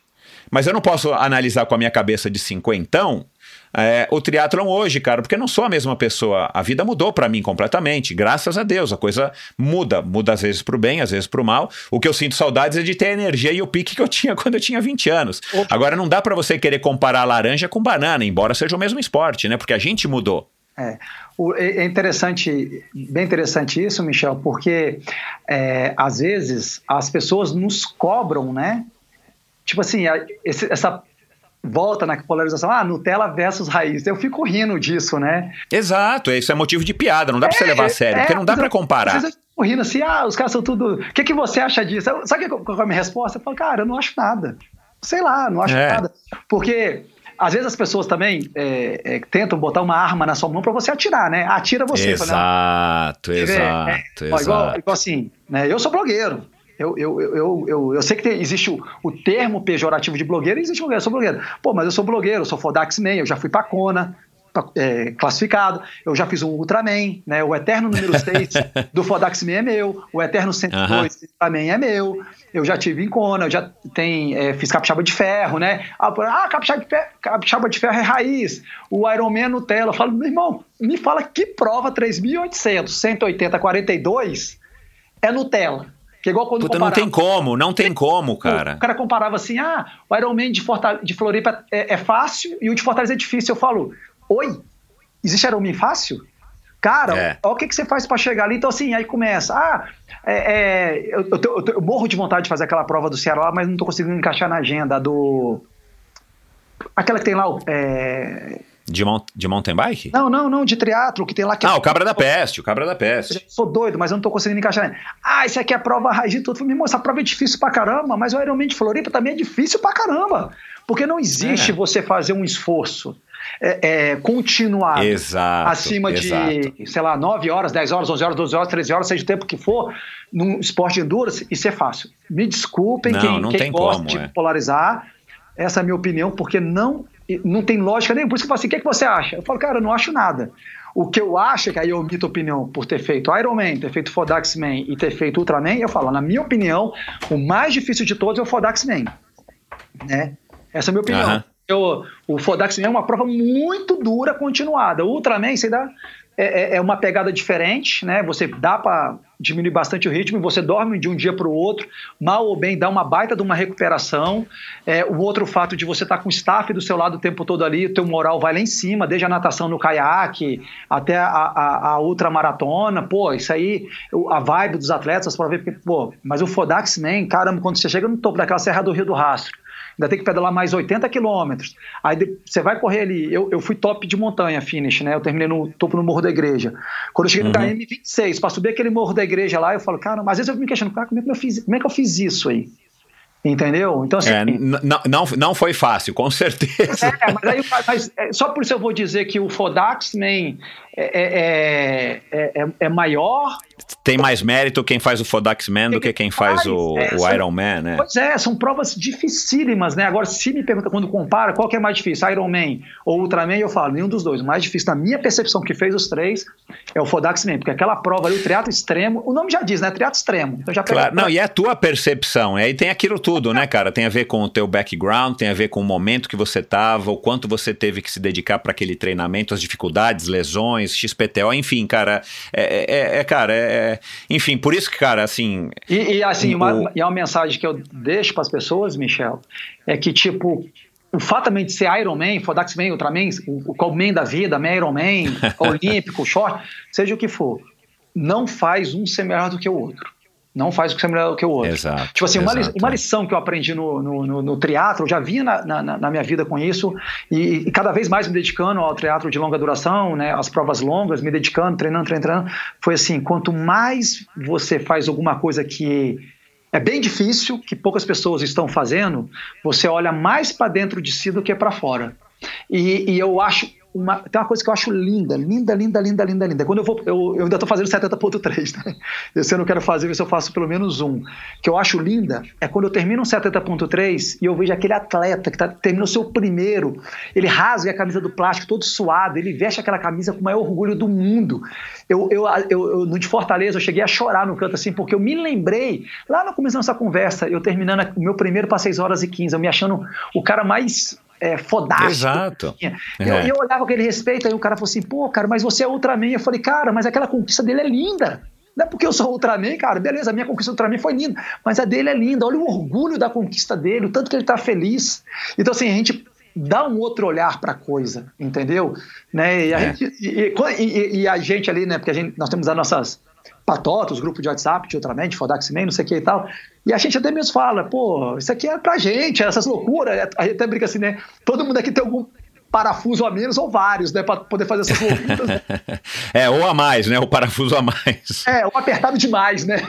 É, é. Mas, Bom, cara, é bacana demais essas tuas opiniões. E, de novo, só pra terminar, porque já foram mais de três horas aqui de bate-papo, cara, que eu acho será que... alguém tá ouvindo até o final? Não, com certeza. É, é, enfim, quando a conversa é boa, cara, é, é- é o tal do meu slogan lá, cara. Quem que não gosta de uma boa história? E, e você é um cara que tem bastante história, não é à toa que eu também te, te chamei aqui por isso, né? Não só o quesito aí da tua opinião como influenciador ou, ou blogueiro, enfim, mas, enfim, essa tua história e, e a tua profissão é uma profissão muito interessante e tal.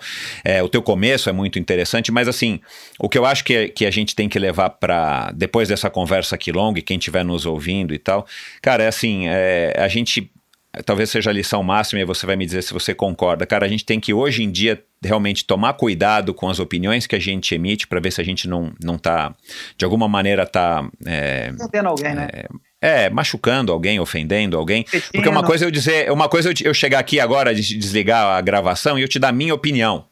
Né, uma coisa é a gente dizer aqui no microfone, ou dizer numa rede social, numa telinha, cara, porque a gente tá, né, a não ser que a tua rede seja fechada, né? Mas a partir do momento que você assume esse compromisso de estar tá, é, se expondo né? E aí eu acho que todo mundo que, que tem uma rede social aberta ou que tem um canal de comunicação de alguma maneira, né? por menor que seja, mesmo seja no grupo de WhatsApp da tua família, cara, você tem que tomar cuidado com, a, com as coisas que você diz, é, principalmente quando elas estão impressas, gravadas, é, enfim, né? A elas pessoa pode tirar uma foto. Elas podem viralizar, né?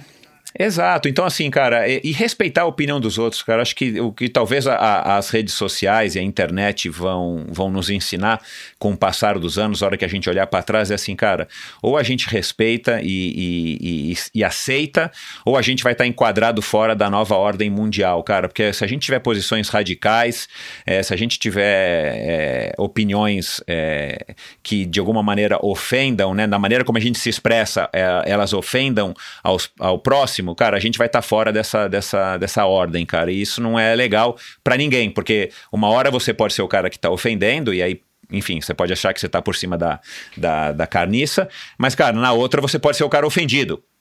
Né? É. Então, assim, a gente tem que saber se colocar no lugar do outro e, e respeitar, cara, a opinião dos outros, porque, é, enfim, eu acho que essa é a maneira mais, mais, é, mais correta da gente se comportar num mundo social. E hoje o mundo está cada vez menor graças às redes sociais. Né? Então, se a gente vivesse numa, numa época onde não tinha comunicação e tivesse só 20 pessoas na tua comunidade, na tua cidade, na tua, na tua vila, cara, é, era muito mais fácil. Hoje a gente tem que, enfim, conviver com a opinião e com, com, com é, enfim, a opinião mesmo de todo mundo aí que está nas redes sociais, porque a gente, e a gente segue muita gente. Então, assim, você está também querendo ouvir os outros, mas você tem que saber respeitar. É, eu, é, isso, é isso é bem importante, porque é, a gente não é obrigado a concordar com o outro.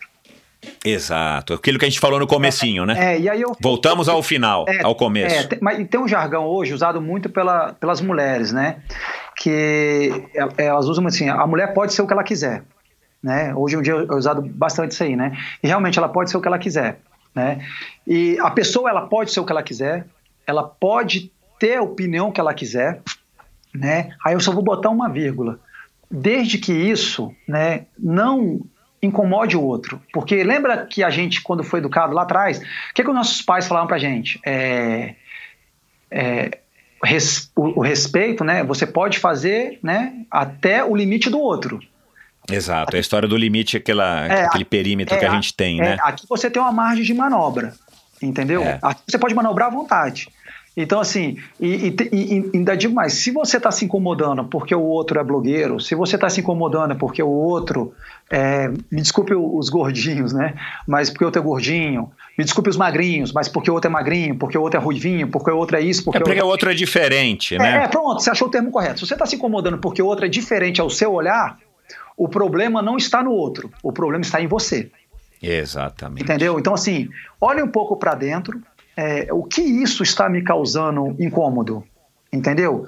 E às vezes é, você vai se re, você vai refletir e você vai se tornar uma pessoa melhor, né? Uhum. É, eu particularmente, o Bruno Tempesta, as redes sociais me deu essa oportunidade, né, de olhar muito para dentro, né? Eu tenho um, um, enorme cuidado, Michel, na hora de escrever, né? E, e esse cuidado ele veio quando eu comecei a falar dos meus treinos para não dar o viés que eu estava prescrevendo treino, que eu estava prescrevendo é, é, dieta e, e, e, aconteceu muito. Eu recebi muito direct. Cara, me passa seu treino, eu quero fazer também. Eu falei, eu não sou treinador físico. Por favor, procura o treinador físico. É, é então, e, e, aliás, aí a gente pode também fazer uma. Se a gente tem que ser responsável, à medida que você. A, não importa se você tem 100 seguidores ou 300 mil ou um milhão você, cara, você tem que ter minimamente uma responsabilidade. Aí, claro, entra aí um, enfim, um gap enorme de noção de responsabilidade, mas no, no, no, sentido literal da palavra, cara, a gente tem que ter responsabilidade. Porque num caso desse, você poderia falar, então, beleza, ó, olha aqui o que, que eu faço, mas eu não me responsabilizo. Mas, cara, é. peraí, então, então não manda. Porque, é, é né, é, tipo assim, é, cara, se você tá passando, né? Aí o que, que eu faço? É. O que eu faço é tirar dúvida. Ah, quantas sessões de natação você faz por semana? Tanto? Pô, Bruno, claro. É trocar, uma, é trocar uma opinião, mas assim, uma é, coisa é você dizer para a pessoa, olha, olha, você tem que consumir X de carboidrato, X de gordura, X disso por dia, né? Não é porque você toma é, cinco é, gominhas da, da probiótica de carboidrato que o outro tem que tomar durante uma sessão X de treino. Ó, né? Então, assim, é ter essa responsabilidade social. Vou te citar duas coisas bem objetivas. Um cara perguntou no meu assim, Bruno, não, vi que você nadou 2.500 metros. Como é que é isso? Você divide ou numa pancada só? Eu falo, depende. Tem dia que eu vou pro lago e nado 2.500 direto, mas tem dia que eu vou pra piscina, faço tanto de perna, faço tanto de intervalata, mas no outro dia eu vou, faço tanto de braço. Eu falei, cara, é, é, os, os, treinos, eles são prescritos pelo meu treinador. Eu te sugiro procurar um treinador. Esse foi do treino. E da alimentação, me perguntou, Bruno, é, quantos sachês de gel eu consumo num treino tal que vou pedalar uma hora e meia? Eu falei, cara, depende.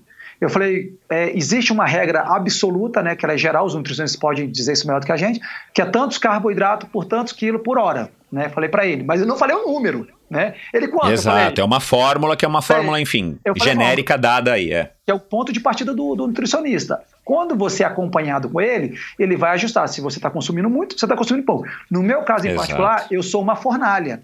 Por isso que às vezes vocês veem a foto do, do, de tantos géis aí que eu estou sendo para treinar. O treino hoje eu usei 3, 4 géis.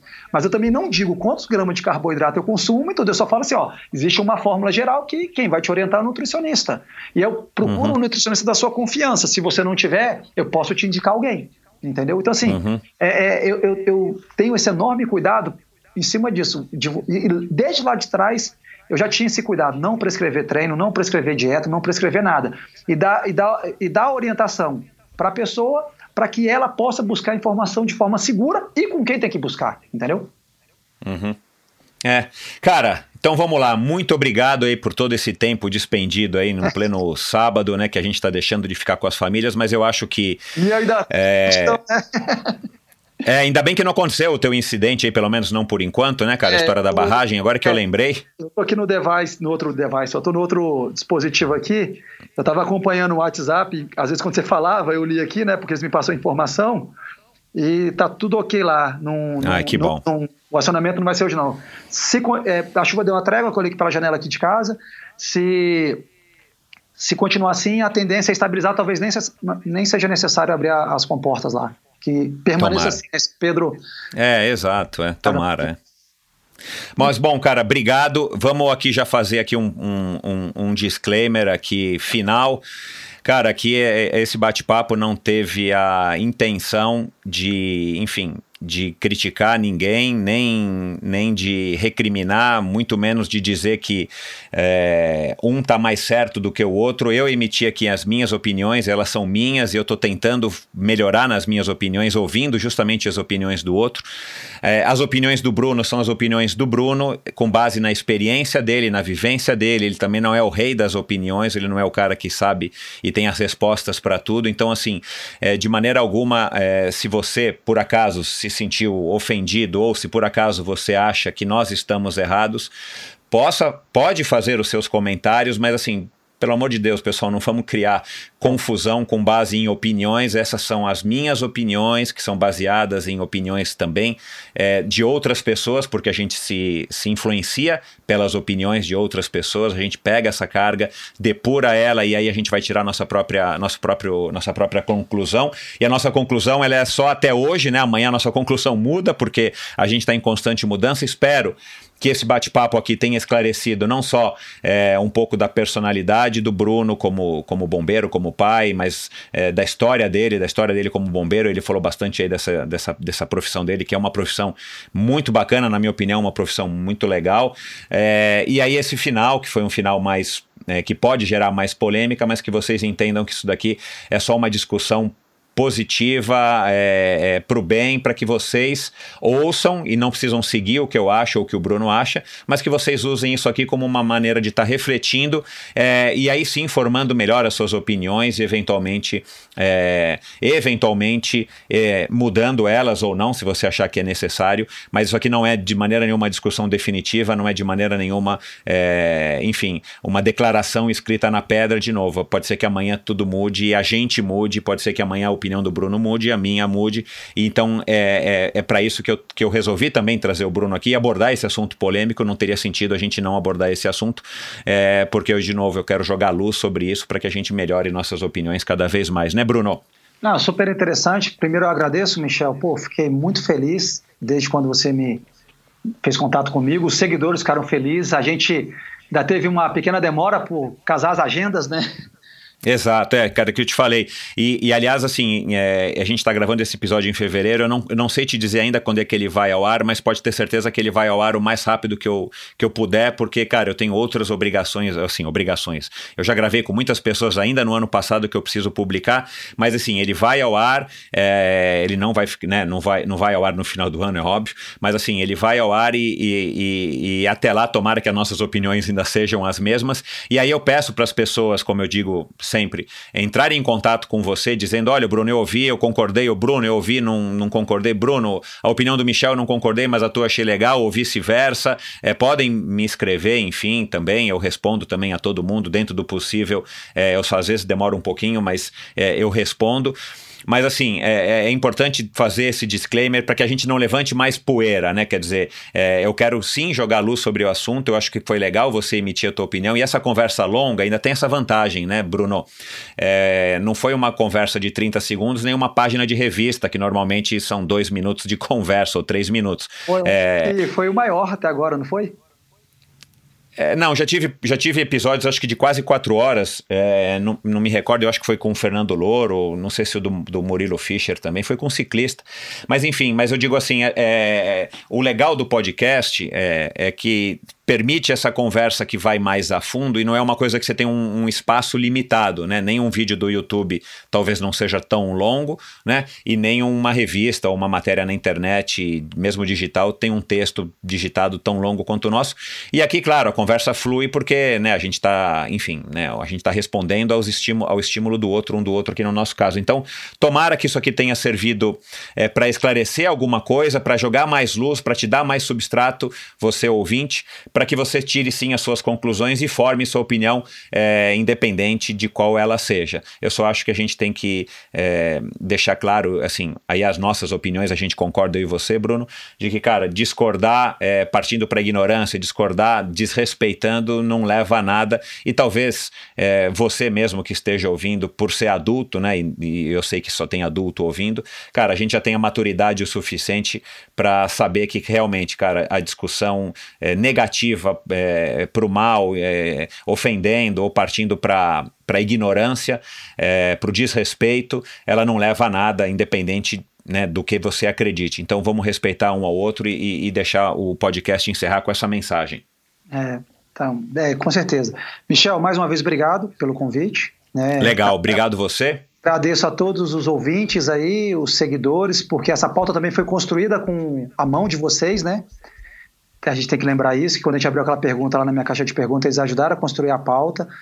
É, não, Legal.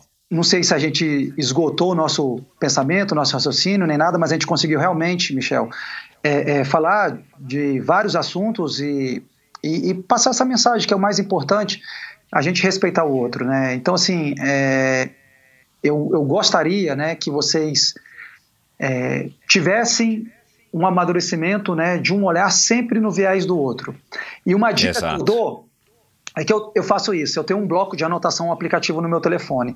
Quando eu leio determinadas coisas, eu vou de 0 a 10 igual uma Ferrari, eu vou para o meu bloco de anotação e escrevo tudo que eu quero escrever. E deixo ali. No outro dia, eu releio o que eu escrevi. Porque, de repente, passou aquele momento, aquele time. Então, Exato. Então, antes de você de vocês saírem feito uma metralhadora nas redes sociais e tudo, é, joga no bloco de anotação e depois você reflete. É isso mesmo que eu queria escrever? Era essa palavra que eu queria usar? Às vezes a ideia é a mesma, mas a palavra é outra. E, e, e aí consegue né, ser, ser, ser mais humano né, na, na, na, nas coisas. Sejam mais humanos e menos, digamos, é, é, robóticos né, na hora de, de, responder determinadas coisas. Né? Sem e, dúvida, sem dúvida. Estou à disposição de todos né, nas redes sociais aí, principalmente no Instagram, que é a que eu uso mais. É, a gente citou lá atrás, se quiser ver o vídeo lá do Matar Curiosidade, como é que eu fiz um 70.3 com uma GoPro, só ver lá no meu canal no YouTube. E, Michel, boas ordens, cara. Desejo todo o sucesso do mundo para você, Profina. Ouvir você desde lá de trás, seus episódios realmente são maravilhosos. É, o que você puder contar comigo para te ajudar a crescer, você pode contar. Eu, tô, eu sou sempre uma mão amiga para que todos cresçam juntos. Né? Eu acho que é, essa é, é a maior importância, o maior legado do esporte é que todos cresçam juntos, né? seja do nível esportivo em si, né, melhorando a sua performance, mas principalmente como, como seres humanos, para a gente, quando chegar a nossa hora que o Papai do Céu chamar a gente, a gente deixar um, um mundo melhor do que nós recebemos. É exatamente isso, cara. Hoje melhor do que ontem e amanhã melhor do que hoje, né? Amém. Valeu, cara. Um grande abraço. Obrigado. Um abração, um abração a vocês. Beijo no coração de todos.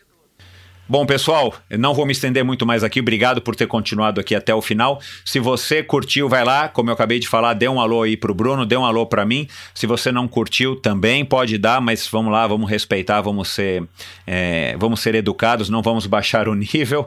É, cada um tem a sua opinião e vamos respeitar, mas fique à vontade para se expressar. E é rapidamente, se você é, ficou ligado aqui e não está ligado no resto do, do, do, trabalho que eu tenho feito aqui no Endorfina, é, mas a gente se citou aqui várias pessoas que já passaram pelo Endorfina, como Alexandre Manzão, o próprio Leandro Macedo, Armando Barcelos, Djan Madruga, é, o Gustavo Maia, né, do programa Fôlego, que foi aí mais recente, do Fernando Palhares, que já participou duas vezes aqui por conta do Fodax Man, né, o assunto aí que, que a gente passou aqui pelo é, nesse bate-papo aqui com o Bruno, e também por conta do outro Ruto, que vai ser uma prova de ciclismo realizada ainda esse ano é, lá no sul do país, o Alexandre Ribeiro, né, que é organizador do B515, é, do Oscar Galindes, a gente falou agora aqui mais no final, e da própria Vitória Lopes, que também é, já passou por aqui e conversou um pouco sobre esse aspecto blogueiros e atletas profissionais, na perspectiva dela é, de atleta profissional, e claro, Reinaldo Colucci, é, que teve aí é, o primeiro episódio é, do ano, foi com Reinaldo Colucci,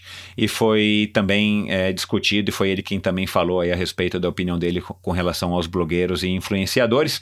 Então vai lá, muito obrigado. Uh, o episódio da semana que vem um episódio também espetacular.